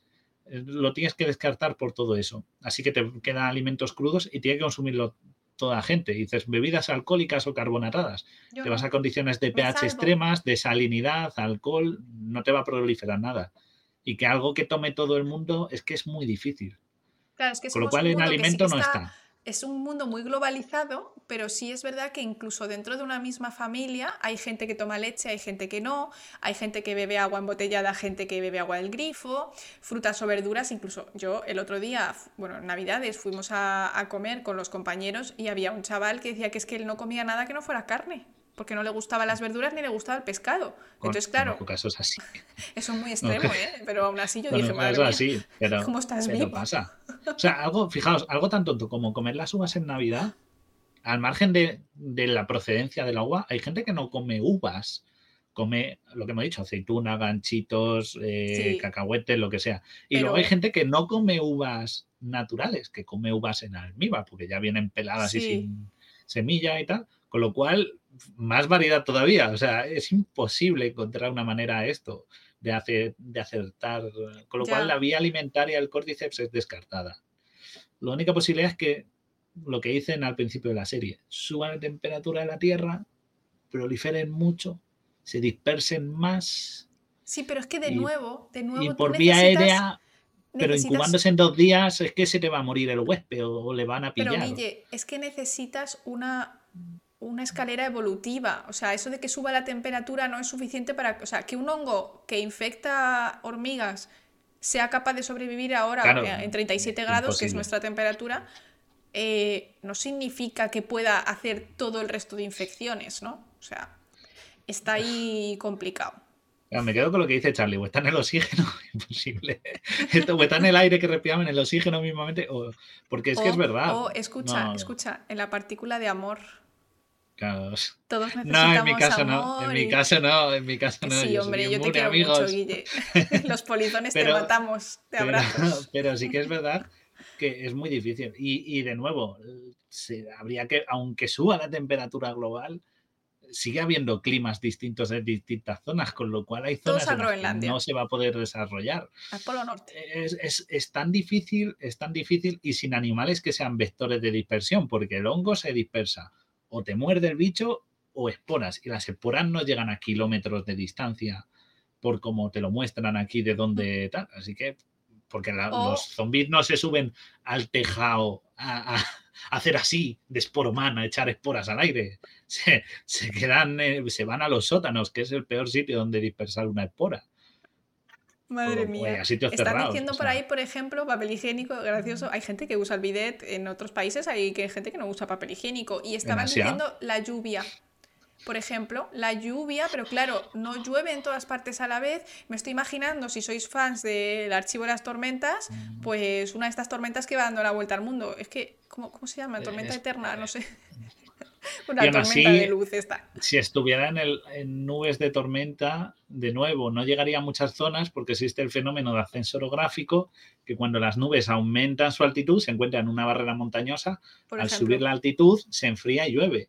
Ya, pero el padre caería la espora en tormenta. ninguna parte. No, el padre tormenta atraviesa montañas. Ya te Ah, bueno, que- tendría que ser algo así, eh, fantasía, o sea, que no, no, y las tormentas son cíclicas y no siempre cae igual en todas partes, o sea, y es, Sí, es un poco como lo complicado, que, claro, o sea, tendrías hecho, que calarte y beber lo agua de Lo lluvia. volvemos a decir. Intentad jugar al juego Plague Inc.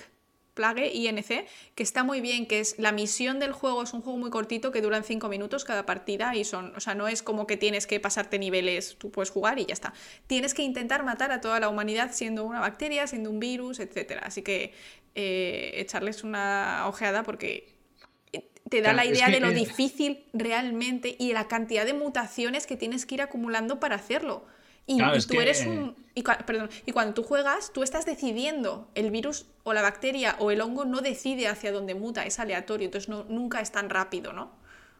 Claro, en el, en el juego lo que le vas metiendo es mutaciones, en plan, pues ahora el vector son insectos, ahora es termorresistente para que llegue a los países de África y zonas Sí. tropicales. Y ahora Y ahora resiste va a ser, frío. eh, se transmite por el agua, con lo cual se empieza a difundir más. Y ahora tiene causa tos, para que así la gente eh, no, se, vi- no viaje tanto y se acumulen. O sea, lo haces muy rápido. En- aquí es muy difícil. O sea, lo más difícil sobre todo es, a nivel local te lo puedo comprar. Os puedo comprar que a nivel local alguien se haya comido algo contaminado en el pueblo porque comen típicamente o ha habido una celebración o una matanza, ¿vale? Aquí en España la matanza aún se hace en un pueblo y los cerdos están infectados y todo el pueblo ha celebrado matanza, ha comido matanza y se ha puesto enferma. Te lo puedo comprar. Te puedo comprar que haya una zona que por la humedad, condiciones climáticas, un pueblo se haya contaminado. O vivan del maíz y tengan plantaciones de maíz y todo el pueblo coma maíz. Lo compro. Pero a nivel global, imposible.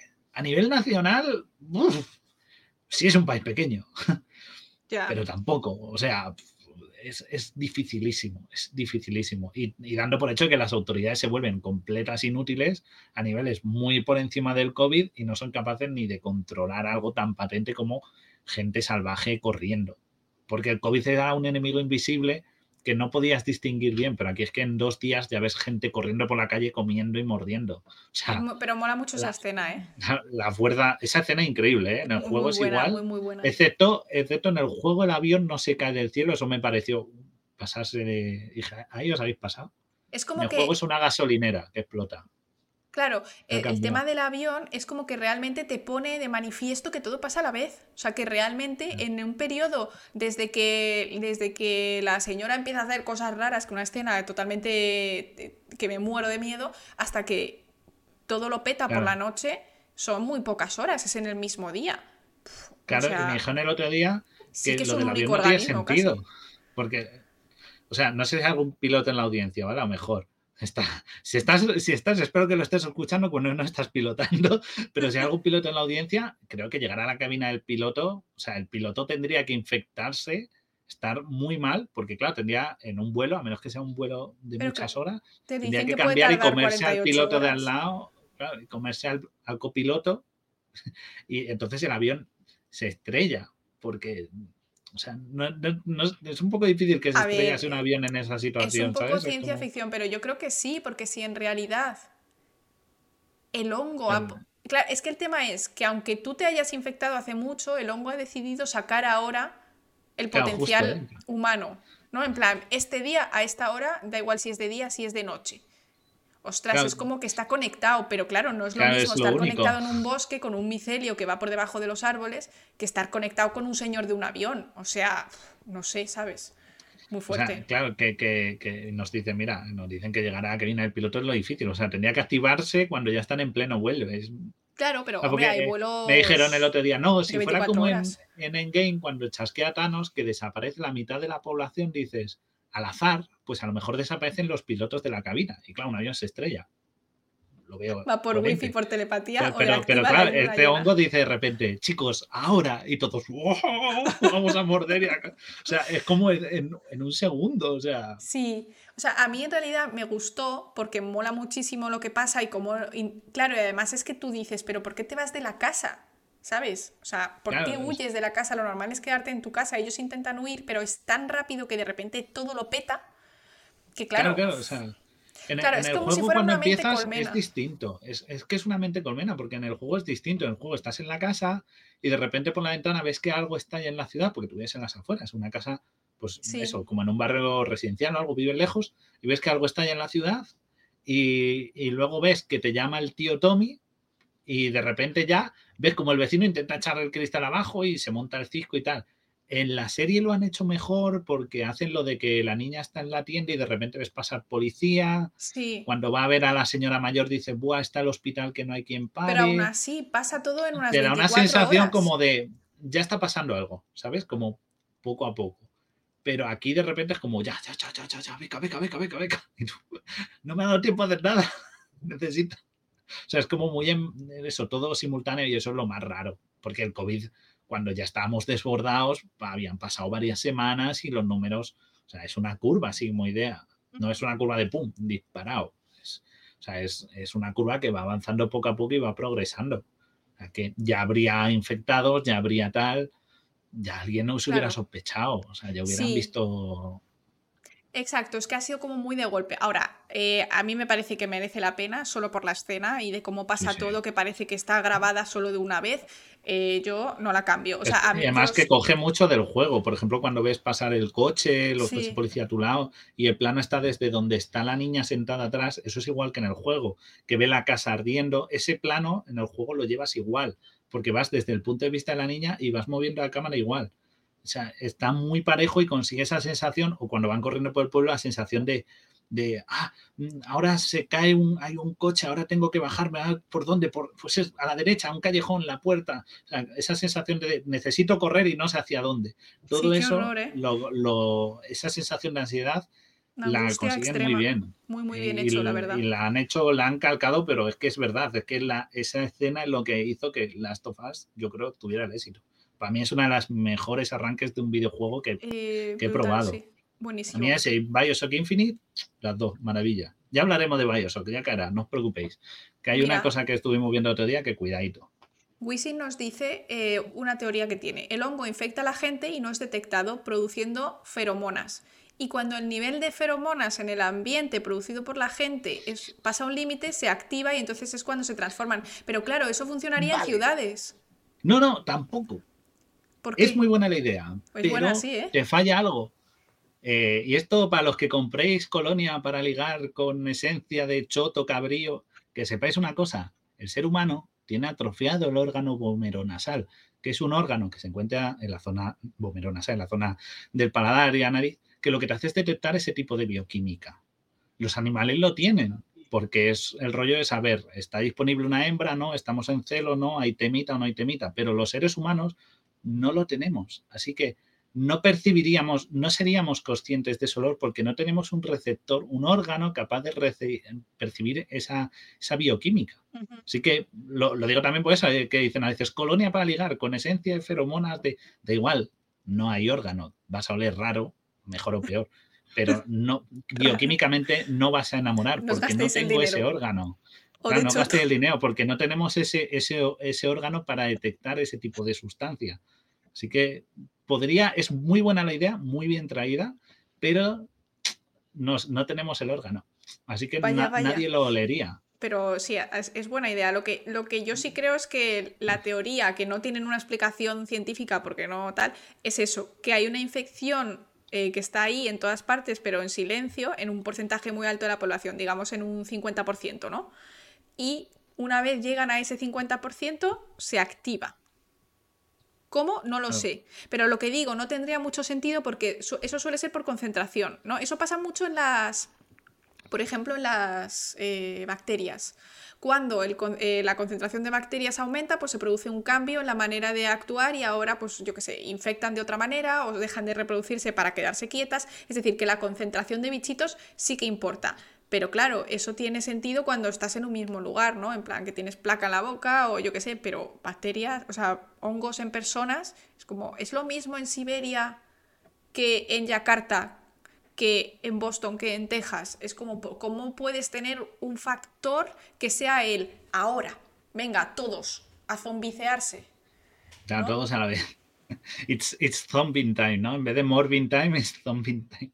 No, no tiene sentido. No, me amparo y por hormonas, pero es que es lo mismo. Es que deberían ser unas hormonas volátiles que yo pudiera absorberlas, pasaran a mi torrente. O sea, no tenemos una, no tenemos capacidad los seres humanos. Las hormonas son sustancias que secretamos internamente al circuito sanguíneo en que lo detecta, pero lo mismo digo, si detecta un nivel determinado de hormonas o feromonas, me da igual, imagínate que el hongo lo puede detectar cuando está en una tú, infección. imagínate que se activa por tu mm, adrenalina.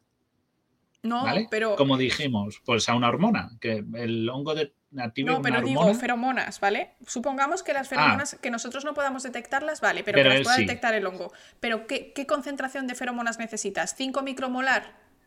5 micromolar en Boston, en lo que es un, yo que sé, un partido de la NFL, sí que puede ser a lo mejor, ¿no? Pero en, Siberia, en un, en un, pueblecito que cada uno está en su casa, no puedes detectar 5 micromolar. Claro, o sea, y eh, claro, es que, es que luego en la situación en la que esté cada persona, pues si yo estoy en mi casa y digo, guau, este fin de no hago planes, me quedo en casa y es como el fin de, liberar feromonas. Es como, bueno, entonces el, activa al resto, a mí no, pero yo estoy infectado. El que todo se sincronice tanto es difícil. Es un, eh, no tiene una explicación que te cuadre. Es más un elemento narrativo porque ayuda a crearte esa sensación de, mm. venga, venga, venga, tienes que, no te da tiempo. O sea, no es un tutorial la primera parte del juego. La primera parte del juego es huir. No te enseña ni a correr, ni a usar un arma, ni, que es lo típico de los juegos, ¿no? Eh, bueno, pues pulsa arriba para menú, para recargar. Aquí no, aquí directamente es corre, tira, venga, hay que, hay que salir. Entonces, mm. tú solo estás pensando en avanzar. Entonces, claro, es como lo, está mecanizado a nivel jugabilístico, pero no, no funciona como a nivel narrativo de en qué momento, de qué manera, de qué manera realista, todo el mundo dice. O sea, mola mucho y nos encanta y que no lo cambien jamás, pero no, no, no, eh, efectivamente. Están diciendo por ahí, em, bueno, sí, lo de la harina ya lo hemos comentado, pero hemos dicho que es muy, muy Cercanía al sol, toma ya. y hemos visto que eh, alguien dice por aquí. Eh, ¿Cómo va a ser imposible que nos infecte un hongo si vas a la piscina? Ya, pero no en plan toda la humanidad tiene hongos en los pies a la vez.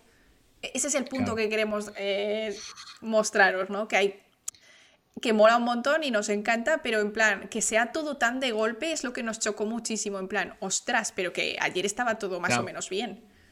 o sea, incluso el COVID, Guille, el COVID que fue súper rápido hasta que todo mm. cerró, marzo fue el lockdown, pero es que es COVID-19, es decir, desde diciembre se conocía, tres meses Y es Y en relativamente rápido. España, y en España se rumoreaba o había empezado a tal en marzo, en, no, en febrero, que fue cuando ¿Del año anterior? famosa noticia en La Rioja que aparecieron los de los con los trajes NBQ en un pueblo de La Rioja.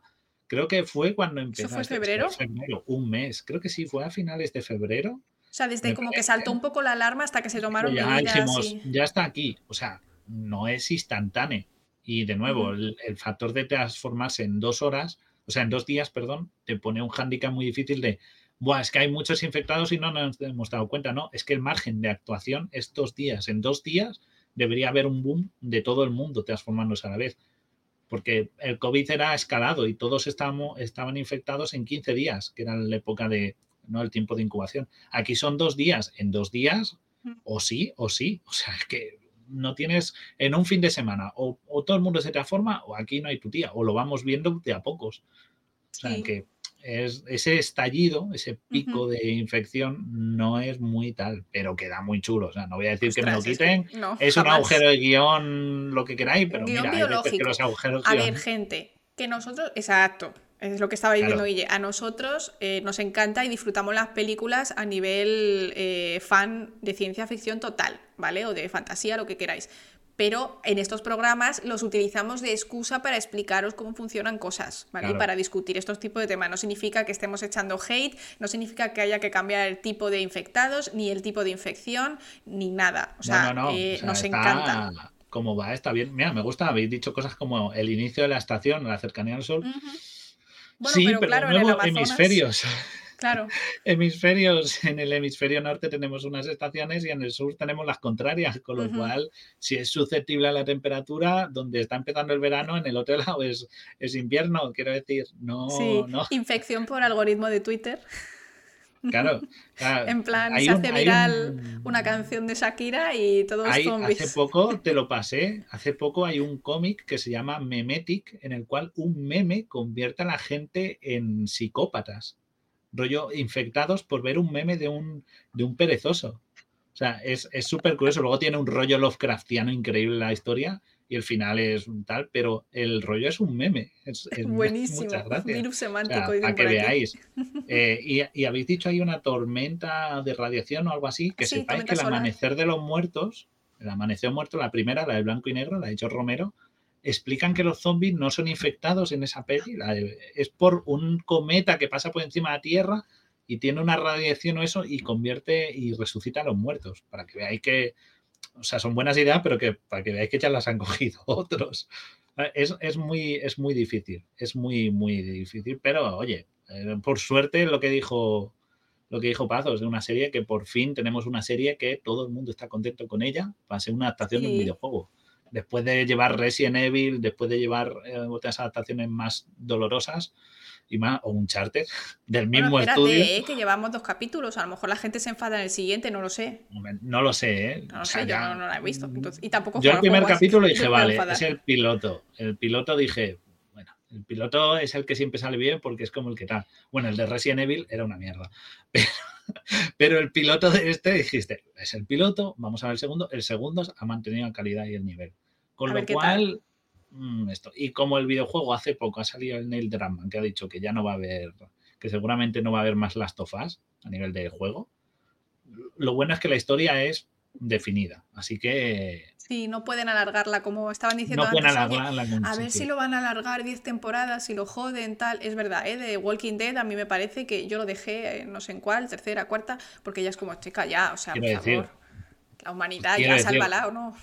A lo mejor, eh, o sea, quiero decir que como la pandemia es global, pues dicen, ahora vamos a coger y vamos a ver qué le pasó a otra persona que estaba en a los de Indonesia y hacemos un spin-off de las dos. Bueno, pero eso ya no es en el videojuego, eso ya para mí es porque estás tirando de la marca. Pero, pero si tiran de la serie, la serie está, está muy bien. Lo único que creo, corregidme si que lo Chat, ayuda. pensé ayer y no me fijé, es si el capítulo 1 va por... eh, están cogiendo lo de las estaciones del año. Creo que no, ¿no? Creo que no dicen que empieza en verano. Ah, no, no, yo no, creo he- que yo no no, he me notado parece nada, que no. pero no, me vale, he fijado. es que eso es algo que en el juego sí que hacen. Lo dividen en verano, otoño, invierno y primavera, la- el juego. O sea que los sucesos van ocurriendo como por estaciones. Pero creo que en la serie no lo han hecho. Creo que no, ¿no? No, me está diciendo que no. Vale, vale. Es que lo pensé ayer y dije, me da a mí, pero no me voy a volver a ver el capítulo porque es que si no, no me da tiempo a hacer esto. Así que. Sí. Luego, por cierto, alguien ha dicho ahí, ¿te imaginas los astronautas de la estación espacial?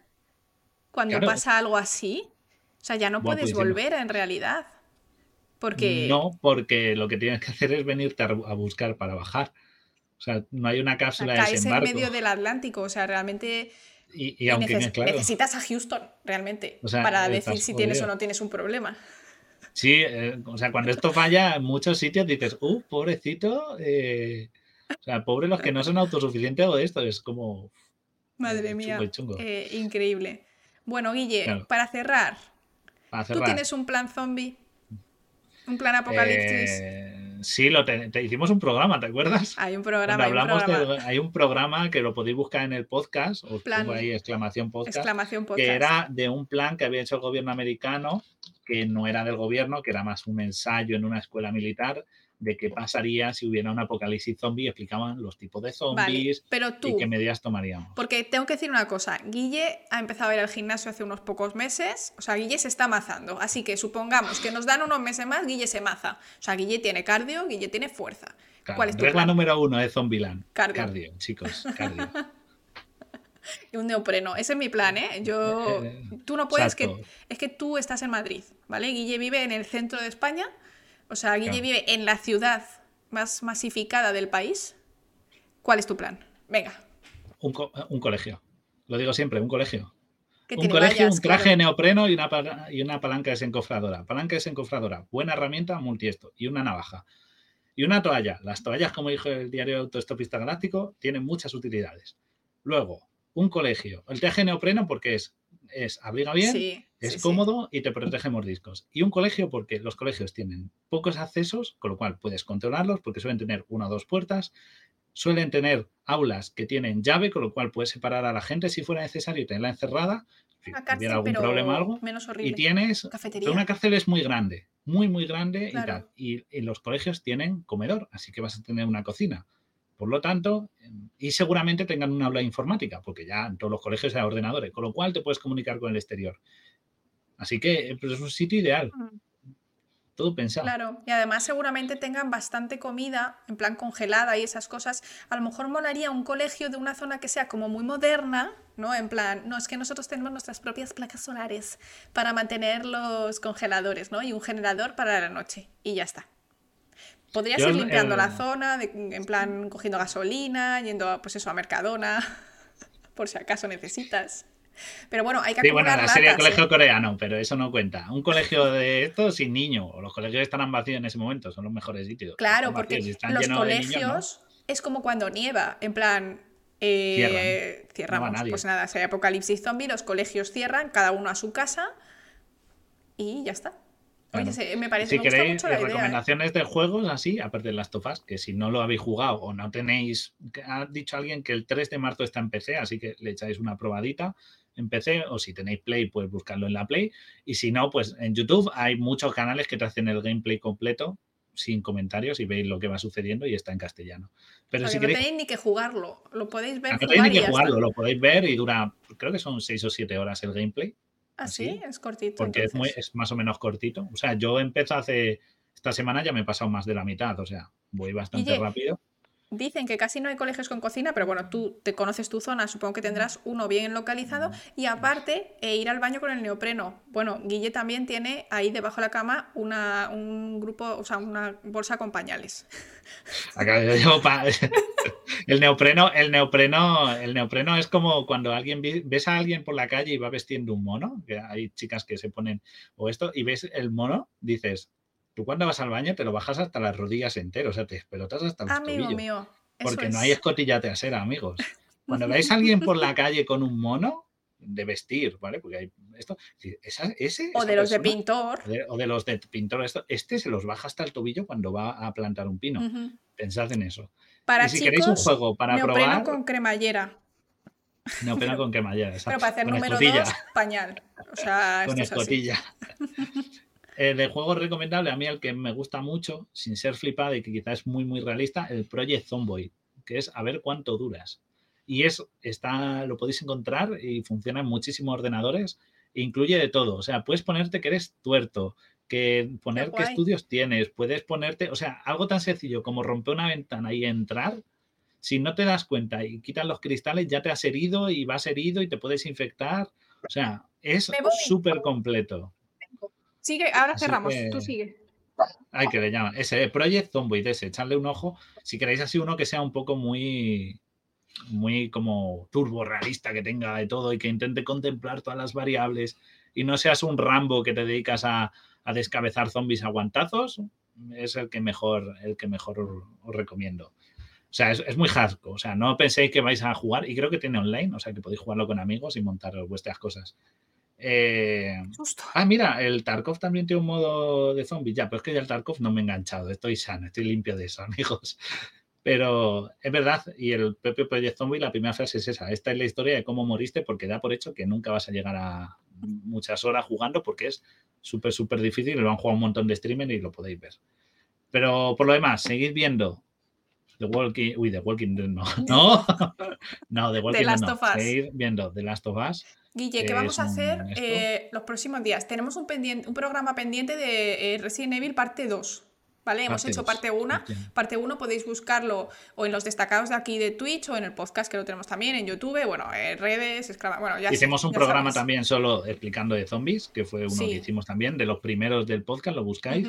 Y el de Resident Evil que hicimos del 0, 1, 2 y 3. Eso es. Y el. Y- Eso. Exacto. Y yo estoy en portada, ¿vale? Este mes, o sea, este es mi, mi canal. El lunes voy a hacer un programa especial, ¿vale? En plan de chao portada, nos vamos. Así que estaremos todo el día el lunes con distintos invitados y haciendo distintas cosas, hablando de curiosidades de, de ciencia y demás. Así que pasaros a saludar y así cerramos un poco por todo lo alto, que está muy bien. Y nada, Claro. Guille, ¿algo más? Mm, ¿Qué Nada, añadir? que muchas gracias por haber estado, que somos muchichichiérrimos. O sea, el, es increíble sea, todos los que estáis. O sea, ¿De es dónde habéis salido? mejor esto. Espero que nos deis un buen una, un follow, una suscripcióncita, que para que veáis que aquí hay un Eso que ha trabajo de hoy. investigación semanal, que hoy le hemos echado Cero. un buen, Cero subs. un buen curro. Cero subs, o sea, está, me sale a mí que hay, si no me equivoco, más de 900 personas, cosa Sí, que es pero la creo mayoría están como fuera. O sea, el récord. Estáis no fuera, está. los que estáis fuera, meteos y darle un puñetero follow que no os cuesta dinero, que es gratis, os lo agradecemos un montón. Y los que no, eh, pues gracias por estar como siempre, que sois. Vi que darle una suscripción que Muchísimas gracias. nosotros nos curramos mucho. Muchas gracias, muchas gracias. Ahí van llegando. Y somos bots, dice más vale. Estamos ahorrando, Guille, eh, cuéntaselo, estamos ahorrando para mejorar los micros porque tenemos ahorrando, ¿eh? unos micros de 20 euritos que, oye, por ahora nos van haciendo el apaño, pero queremos mejorar un poquito la calidad del, del podcast, así que... eh, pues, Y, y eh, porque hay que pagarle a nuestro mapache, porque ahora como está en la resistencia hay que subirle, le hemos tenido, ha subido el caché, ahora nos va a pedir una contraoferta mejor. Está ahí maldito con el broncano que se va, ¿eh? Así que Ataulfo, hay que esto. Son 1015, 1015 lo estoy viendo, hemos No, llegado. no, no, bueno, 900. Bueno, da igual. Es que nos había un vamos. Pero bueno, nos vamos a ir. Muchas gracias. Seguidnos abajo en Camarote Darwin. Tenemos podcast cortos de, de todo, de zombies, de tipos de armas nuclear, química, hablamos de eso, de pájaros que ven cuántico, eh, de muchísimas cosas. Y los Es que, directos ¿Qué es lo que no tenemos? De pues, verdad, pues, ¿eh? los que siempre estamos refiriendo, ¿no? hay de todo. Tenemos luego entre semana, Laura, Notis, Club del Libro, pasados y los sábados charlando con un tema como el de hoy. Sí que mezclamos cositas de todas partes, hablamos de todo, desde juegos como este a- al no mires arriba y hablamos de meteoritos, hablamos de todo, de todo. Y también entrevistas a científicos, investigadores, gente súper maja. Sí. que es un agradecimiento que siempre vengan a, a contarnos cosas curiosas de ciencia, que es este canal del que va de ciencia, pero que no se os haga bola, porque si se hace bola la ciencia, no me la leo ni yo. Gracias por estar, gracias, por estar a tope en el chat, que hoy ha sido súper divertido. hoy Nos lo hemos pasado increíble. genial. Y solo ha habido un hater, ¿eh? que le ha parecido uno, ¿eh? fatal nuestra Fíjate, teoría ¿eh? de los zombies. Pues, pues lo siento mucho, Oye, es que Chico, ¿qué lo vamos que a hacer? ha sufrido, lo que hay. Nos se ha vamos, contagiado de, de baneosis grave, porque nos vamos con Buttercup, ¿vale? Nos vamos ya. que está haciendo un in real life, creo. Está grabando algo súper guay, en plan de viajes y tal, que ya es arqueóloga, ¿vale? Mola un montón siempre lo que cuenta y es majísima. Así que nada, un besote, gente. Os queremos. Estaré aquí el lunes, ¿vale? Necesito vuestro Lunes. apoyo el lunes para acabar la portada con buen pie.